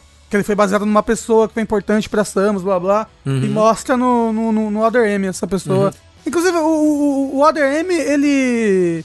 Apesar dele ter umas coisas muito furadas na história, tipo, a Samus tem, tem PTSD com o Ridley, sendo que ela já enfrentou o Ridley 400 vezes naquele ponto da história. Uhum. Tipo, se aquele fosse a primeira vez que ela tivesse enfrentando o Ridley, aí você fala, pô, tudo bem. Ela tem PTSD porque o Ridley matou os pais dela, né? Quando ela era criança. Mas, porra, já é a 15 vez. Você já matou esse cara várias vezes. No seu café da manhã, você vai lá e mata ele. Mas ele se encaixa onde na história? É antes do Fusion. É, ele é entre o Super Metroid e o Fusion. Ah. Eu posso tentar montar a cronologia Metroid aqui? Talvez o Rafa ele pode me corrigir. Por favor. Uhum. Ó. Assim, não é muito difícil também. Em ordem. É Metroid 1. Aí eu acho que a trilogia Prime, correto? Do que eu sei, sim. Não, não. Eu acho que é isso. Eu, eu, é, eu sim, do que, do que eu sei da história ah, de tá, Metroid. Que, ah, eu entendi do, você falando do Kill 6. Não. Ah. Tá, então, ó, Metroid 1, Trilogia Prime, Metroid uhum. 2, Super Metroid, Metroid Fusion, Other M. Não, não, não o, o, Other M é. Ah, é, o Fusion ó, é o último. Isso, depois Super Metroid, Other M, Metroid Fusion, Metroid Dread. E o Zero Mission, ele é um. Ele é o, o quê mesmo? É o remake do Ele é, é o remake um de novo, é. é o remake é do um com um final diferente, basicamente. Ok. Isso. Assim, ele é completamente diferente, mas ele é um remake da história do 1 com coisas a mais. Ah, e tem aí os Hunter e Federation Force. Ah, mas foda-se. Ah, mas aí é tudo spin-off da história. Ah, não, o justo, Pinball, justo. onde que entra na cronologia? é, inclusive, eu posso falar um spoilerzinho do Fusion? Por mim, tudo bem. Eu não É, assim, seria. Né? É porque tem a ver com uma das, das temáticas que eles mostram no Dread aí agora. De ser perseguido? É. Acho que ok. No, no Metroid Fusion, a Samus rompe com a Federação Galáctica, né? Sim. Tipo, ela fala, foda-se essa merda, vocês estão errados nisso daí, e rompe. E aí você percebe que ela tá sendo perseguida pela Federação Galáctica agora. Esses robôs que te perseguem, eles têm um visual menos menos monstruoso, né? É. é, uma coisa mais clean, tipo, é um robô matador da Apple, sabe? Uhum. Porque justamente eles, são, eles são robôs da Federação Galáctica que estão te perseguindo. Pode crer. Nossa, eu não, não é, lembrava e, de tipo, nada. Disso. Eu vi uma outra interpretação disso, Rafa, que o Yoshio Sakamoto, né, que é o produtor de Metroid, ele tava dando entrevista falando que uma das coisas que ele fala sobre esses robôs, os M, né, é que eles estão procurando e com instruções para destruir DNAs desconhecidos que eles encontram, né? E a hum. Samus, a essa altura, ela é uma, uma sopa de DNAs, né? Assim, Sim. ela tem tudo ali dentro dela. É, ela tem Choso, ela tem humano e ela tem Metroid, né? Parasita X também, não tem? Ah, então, ela, ela pode absorver os X porque ela tem DNA Metroid. E eu, eu falei ah, errado okay. Os Metroids são os, os predadores do, do X. Hum. É isso. Tipo isso aí. É, isso eu queria dizer que eu gosto muito da armadura dela que mostraram aí. Eu gosto também. Que ela meio eu que curti. tem um pedaço da antiga e uma nova em volta. É, ela, ela parece um meio termo da roupa do Fusion com a roupa clássica, assim, só que uhum. com uma cores diferente. Então, é, é bonito. E, e, e, vai mudar bastante essa armadura durante o jogo, né? Ah, ah Fusion, é. No Fusion muda pra caralho a armadura do começo pro final. Então a LSN falou, queria o, o, Prime 4, e assim, por mais que eu me animaria bastante com o Prime 4, eu tô bem mais animado com o Dread. É, eu uhum. prefiro bem mais os 2D. Nossa, assim, especialmente depois de ter jogado o, o 2 Samus Returns, viu? É, eu tô muito animado pra ambos, porque eu gosto muito da série Prime, eu acho a, a série Prime realmente primorosa. Não, de fato, os jogos são muito bons. E... Porra, esse eu, eu, eu, eu, não, eu não imaginaria que a gente ia ter um Metroid 2D novo esse ano agora. Nossa, nunca diria. Nunca, nunca, nunca, nunca, nunca. É, o que, eu, eu, eu tava na esperança de ter o remake do 2 pra Switch. Aí eles já me vêm com essa. Podia, Mas né? Podia ter também. Porra, podia ter também. Podia muito. Até quem sabe se não vender bem esse.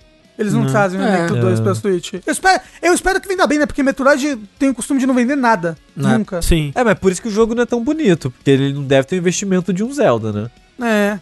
Dito isso, eu acho ele, ele, tá, ele tá bonito o bastante, assim. É, não, não acho que ele tá feio, não.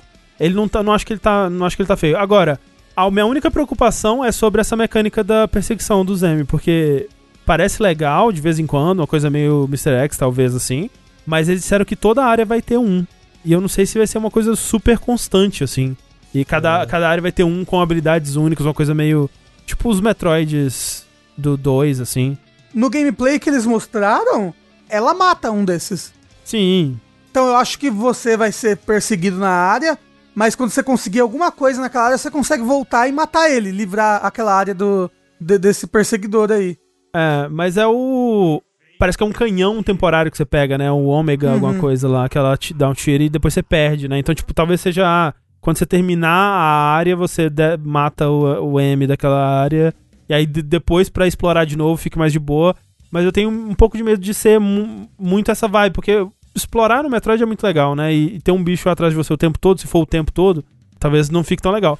Eu acho que eles vão ter bom senso, né? A Nintendo sabe fazer jogo, às vezes. Sim. Mas tá fazendo ah, com a Mary Christine. E a Mary Christine sabe fazer Metroid, às vezes. É, só fez um. Não, fez o outro lá, o Castlevania. O, o Castlevania. É, e o, e o Batman foi outro, né? Não foram é. eles também. Enfim, Metroid Dread lançando em 8 de outubro.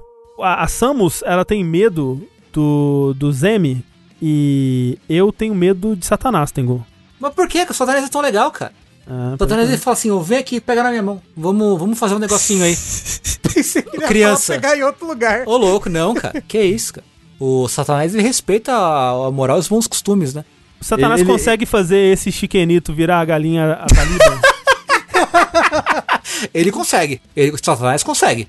É o que eu quero, e o que eu quero é exatamente que o Satanás ele deixe meu chiquenito crocante. Sim, por favor. Que é quando vai sair o Shin Megami Tensei 5. E finalmente, caralho, pô, filha da puta. Porra, aí Finalmente, sim, né? Temos aí um, uma data, né? Vai sair dia 12 de novembro. E tivemos altos gameplays, altos, altos trailers, altas coisas. E, cara, eu tô muito empolgado pra esse jogo. Eu tô empolgado demais. É, mostraram a versão definitiva do protagonista, mostraram uhum. combate, mostraram navegação no mundo como vai funcionar, a animação nova de fusão de bicho tá da hora demais. Oh, eu demais. vi o que você falou, Tengu, disso do, deles terem refeito os modelos dos bichos. E realmente, né, o, o Jack Frost nunca esteve tão bonito. Então, cara, eles estão refazendo tudo. Né, alguns alguns estão mudando o design, alguns não, né? Mas, tipo, Jack Frost uhum. deram uma mudadinha muito, muito sutil no design. Mas, tipo, o Angel tá diferente. Os caras estão aos poucos reconstruindo é, Shin Megami Tensei, assim, e, cara, e tá muito, muito da hora. Muito da hora mesmo. Eu gostei muito do design do protagonista. Nossa, é, da hora bom. demais o design, cara. É, Puta que pariu. Você, você, é, primeiro, o encontro é aleatório ou você vê o bicho no mapa? Agora você vê o bicho no mapa. Desde o, desde o 4, né, do 3DS, os encontros você vê os inimigos andando no mapa. E nesse você, que no 4 você via meio que uns, uns bichos pixelados assim, meio Matrix. Uhum. Nesse uhum. você vai ver os modelos 3D dos bonecos mesmo andando no mapa. O que é ótimo, inclusive. Uma coisa que eu vi, eu não vi falando sobre isso, eu vi no gameplay um detalhe, é que tinham certas horas que. E, e talvez seja algo de Shin Megami Tensei que eu não saiba, né mesmo, mas é, me parece algo novo. Talvez você saiba dizer. Ah. Que quando fusiona o bicho, às vezes ele vem com um nome diferente. Tipo, tinha uma hora que aparece lá, é. Esse é o Tyrant é, Beelzebub, em vez de só Beelzebub. Tipo, como ah, se tivesse um nome extra que veio da fusão. Ah, não, é que assim. o, o, nome que vem primeiro é meio que a raça, a categoria do demônio. Isso ah, sempre tá. tem. Sempre tem. Ah, tipo, tá. é tipo, Angel é da categoria Anjo, o Beelzebub é da categoria Tyrant, o Jack Entendi. Frost é da categoria Pixie e por tipo aí. Tipo os tarôs no Persona? Ah. É. Talvez. Acho que, é, acho que sim. Acho que sim. É que, tipo, em, em Megaten, é que eu não lembro agora se tem as raças dos bichos no, no Persona. Eu acho que talvez realmente não, mas não tô lembrando agora. Que em Megaten sempre tem cada, tem cada raça, tem X bichos que pertencem àquela raça. Sempre, né? E é isso aí que você tá falando. O... Eu posso fazer uma party só de anjo? Pode, pode. Mas eu, mas eu vou morrer, né? Porque... É, se ele não for balanceado, né? É, sim. Tem, tem, tem a ver com isso, né? Sempre. É, é, esse é jogo não é, é tão tipo maleável Pokémon, quanto Pokémon. Né? É, não é tão maleável quanto Pokémon. É porque Pokémon é muito fácil, né? Esse é o, esse é o que do Pokémon? É. é. tudo tão fácil que você consegue fazer equipe do que você quiser. Sim, sim. É, o Shimigami não parece ser fácil. É, não, é, não, é, não é difícil, mas é mais difícil que Pokémon, sem dúvida alguma, é mais difícil. Então eu acho que, cara, eu tão... acho que é, vai ser difícil pra caramba. É. Tenho... Assim, a gente não sabe como é que vai ser o 5, né? É. A, a trilha sonora é do mesmo cara que tá fazendo, que fez do 4, que para mim é da hora pra caralho deixa o Shuji Meguro descansar um pouco, né? Ele tem a vibe dele. Shin Megami Tensei meio que adotou uma outra vibe desde o 4, que eu aprovo pra caralho, acho muito eu boa. Eu acho legal, 4 é, é muito acho boa, bom né? preparar bem, assim. Sim, sim. E, porra, tudo, tudo que eu vi desse jogo, não tem nada que eu vi que não tenha me empolgado. É impressionante, assim. Eu tô muito, muito empolgado. Desde o design do boneco, até os monstros, até a Até mapa. a data de lançamento, né? Porra, tá até aí. a data, tá aí, já tá aí, né? Isso quer dizer que o quê? Que eu já marquei um ponto no nosso bolão de fim de ano. É verdade. Eu falei que ia sair é. Megaten 5 esse ano. ele, vai, ele vai sair em inglês esse ano também? Sim. Vai dia 12. Mundial. O lançamento, Porra. quer dizer, é dia 11 no Japão, dia 12 nos Estados Unidos. Vai ser o lançamento Show. praticamente uhum. no mesmo dia. Né? Porra, muito, muito. Animal, animal, animal. Eu tô tão Porra, empolgado, tem Detroit cara. e Megaten 5 Não, esse final de ano. Esse final de ano tá lotado, cara. Tá muito tá. jogo, muito jogo bom. Pois é, pois é. Loucura, pô, tô muito tô feliz. empolgado. Porque assim, no, nos trailers antes, né, que mostrava mais a vibe assim, eu tipo, ok, vamos lá, tá? É alguma coisa, né? Agora, uhum. esse, você consegue ver, ok, isso aqui vai ser maneiro. Eu não, não entendo muito bem o que tá acontecendo na história. é. Mas vamos lá. É, mas não, não falaram tanto assim, não. É muito pouco que falaram sobre a história. Ah, ele tá andando e aí ele cai no mundo pós. Aí você cai. Aí ele cai, cai no mundo, no mundo pós-apocalíptico. E você cai no mundo pós Você cai. É, o Tengu Vinícius GP tu perguntou qual Shin Megami Tensei tem no PS4. É só o remake do 3, não é? Só o HD Remaster, eu acho. Se você tiver um PS3, você joga. Tem alguns que estão na retrocompatibilidade, né? Na, na, na, PSN. Você pode comprar o Digital Devil Saga, por exemplo, tá disponível lá. O nosso original tá disponível lá. Uh, mas acho que do PS4, eu acho que é só o Nocturne HD. Acho, quase certeza. E esse, o 5, ele é só Switch, né? Porque ele foi feito com parceria com a Nintendo. Isso, pelo menos por enquanto ele é só, só Switch. Uhum. Assim como o 4 foi só, né? É, é, eles meio que dividiram hoje em dia, né? Porque Persona tá no PlayStation e Megaten tá, tá na Nintendo, basicamente, né? Tirando o Nocturne HD que saiu para tudo, saiu para Switch, para PC e pra, pra, pra PlayStation, eles dividiram assim agora. O Shin Megami Tensei 4 é exclusivo de 3DS? Sim, é. Você gosta dele? Eu nunca terminei ele, mas eu gosto bastante. Eu acho ele bem legal. Antes da última coisa da Nintendo, vamos rapidamente, porque senão a gente nunca vai terminar esse podcast. Uhum. Advance Wars 1 e 2. Uhul. É, estilo de arte polêmico. Questionável. Eu, eu brinquei, eu nem achei tão feio assim, não. Eu achei ok também. É pra, é pra tudo parecer brinquedo, por isso. Eu sei, é. assim, dava para fazer isso mais bonito, mas tá ok. Eu, eu acho que tá ok. Mas assim, vocês viram que, que legal? Que realmente a, a, arena que você batalha, ela fica num negócio de madeira, assim? Num tabuleiro, é, assim. Hum, é, num tabuleiro de madeira. É, é, é bonitinho. E assim, vai ser as jogabilidades do, do 1 e do 2 aí. Eu, eu acho que vai ser legal. O meu único medo é que eu seja burro demais pra vencer as coisas. Só isso. Ah, eu com certeza você.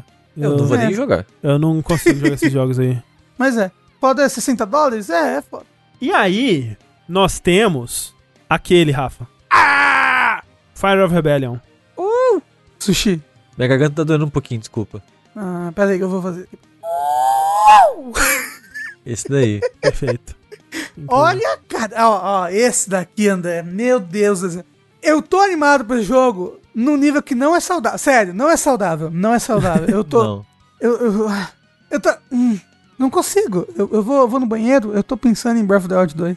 Eu vou dormir, eu tô pensando em Breath of the Wild 2. Eu vou comer, eu tô pensando em Breath of the Wild 2. Sabe? E, e eu já vi esse trailer tantas vezes. Eu já vi. Não tem nem data 400, ainda. 400 mil análises desse trailer. E aí, junção com o trailer. E aí, tocando o trailer ao contrário. Entendeu? e aí, tocando o trailer misturado com o trailer antigo, ah, só que agora é ao contrário. Eu, eu, não, eu, não, duvido, eu não duvido não, que o Rafa que ele viu todo Eu não duvido trailers. nada, não, não. É isso. Inclusive, se você toca o, o, o, os dois trailers aí ao contrário, intercalado com metade da velocidade, é igual uma outra música aí com o dobro da velocidade. E é o Kojima que fez. É, é isso. Kojima has a secret, isso aí. Nossa, a gente, é. a gente tem que andar porque vai ter a teoria do Kojima ainda. Tem, pô, tô falando. Puta então, merda, pô, pô, é assim, olha só. A gente tem que andar. Então, só vou te falar que realmente eu já vi todas as teorias. Tem. tem é. Que que, ó, uh! Rafa, me dá a sua teoria do que aconteceu, porque quando passou, a gente ficou uma hora falando sobre esse trailer, inclusive, se você quiser uma análise das nossas primeiras reações, tem no, no, no Jogabilidade TV, nosso canal secundário no YouTube, tem lá uma hora da gente com o pessoal do Velodo, com o pessoal do Nautilus conversando sobre o trailer. Mas assim, enquanto a gente tava tentando entender o que tava acontecendo, a gente. Porque o que, que é o trailer novo do Breath of the Wild? Ele mostra que, tal qual Skyward Sword, agora vão ter ilhas no céu, né? Vai ter o mundo do chão, vai ter o mundo do céu, né? E mostra principalmente o Link. Mostra um meio a meio, né? E aí é, é curioso porque quando mostra o Link no chão, ele tá num design que lembra mais o design do Breath of the Wild 1, né? Até com a roupa azulzinha lá, o cabelo que parece mais o cabelo do Link.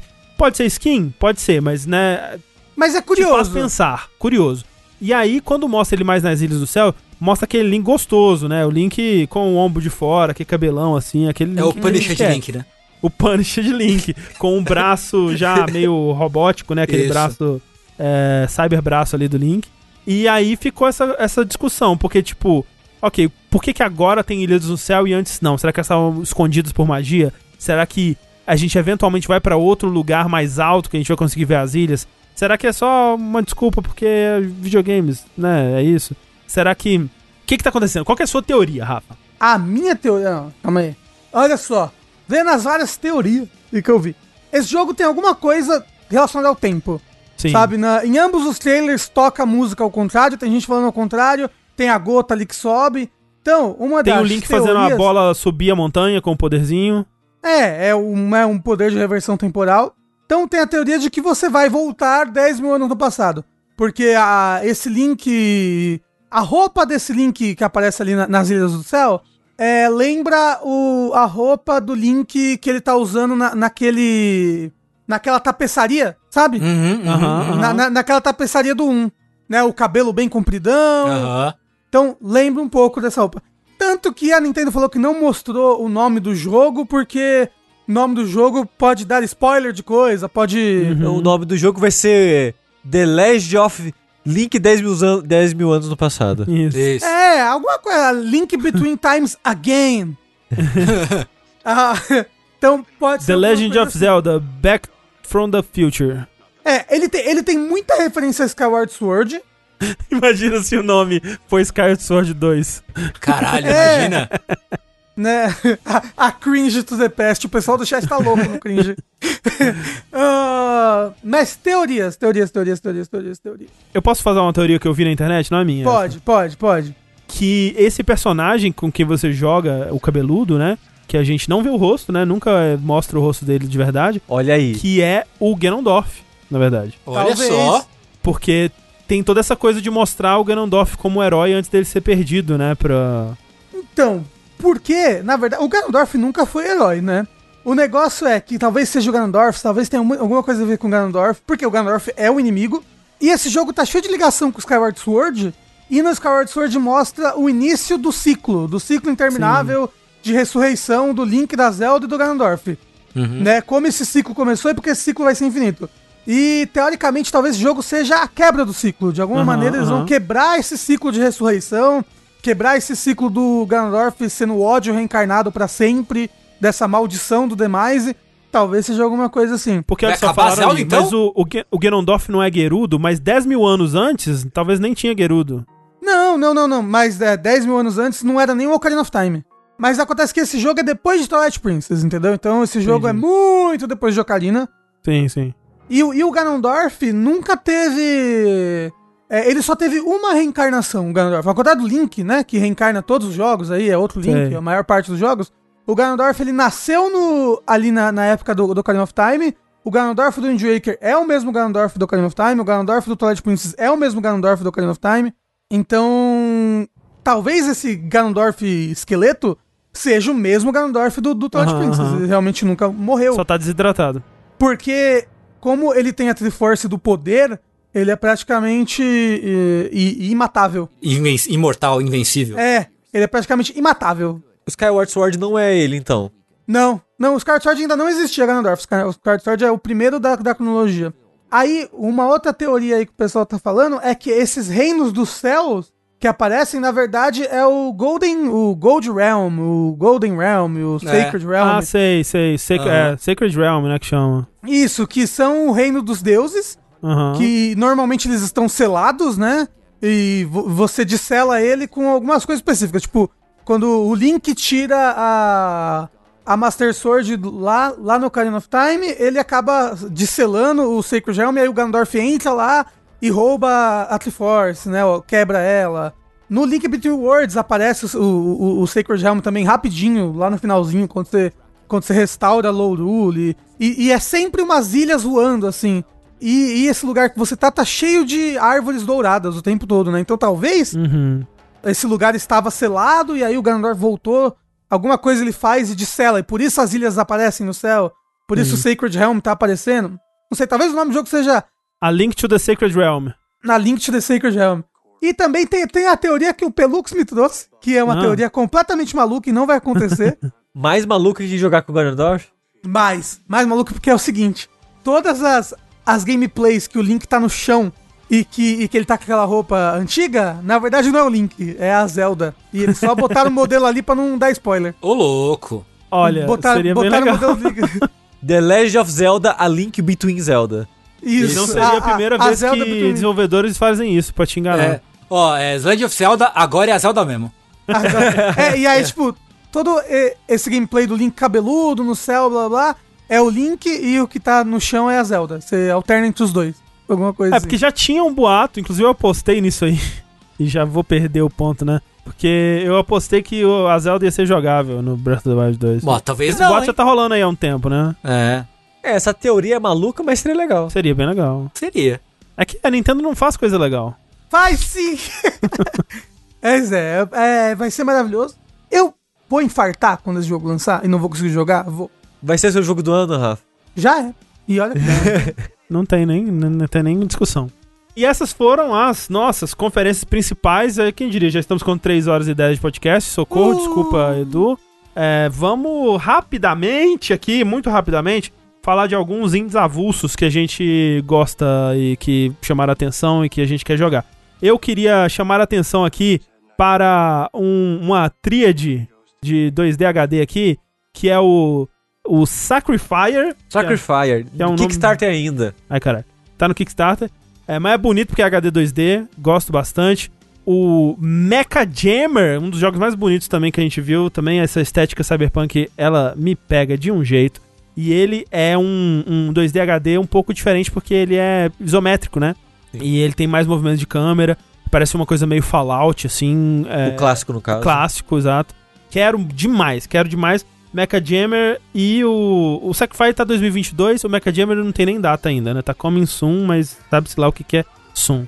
Outra tendência que eu vi bastante durante a E3 foram jogos de carteiro, né? Então a gente tem o Lake, que é um jogo que já tinha sido anunciado, mas eu não conhecia.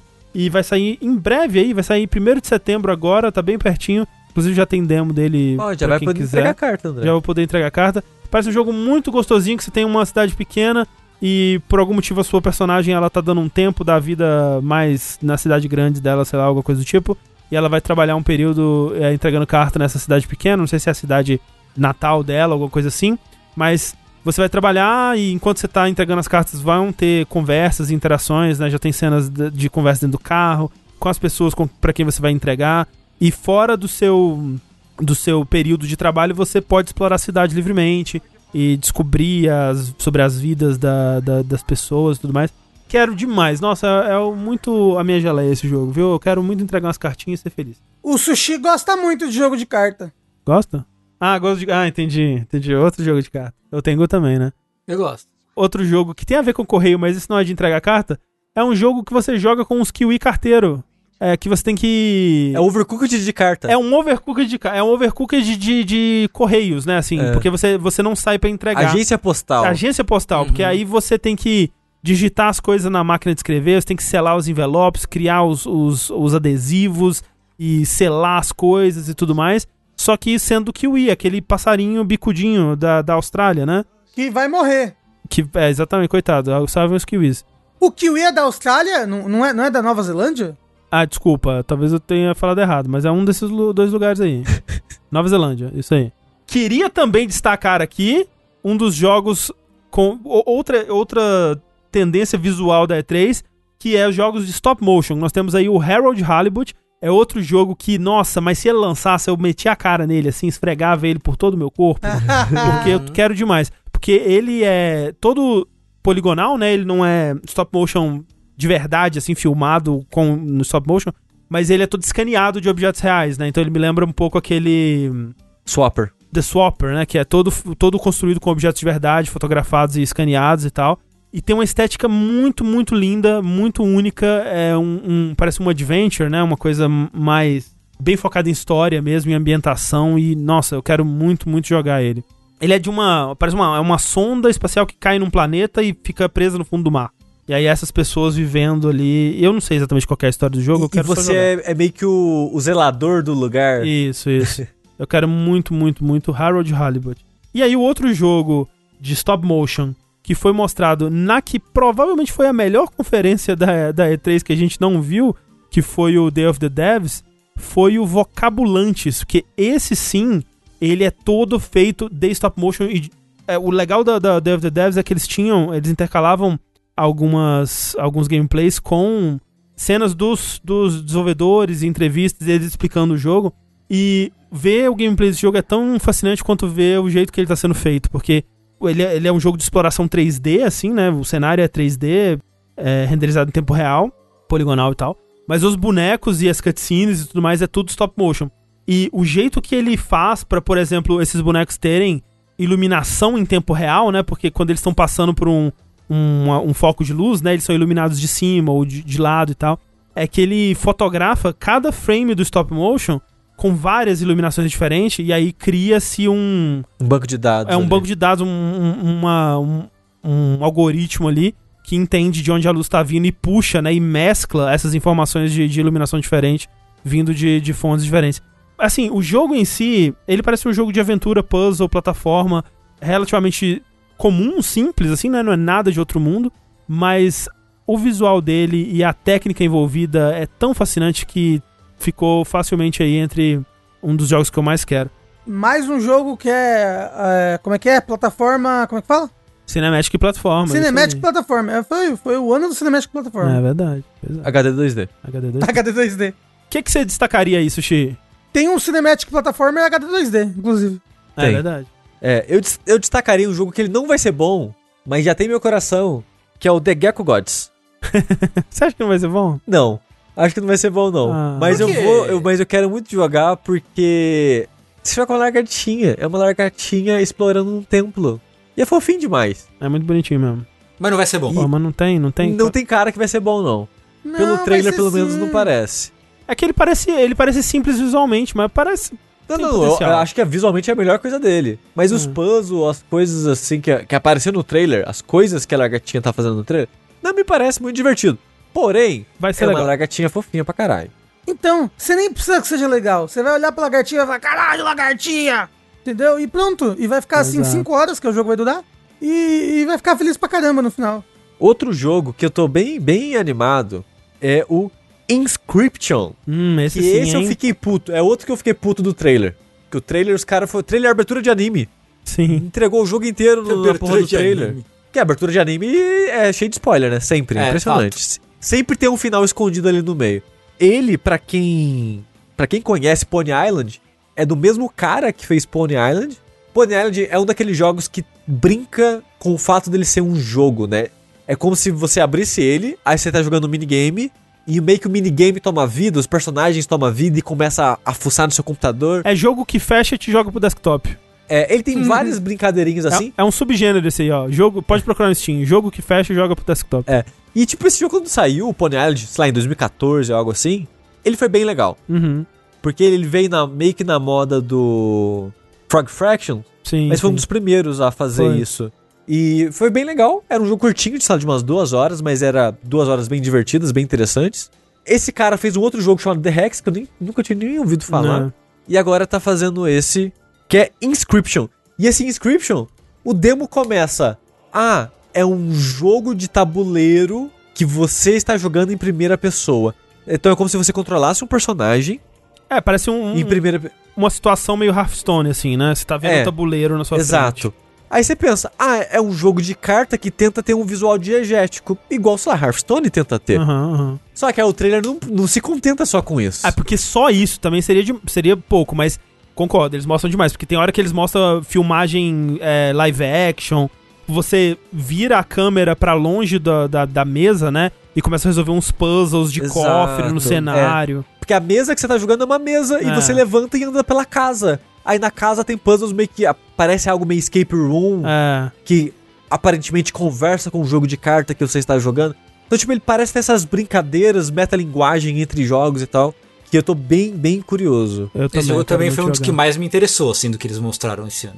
Eu acho que vai ser terrorzão pra caralho. Eu acho que esse jogo Tem uma vai cara, tá- tem uma cara vai de ficar terror. todo mundo cagado de medo É. jogando. Tomara, tomara, vai ser legal. Tomara. pô. Ah, vocês querem destacar mais algum? Porque eu tenho vários aqui.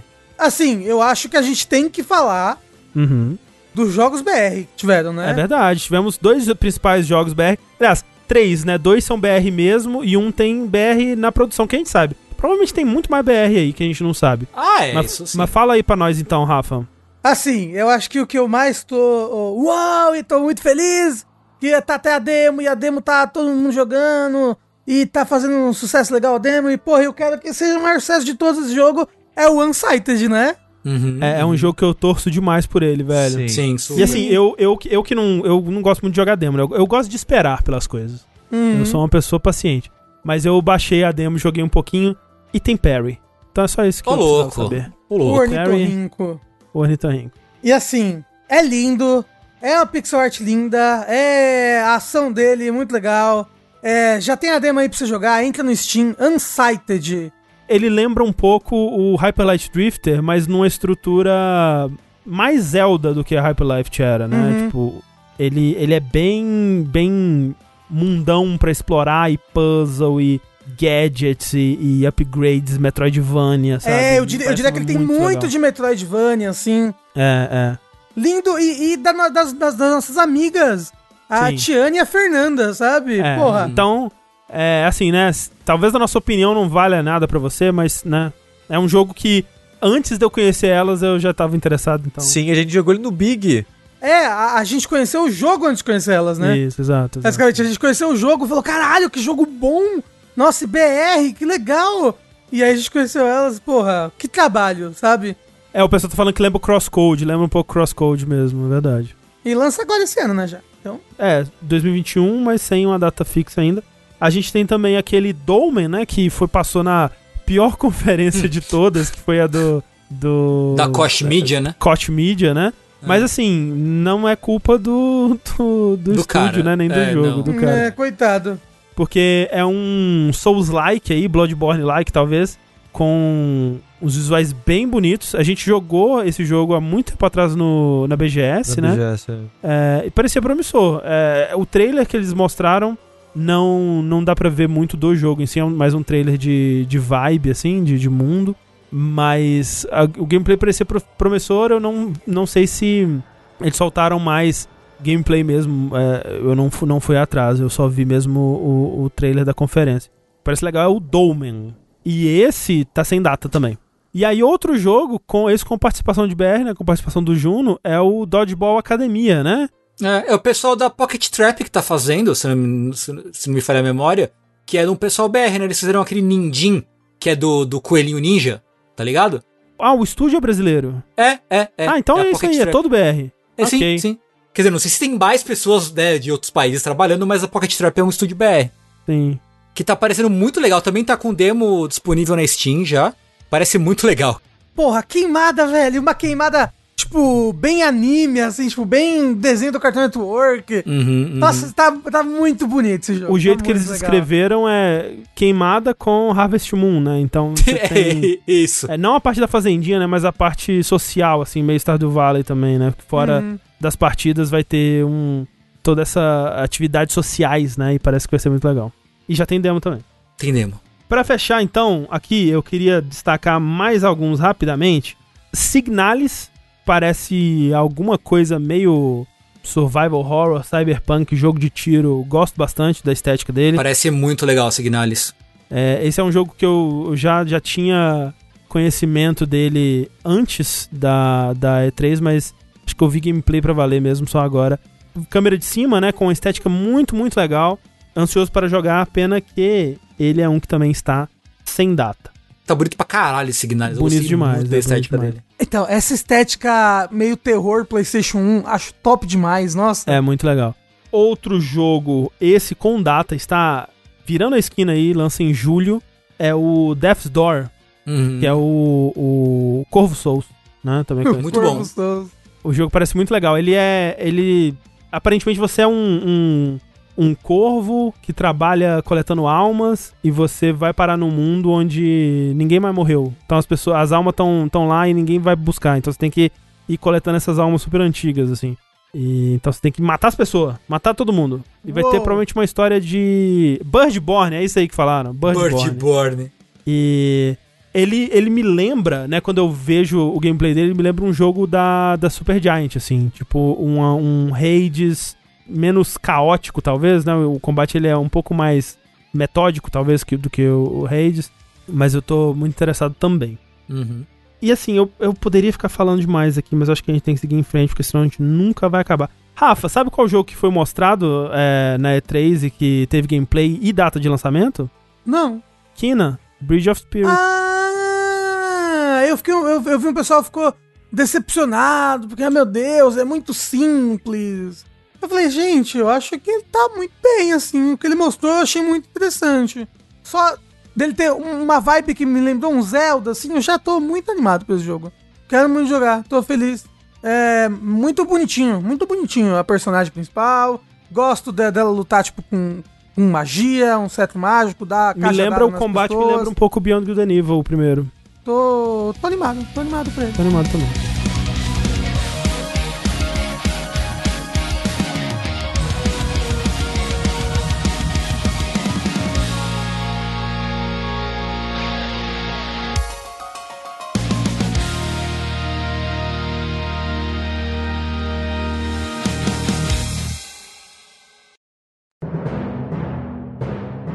André Campos, meu grande amigo. Diga, Vamos Rafa. falar de umas notícias rapidinho Vamos aqui? sim. Olha só, não foi na E3, mas tem um rumor aí, André, de que sairá uma coletânea de Castlevanias do, do Game Boy Advance aí pra algum lugar. Não sei pra onde vai lançar essa coletânea, mas vai lançar.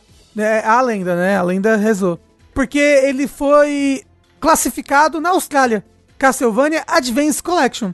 Ah, a única coisa triste é que pro Game Boy Advance mesmo, não são os que você quer, né? Porque pro Game Boy Advance é Circle of the Moon, Area of Sorrow e um outro, né? Não e tem o Down of, Sorrow. Né? É, não tem Down of Sorrow, não tem Book uh, de Judgment, como é que é? Judgment of Ruin. É, mas é porque são os de DS, né? É, então, mas esses são os que a gente quer. O Area é bom, mas esses outros mais ou menos. Ó, o Circle of Moon é bom, é bom. É bom, o Armor é okay. of Dissonance é ruim. É ruim. E o Area of Sorrow é muito bom. É, é muito bom, de fato. Então... Acho que o Dawn of Sorrow não é, eu não gosto muito.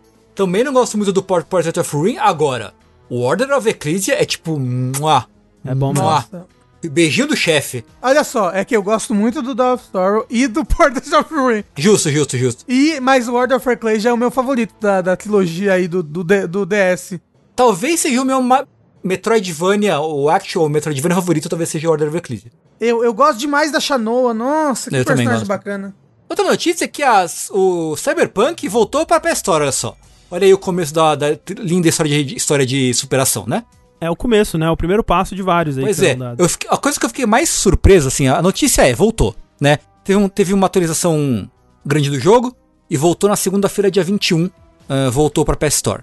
Gente, já faz seis meses que tiraram o jogo da Vocês estão entendendo o que eu tô falando? O tempo voa. Faz seis meses que tiraram o jogo da PS Store. Não, ô Tengu, Cyberpunk lançou esse ano? Não, que tiraram. Dezembro. Dezembro saiu. Cara, pra mim, Cyberpunk lançou em dezembro do ano re retrasado, assim, na minha cabeça. Foi a parte que mais me chocou. É que faz seis meses que tiraram do ar. É, pra mim parece que faz menos, na verdade. Pra é, mim parece é. que fazem uns três meses. Pra assim. mim parece que faz menos. Parece menos. Mas, dito isso, tá lá no, no, no, sobre, sei lá, do jogo, que não é recomendado você comprar ele pro PS4, não. Assim. é, pro, é, proibido, mas se quiser pode. é, tá lá. É, não, não, esse jogo não é recomendado pro PS4. Mas se quiser, pode. Compre.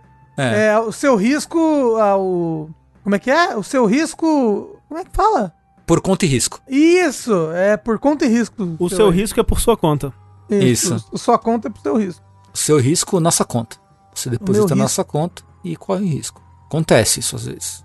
Vamos falar então da principal notícia do dia, que é Kojima, não é verdade? O segredo que o Kojima ainda está escondendo da gente. É. Assim, porque... o, o casamento dele já tá aberto com é verdade. eles. Não é segredo mais. Mas outro segredo. Esse sim, esse sim vai ser revelado aqui agora. Porque, ó, eu vi muita gente falando aí. Ah, André, você está por dentro do que o Kojima está escondendo. Ah, André, você é um believer? E eu queria dizer aqui que eu sou believer muito antes de virar moda, tá bom? É eu verdade. sou believer da primeira vez que a gente falou disso lá em abril, tá? E uhum. eu tô aqui, ó, defendendo essa verdade, defendendo essa essa essa teoria maravilhosa antes de ser cringe. Exatamente. Mas você realmente acredita, André? No fundo, não, Sushi. Mas eu tenho. Eu tô oferecendo aqui, né, um, uma esperança, né? Um, um negócio aqui. O André tá dando pras pessoas o que elas querem. Exato. É. é porque, André, uma coisa que você não viu. Que enquanto a gente grava aqui essas seis horas de podcast, uhum. o mundo está acontecendo. De fato, de fato. E uma das coisas que acontece no mundo é o que as pessoas estão brincando, que é o ator que o Kojima contratou. É, o ator que ele contratou, sim. Uhum. O mesmo da foto, né? Exato. Uhum, ele postou um vídeo no Twitter, na conta da Blue Box, que é o uhum, estúdio uhum. que tá fazendo um jogo lá, Abandoned. Acho que é isso, não? Abandoned. É Abandoned, é. Falando, não, tipo, não, gente, é a gente aqui que tá fazendo um jogo, não tem nada a ver. Esse tipo de coisa. Sim, certo. Você acredita se o ca... Você acredita no cara se quiser, se não é acredita claro, se quiser. Não. Assim, não, é, esse cara não muda nada do que a gente tá falando aqui. Porque é. dizer que não são, que não é coisa do Kojima, eles já tinham falado. Eles já falaram várias vezes, inclusive, né? Mas você ouviu a voz de choro dele? Não ouvi. Cara, eles estão desesperados, pelo amor de Deus, não é? Para! Não é coisa do Kojima, desculpa! Porque desculpa. assim, dando, dando um, um, resumo aqui, rapidamente. Ah, e o, o, a, a, o perfil da Kojima Productions curtiu esse vídeo. Aí as pessoas. Isso alimenta as pessoas achando que faz parte da brincadeira. Pode ser só Kojima falando, é verdade, é, não é, não. É, realmente sim, não eles estão falando assim, realmente, ó, ó, acreditem nessa porra aí. É. Mas olha só, Lá em 7 de abril, né, saiu esse, esse trailer desse jogo Abandoned, que a coisa mais estranha sobre isso na época que começou a chamar a atenção é, pô, por que que esse trailer, que ele é tão zoadinho, né, tipo, frame rate meio zoado, uhum. a narração parecia uma coisa bem amadora, e tipo assim, pra um jogo indie, provavelmente feito por uma equipe pequena, tá ótimo. Mas por que que esse trailer em específico tá recebendo destaque no PlayStation Blog, né? O blog oficial do PlayStation. Eles não postam todos os lançamentos, né? Ele tem uma curadoria ali dos jogos até independentes que eles vão mostrar, né? E, tipo, muitas vezes são jogos que já no teaser, assim, parecem muito promissores ou de desenvolvedores mais reconhecidos e coisas do tipo, né? Pode ser que eles viram alguma coisa além e que sabem que esse vai ser um projeto interessante e tudo mais, mas chamou a atenção por aí, né? E aí, se você quiser saber todas as especulações que a gente fez e que estavam rolando na época do porquê que isso teria uma relação com o Kojima, né? Você pode escutar aquele podcast. Mas, em resumo, o nome do desenvolvedor, que é Hassan Karamaran, eu acho, as primeiras letras são HK, né? E aí o pessoal, ó, Hideo Kojima aí. É, aí foram na PSN, acharam o perfil dele. E o nome do perfil dele na PSN é Sneak Warrior, né? Que tem uma coisa meio de Snake aí. Uhum. Foram procurar jogos antigos desenvolvidos por esse estúdio. Não acharam nenhum de destaque, mas acharam um jogo de celular que eles fizeram.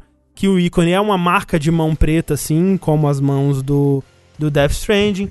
Esses outros jogos aí, eles tinham uma, uma coisa curiosa sobre eles, assim, porque todos, é, a maioria dos jogos, especialmente os de celular, tinham tipo sempre. Ah, esse jogo foi baixado cinco vezes, ah, e tem cinco reviews, né? Um número que se repetia nesses jogos, por esses jogos, assim. É porque eram os irmãos e, sim, e parente. Sim, não, eu tô, eu tô, dando aqui os motivos que as pessoas começaram a criar. Eu não tenho nada a ver com isso. Eu, sou, eu não queria ser o cara da conspiração aqui, afinal de contas. É, aí, né, e aí o, o, mais louco, né, é que foram no IMDB do cara e acharam créditos dele num episódio de um game show antigo que chamava Kojima tem um segredo, né? Essa parte é muito ser... boa. Não pode ser só coincidência. Enfim, a gente fala mais sobre isso lá. Mas aí, assim, começaram, né? As coisas continuaram a desenvolver. As pessoas não largaram o osso, mesmo depois dos desenvolvedores falarem, não, a gente não tem nada a ver com isso, não tem nada demais. E aí, uma outra coisa que surgiu mesmo desse trailer é que se você ouvir a narração, é uma mulher falando assim: Imagine acordar num lugar longe de casa, longe dos seus amigos, ninguém para te guiar, ninguém para te ajudar, Ó, isso parece muito a narrativa do Kojima de que ele teve que recomeçar do zero. É a história do Kojima. Só com uma caneta no bolso. é tudo verdade. mais. E você é a presa, é a vítima de uma sociedade de malucos regidas por um louco religioso, um falso profeta que vai fazer de tudo pelo poder e pelo dinheiro. Parece a Konami, hein? A Konami. Parece o Brasil Konami. também. É, Parece a Konami. Daí. E quando você percebe isso, você sabe que é o fim. O seu fim. Kojima sendo demitido pela Konami. É Mas você nunca vai aceitar isso você vai lutar para encontrar uma saída. Então é o Kojima não desistindo da ideia do, do Silent Hills aí. Ele vai dar a volta por cima e encontrar uma maneira de fazer. Fato. Né, os devs negam tudo, etc e tal. Aí, pulamos para dia 31 de maio, que é quando as coisas voltam a ficar um pouco mais interessantes. Porque a Blue Box, que é o estúdio que está desenvolvendo supostamente esse jogo aí, que está desenvolvendo esse jogo, vou dizer aqui, está desenvolvendo esse jogo aí, eu não acredito nessas teorias de conspiração, apesar do que eu estou dizendo aqui agora. É. Apesar de eu acreditar, eu não acredito. Eu, eu, é divertido, mas eu não acredito. Ela anunciou que ia lançar um novo trailer do jogo. E esse trailer seria como um app, né? Tipo, você baixaria um app e veria ele rodando em tempo real no seu PlayStation 5. E supostamente não seria jogável, seria só um app para você baixar e ver aquilo em tempo real no seu console. O que já é meio estranho, porque não é algo que as pessoas fazem. Você diria que é quase um playable teaser? É um playable teaser, só que você não playa ele, né? Uhum. Basicamente. O é watchable teaser. Watchable teaser. Vai chamar WT. WT.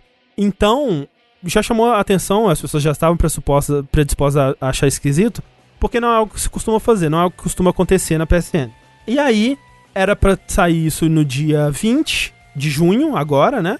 Foi adiado para 22 e agora vai sair dia 25. Então, assim, em breve a gente vai ter acesso a isso aí, talvez quando você estiver ouvindo esse vértice editado a gente já tem acesso. E aí o Twitter da Blue Box começou a twittar umas coisas interessantes, como por exemplo, eles tweetaram que no jogo vai ter gráficos next gen, 4K 60 frames, sem HUD, munição manual, checagem de munição manual, cuidar de feridas, sobrevivência realística cinemática e flocos de neve de sangue. Porra é porra é? Não flocos de neve de sangue. Que porra é essa? E aí as pessoas foram lá e fala, porra, que porra de blocos de neve de sangue é esse? Pra pesquisar e encontraram uma parada que na época, em 2014, a Sony ela tava fazendo uns teasers assim misteriosos de coisa que ela ia soltar, né? E num, numa dessas, num desses vídeos que ela soltou, era um teaser muito rapidinho que mostrava um floco de neve de sangue. E na época, as pessoas acreditaram que seria um teaser de Silent Hills. Tipo, junto do. Hum.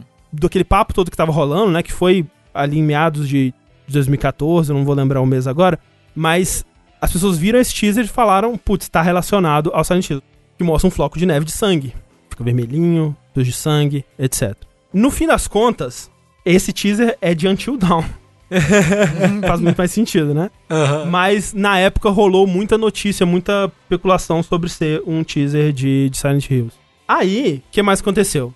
Uns dias antes desse, desse tweet acontecer, o Kojima twitta sobre dois livros. Ele pega dois livros assim, agradece pelos livros. Caralho, isso daí é. O pessoal é muito louco. E no tweet do Kojima, ele tá falando de um livro que chama The Silent Wife e outro que é escrito por um tal de Joe Hill.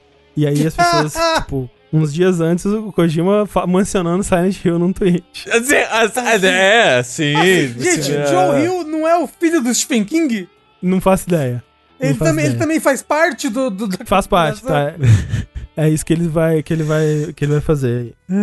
É o próximo projeto do Joe Hill. Uhum. Um dia depois, a Konami twitta que vai ter novos merchandises na loja dela de Silent Hill, né? Então, todas mas, as partes estão se Mas peraí, é, é Kojima ou é Konami? Ué, mas é tudo junto. É Silent Hill. É tudo junto. Se, ah, for, se for Silent Hill, é Konami. Então, além de. Não é só o Kojima fazendo um jogo de terror, não, um sucessor não, não. espiritual do Silent Hill. Não, não, não, não, não. É o Kojima fazendo Silent Hill. É, exatamente. Eu queria dizer que eu sigo. Pra Konami. O, o character design, né? O, o monster design do Silent Hill, esqueci o nome do rapaz, alguma coisa Ito. Ele. Quando apareceu essa parada da camiseta, né? Que tem uma camiseta que é o Pyramid Head. Uhum, uhum foram encher o saco dele, né? E falou: gente, não fui eu que fiz esse design, eu nem sei o que tá acontecendo. O Pirâmide Red da camiseta é até o do filme e eu não tenho nada a ver com o filme. tipo, o cara só respondeu assim. Masahiro Ito. Masahiro Ito, obrigado. Que é o que alguém envolvido nessa conspiração de início. Gente, eu não acredito, tá? Eu não acho que isso é verdade. não, não, não, não, não, é, não. Mas não, mas é, olha só, mas aí, né, isso foi o suficiente para engatilhar as pessoas ali a começarem a investigar mais. E aí, o que, que elas encontraram? Tipo, algumas coisas que já tinham sido observadas desde antes, né? Por exemplo, tem algumas coincidências aí. Por exemplo, o logo do Blue Box, que é meio que o logo do PlayStation Studios invertido. Pode ver isso daí. O banner do canal do YouTube da Blue Box é uma foto Essa é boa. Essa é de boa, umas é colinas silenciosas, talvez. Mas assim, não fui eu que escolhi essa porra dessa foto, tá ligado? Porra, por que, que os caras põem isso aí? Por que, que eles não põem o logo deles no fundo preto, tá ligado? Tipo, Às é, vezes é, não fui eu que pus. É, é, onde fica o estúdio deles, gente. Não, não é possível que o estúdio deles tá aí, nessa, é nas colinas silenciosas. e aí, foram pesquisar, mas o que mais que esse cara fez? O que mais que esse cara fez? Acharam um app dele na App Store, um app de fitness chamado GoFit Excel. Que, por sinal, na App Store tem apenas 5 reviews, tal qual os outros jogos dele no Ah, é a tia, a avó, a mãe. e, mais importante que isso, ele é um app de personal training. O e, quê? Calma aí, calma aí. É, essa aqui é errada. Calma aí. Aqui. Tá escrito como personal training PT, entre parênteses, program. eu não sei. André, não sei se você sabe, tem um partido político no Brasil que chama PT. Se os caras descobrirem isso, eles ficam loucos. Mas assim, eu não entendo nada de fitness. Alguém sabe dizer se em algum lugar personal training é abreviado como PT? Porque se for, aí talvez, né, já desmente essa daí. É, o presidente do Brasil, que era desse partido, André, o apelido dele é Lula lembra que o Joaquim Mogren tinha uma baleia Porra, pulando. É tudo conectado. É. Ó, sinto que você não está levando isso a sério, Sushi. Olha só, deixa eu falar aqui. Presta atenção, agora vai ficar bom. Se já não ficou, agora vai. Eles descobriram também que, apesar de dizerem isso nos trailers, a, essa empresa, né, a, a Blue Box, ela não tem nenhuma trademark registrada, o que é normal para alguém que tá começando, né? Mas é o que uma empresa falsa faria também. Aí foram pesquisar mais do perfil do cara na PSN. E aí descobriram que ele tem 1.238 troféus. Se você soma ali os 4 de, de platina, 47 de ouro, 185 de prata e 1.002 de bronze, ele tem 1.238 troféus. Da, da PSN, o perfil desse Hassan Karaman. Que é o cara do estúdio, é o dono do estúdio, Sneak Warrior e tudo mais. Uhum. Inclusive, ele tem o check de verificado na PSN, que é algo que só grandes desenvolvedores e, e pessoas muito específicas que tem, não é qualquer desenvolvedor, não. Uhum. É, mesmo que esteja, esteja, fazendo alguma coisa pro, pro PlayStation, assim. E esse esse número, 1338. 1238? Isso. As pessoas encontraram esse número. Na no, Bíblia. no título de um comercial japonês de Silent Hill 4. Tipo, a, o mundo se dobra pra coincidências acontecerem, sabe? É impressionante. O cara quer achar qualquer. Velho, eles vão achar qualquer coisa que, que existe. É a Terra plana, André. É. E aí, olha só. E, não, e isso daqui, assim, na, na, boa, é porque eu tô indo bem na superfície. Porque se você for no, no, nas profundezas, tem muito mais coisa. Porque, tipo, se você pegar. Ele tem um negócio com o número 27, né? Porque ele. Na, na PSN dele tá linkado um canal do YouTube que ele supostamente tinha, que aí. É, o nome do canal é 27, escrito por extenso, e 27. Dia 27 de abril de 2015, se eu não me engano, foi o dia que o PT, que o Silent Hills foi cancelado. Então é um número importante. E se você procurar o 27 troféu que ele conseguiu nessa conta, é um troféu de Crysis que o título é Ah, então você sabia, não é? No é louco. coisa assim. não, eu, eu, eu, eu, gosto. Não, eu, eu gosto, eu gosto de pensar. e se for de verdade? Não, é a maior, é a maior e, conspiração. E se for, o Kojima falou: alguém faz uma conta na PSN joga tais jogos em tal não, ordem. Pior. O 27 troféu tem, tem que, que ser esse aqui. Não, e olha só. Desde 2015, porque o estúdio foi fundado em 2015, lançou esse monte de jogo fake e tudo mais, até, né, desde lá e tudo mais. E aí, olha só, mais coisa. Isso do 27 não. Eu falei que eu não ia falar, mas eu tô falando. É, no, na, na página do LinkedIn dele, ele tem só 27 contatos. Que algumas pessoas falaram que são pessoas com fotos de stock footage. E eu não coloquei aqui porque eu não consegui verificar isso. Eu fui na página dele. Realmente tá sem 27 contatos, mas eu não consegui ver a foto das pessoas. Então. Mas fica aí, né? Já que aqui, aqui é só informação verificada, você tá vendo, né? é, aí, nos apps recentes desse Hassan na, na, na PSN, é, aqui, ó, o troféu aqui, ó. You knew, didn't you? É o 27, olha lá, tá vendo?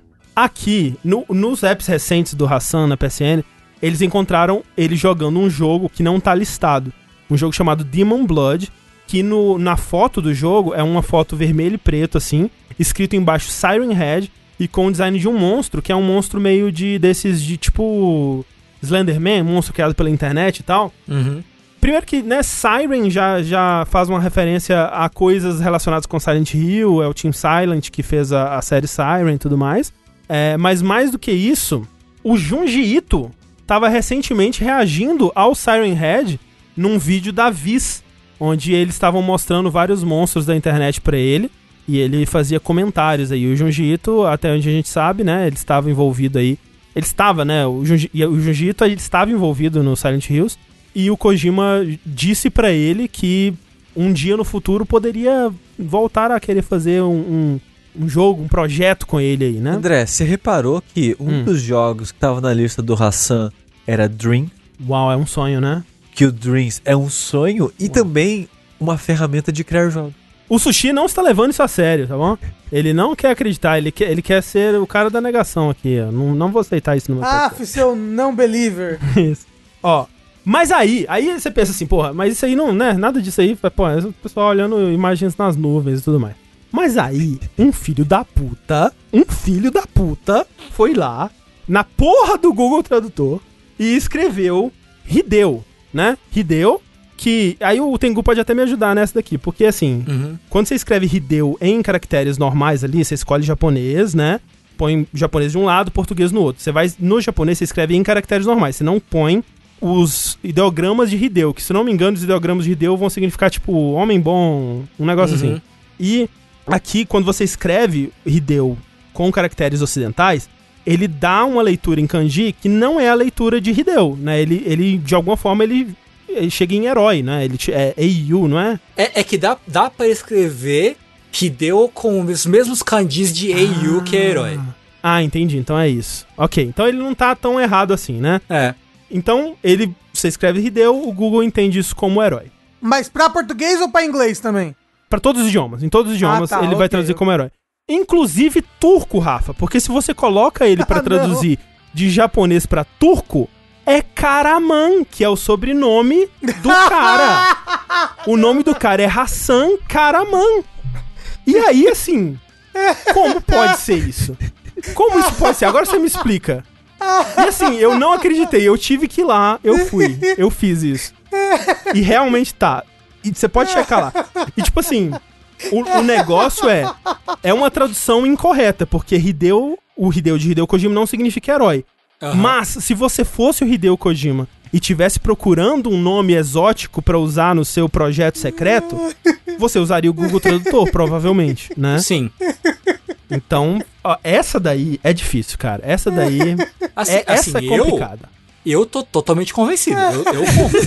Eu só... Não, depois que você colocou o Google Tradutor na história, me convenceu. É, mas, mas é, eu acredito. Sushi, acredito. Essa é difícil, Sushi. Essa é difícil, pode falar. É. Todas as outras, eu acho engraçado. Essa é difícil. Essa daí é pra testar a fé, Sushi. É, eu acredito. Eu, eu falando sério, eu acredito. Eu acredito. E aí? E aí? No meio desse caos todo. A porra do Hassan, dos desenvolvedores, sei lá quem tá cuidando da porra. O Kojima, né? O Kojima que tá cuidando do, do, dos tweets lá da Blue Box. Ele vai e me twitta isso aqui, ó. Adivinhem o nome. Abandoned. Primeira letra S, última letra L a, a revelação está chegando perto. Mas que porra é essa? Primeira letra S, última letra R, se não Silent Hill. Uhum. É a única, a única frase que poderia como ser é que, escrita. Como é, que ele, como é que ele me faz um negócio desse? E aí ele deletou esse tweet, porque ele começou, as pessoas começaram a encher o saco dele, ele, ele falou, não, gente, não era isso, não era isso que eu queria dizer, né? Coitado, ele, cara. Depois ele falou que era pra ser survival. Eu, eu gosto muito de que, do, do tweet falando, ah, que blue não é de azul, é um é um anagrama, né? É um anagrama, é tipo de Best Level User Experience. Não é anagrama, isso é que chama? É um. Sigla. É uma sigla, né? Isso, isso. É. É uma coisa, é uma coisa muito cojimística. É. Então, a primeira letra é S, última L, né? Ele apagou esse tweet depois. E aí, né, tipo, apagaram o tweet, essa coisa toda, falaram que ia fazer uma live com, com o pessoal do, da equipe pra mostrar que era de verdade e tudo mais. Algo que aconteceu hoje, aparentemente, né? Não, não uma live, mas o cara apareceu falando e tal. E aí tudo bem, né? Aí chegou o Summer Games Fest, aí todo mundo de olho no Kojima. O Kojima vai aparecer, o que, que ele vai mostrar, o que, que ele vai revelar, o que, que o Kojima tem para nós aí. E ele de fato apareceu, né? É, na Summer Game Fest, uma entrevista rápida ali com o Geoff, onde eles estavam falando sobre os planos futuros do jogo do Kojima. O Kojima não deu nenhum detalhe é, muito certeiro, né? Ele falou umas três vezes do 11 de setembro ali, não sei que porra era aquela. É, falando de que, tipo, né, antes ele fazia jogos pensando no futuro, e agora o futuro alcançou os jogos dele, ele tem que pensar numa forma diferente de fazer os jogos. Uhum. Mas no final. Mas, pera, o ele... 11 de setembro é o futuro? Não, porque quando ele fez o, o, o Metal Gear Solid 2, ele tava respondendo um pouco ao 11, às coisas que aconteceram depois do 11 de setembro, né? Se eu não me engano. Na verdade, não pode ter sido, né? Porque o, o Metal Gear Solid 2 foi 2001, então não sei. Mas é, enfim. É, não, não. É. Talvez o 3, né? Não sei. Enfim, ele fala do 11 de setembro, não sei. Mas e o Celso Portioli? Tava envolvido? Tava, tava. Não. Mas ele mostrou um teaser da versão do diretor de Death Stranding, né? E esse teaser ele é bem simples, ele mostra que o Death Stranding vai ter umas áreas que vão lembrar Metal Gear, aí faz o, o Sam ter um, um, uma brincadeirinha ali com a caixa do Metal Gear, né? Ele entra dentro da caixa e tudo mais. E tem um, alguns detalhes que essas pessoas completamente normais notaram. O primeiro deles é que o Sam tá usando uma bandeirinha da Holanda na mochila dele. Mas André, que país que é a Blue Box? A Blue Box é da Holanda. Sushi. Uhum. Que coisa curiosa. Que bom que você perguntou, Sushi. Meu Deus! Mas assim, isso não significa nada porque a Guerrilla também é da, da Holanda e a Guerrilla, né, a engine décima em parceria com a, uhum. com a Kojima Productions e tudo mais. Mas não, não para por aí, não para por aí. Porque o vídeo que eles mostram mostra o Sam brincando com a caixa, que é uma caixa de laranjas, né? Uma Orange Box, né? Uhum. O nome do estúdio é Blue Box, uhum. né? E ele pega essa caixa de laranja e vira ela de cabeça para baixo. Meu Deus! Né? E se você for na, na roda de cores, a cor inversa do azul é o laranja. André, hum. se você pegar a bandeira da Holanda e tirar o laranja, que cor que fica? Não, Não tem, tem, laranja, laranja na, bandeira na, bandeira da Holanda. Droga. Então as pessoas acham que o Kojima tava dando uma pista aí, ó, falando que tem Blue Box sim, né? Não é só Orange Box, é Blue Box também, Não. pra galera. E para fechar, o Geoff tá envolvido nessa porra aí. Isso eu tenho certeza. Porque uhum. o, o Geoff, ele falou é, em alguns lugares, né? Que ele chegou a entrar em contato com esse Hassan. Inclusive, ele tem uma, uma imagem de uma mensagem que eles trocaram aqui. Que parece parece uma mensagem. Fa... Não sei se eu acredito nessa mensagem aqui. Que é Agora o... você não acredita. Que é o Hassan falando: Oi, Geoff, como você está? Estava me perguntando se seria possível fazer um review de gameplay de Abandon desse verão através de um dos seus eventos. Obrigado, Hassan. O que não faz nenhum sentido, porque ele não tem review de gameplay e ele já tinha um negócio anunciado lá para fazer com, a, com o teaser que você baixa na, na, na, Sony, porra. Vai fazer review de gameplay o que antes, então? Como assim? Você já não tem um negócio com a Sony feito? Por que, que você vai pedir pro Geoff pra fazer um review de gameplay se o seu review de gameplay é todo especial, que você tem que baixar o jogo? Porra é essa? Não faz nenhum sentido essa porra aqui. Acho estranho. É porque é o Kojima que mandou a mensagem. Então, aí, aí, aí você vai vendo, né? E o Jeff também, um completo cúmplice do Kojima em todas as suas traquinagens, como já uhum. foi no uhum. passado, eu quero que. Essa aqui eu quero que a gente escute, tá? Porque eu não, eu não consigo. É foda que vocês não vão conseguir ouvir, né? O Rafa e o, e o Tengu. Mas eu não consigo ouvir o Jeff falando aqui e acreditar numa palavra que ele tá falando. Vamos, vamos dar uma uhum. escutada aqui. Se possível, Edu, eu te passo o áudio depois pra você colocar no podcast. Um, so yeah, I, I know that people are look, I guess we'll all find out together. I'm just telling you honestly that yeah, I don't uh, I don't really know anything more than uh, you know what's been shared. Um, and you know the only contact I've sort of had with Hassan has been through the that DM chain. Um, that he kind of reached out to me proactively and said, "Hey, would I be willing to share something kind of around this game?" So look, I I would love to see Hideo reunited with uh, you know Silent Hills or doing something around that, and I, I hope it's a cool game whether he's involved or not. Um, and that's what sort of is the you know the uncertainty around it. But your the excitement on your end is just the idea that he might might be making this game. Is that's that's enough to sort of get you really hyped? É só cara. Ele tá com vontade de rir o tempo todo. Tá, tá, tá. Risadinha. É só risadinha ele, cara. Eu não acredito numa palavra de Jeff. Não acredito em nenhuma palavra do que ele tá dizendo aqui. Tá bom? E eu descanso meu caso. A única coisa que é foda. A única. A única. A única. A única, a única coisa que é foda. A única coisa que é foda é que provavelmente isso é tudo uma grande conspiração sem cabimento e os caras tão muito tristes, porque ninguém quer saber do jogo deles e inclusive vai ficar puto quando descobrir que é verdade. Mas talvez é, as pessoas comprem pelo ódio, pela curiosidade e vai vender mais do que se fosse só lançado assim, sabe? Ou assim, na verdade, a, a verdade, quando eu, quando eu vi o, o tweet do começa com S, termina com L, eu pensei, OK, pelo menos eles estão entrando na brincadeira. Porque aquele, aquele tweet, quando eu vi aquele tweet, não, os caras estão de sacanagem também, aí é foda. Mas aí eu vi gente no chat falando: ah, mas eles provocaram. Só o tweet. E o tweet já era no meio da bagunça toda. Não foram eles que é, incentivaram foi, foi a, comunidade a ficar louca. É, não, eu é. acho total que agora eles deveriam fazer uma parceria com o Kojima pra tipo. Isso! Vamos fazer uma live aqui do, do, do nosso estúdio, aí no fundo tá o Kojima, assim, ele é. aparece, coloca a cara assim, esconde, sabe? Sim. Eu nunca vi o, Hassan. É Hassan, não, não, Isso. Isso. E o Kojima no mesmo lugar. Exatamente. Ao mesmo tempo. É. Nunca vi. Inclusive, ele sempre vai, vai, no, vai, vai no banheiro, aí volta o outro. Aí vai no banheiro volta o outro. Acho estranho. Muito esquisito mesmo. Então, assim, no fundo, eu acho que não é verdade. Porque, assim, tem muitas de dessas coincidências que você faz para aquilo, a navalha de Ocan, né? Tipo, a, a possibilidade mais simples provavelmente é a real. E como o Sushi disse, essa conspiração, para ela existir do jeito que ela existe hoje, ela é tão elaborada, ela é com tantos pedacinhos e tantos detalhes assim absurdos da como é que a pessoa vai ter uma ideia de fazer uma conta com mil e tantos troféus que o 27 diz uma parada e que o número é o número de um comercial. Mas aí, ó, o Kojima falou: Ô Sony, eu quero. tô com um plano aqui, se liga.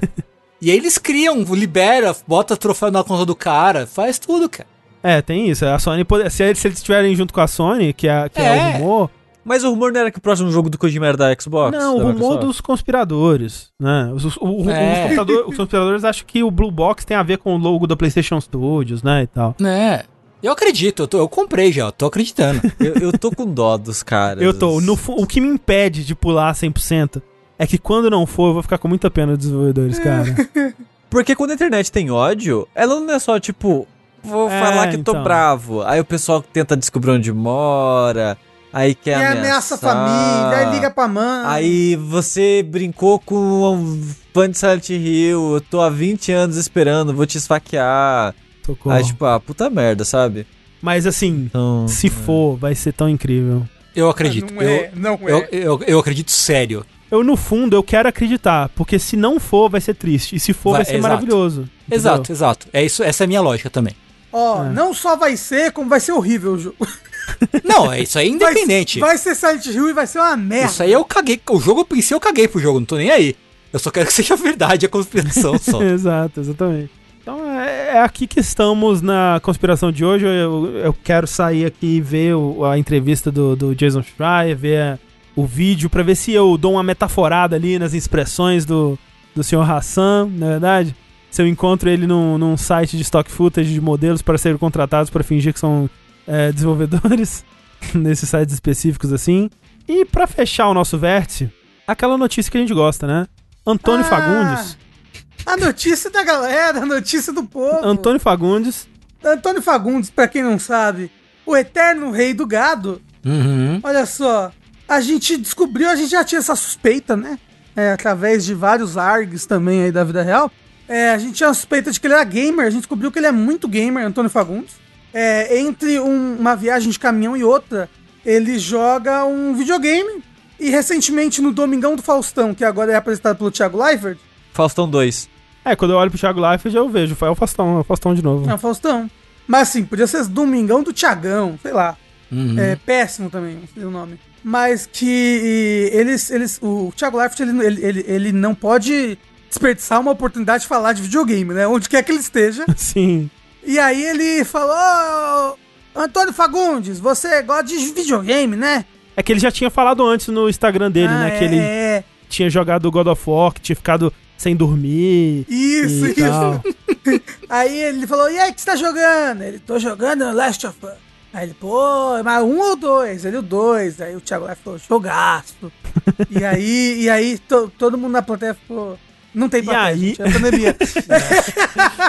e aí, assim, devem ter enchido o saco pra caralho de alguém. Eu não sei quem que é essa moça que tá com ele mas devem ter enchido o saco pra tipo, ai, ah, quero ver o Antônio Fagundes jogando, quero ver o Antônio Fagundes jogando. E aí filmaram, a, a, moça filmou ele jogando. E ele tá jogando, eu acho que ele tá na parte de Rio Crest, se eu não me engano, ele tá contra os cachorros, dá pra ouvir pelo som, ele tá tendo dificuldades, gente como a gente, embacado nos cachorros, uhum. né? É, quem nunca. É a esposa dele, André. É a esposa dele, curioso, curioso. É que o Antônio Fagundes, o Antônio Fagundes já tem 72 anos, gente. É. Se, a, se a gente já tá se achando é, a gente é muito velho, cringe para jogar videogame. O Antônio Fagundes tá aí mostrando que isso não existe. Sabe? Que se você é jovem ainda, jovem ainda, jovem ainda, amanhã velho será, não sei que a juventude é aquelas porra toda. Mas eu gosto muito, cara, que o Antônio Fagundes, além de ser gamer como a gente, gente como a gente empacado no cachorro, ele joga tipo. Eu jogava é, Sonic quando eu era criança, que quando o Sonic fazia o loop, eu fazia o loop com o controle assim também. então. Mas esse é o clássico velho jogando É o velho, é, ele, ele olhando um pouco para cima assim, com o controle acompanhando assim, eu achei incrível. Achei maravilhoso. Sensacional, achei maravilhoso. sensacional. Sensacional. Eu pagaria por um streaming do Antônio Fagundes jogando. Alguém, alguém manda pro Fagundes o Dash de Last of Us 2, por favor? Isso. Twitter. Ó, Quando as terminar, pessoas, pra não ter spoiler. É as isso. pessoas que encheram o saco da esposa dele pra filmar, enchem o saco dela pra ele ouvir o, ele ouvir. o Dash de. Isso. Primeiro explica que é um podcast. Não, hoje em dia todo mundo sabe que é um podcast. Ele é da Globo. Podcast já é coisa de velho, já, né? Já é coisa de cringe. jovem. já é coisa de cringe. eu gosto, eu gosto que a gente falou cringe umas 50 vezes hoje. O que quer dizer que o cringe agora é cringe e logo as crianças vão parar de usar. É que é tudo cíclico, a gente tem que passar por esse momento difícil logo pra gente deixar de ser cringe e voltar a ser jovem. Ô, ô, Sushi, a porra daquela da empresa do inferno, a Ravan, usou cringe numa propaganda agora. Acabou, acabou já. É, acabou, acabou, acabou, acabou, Agora, acabou. agora precisa de uma prefeitura twittar que alguma coisa é cringe. é, o lixo na rua, cringe. Gente, lixo na rua é muito cringe. e aí acaba de vez. É. Por favor. É qualquer, é qualquer. Não declarar imposto de renda é muito cringe. É, sonegar imposto é imposto é cringe. é cringe demais. É. E para evitar de ser mais cringe, a gente vai encerrando esse podcast gigante por aqui. Eu sou o André Campos. Eu sou o Eduardo Sushi. Eu sou o Rafael Cringe. e, e eu sou o Fernando Bezid. tchau, tchau, gente. Boa noite.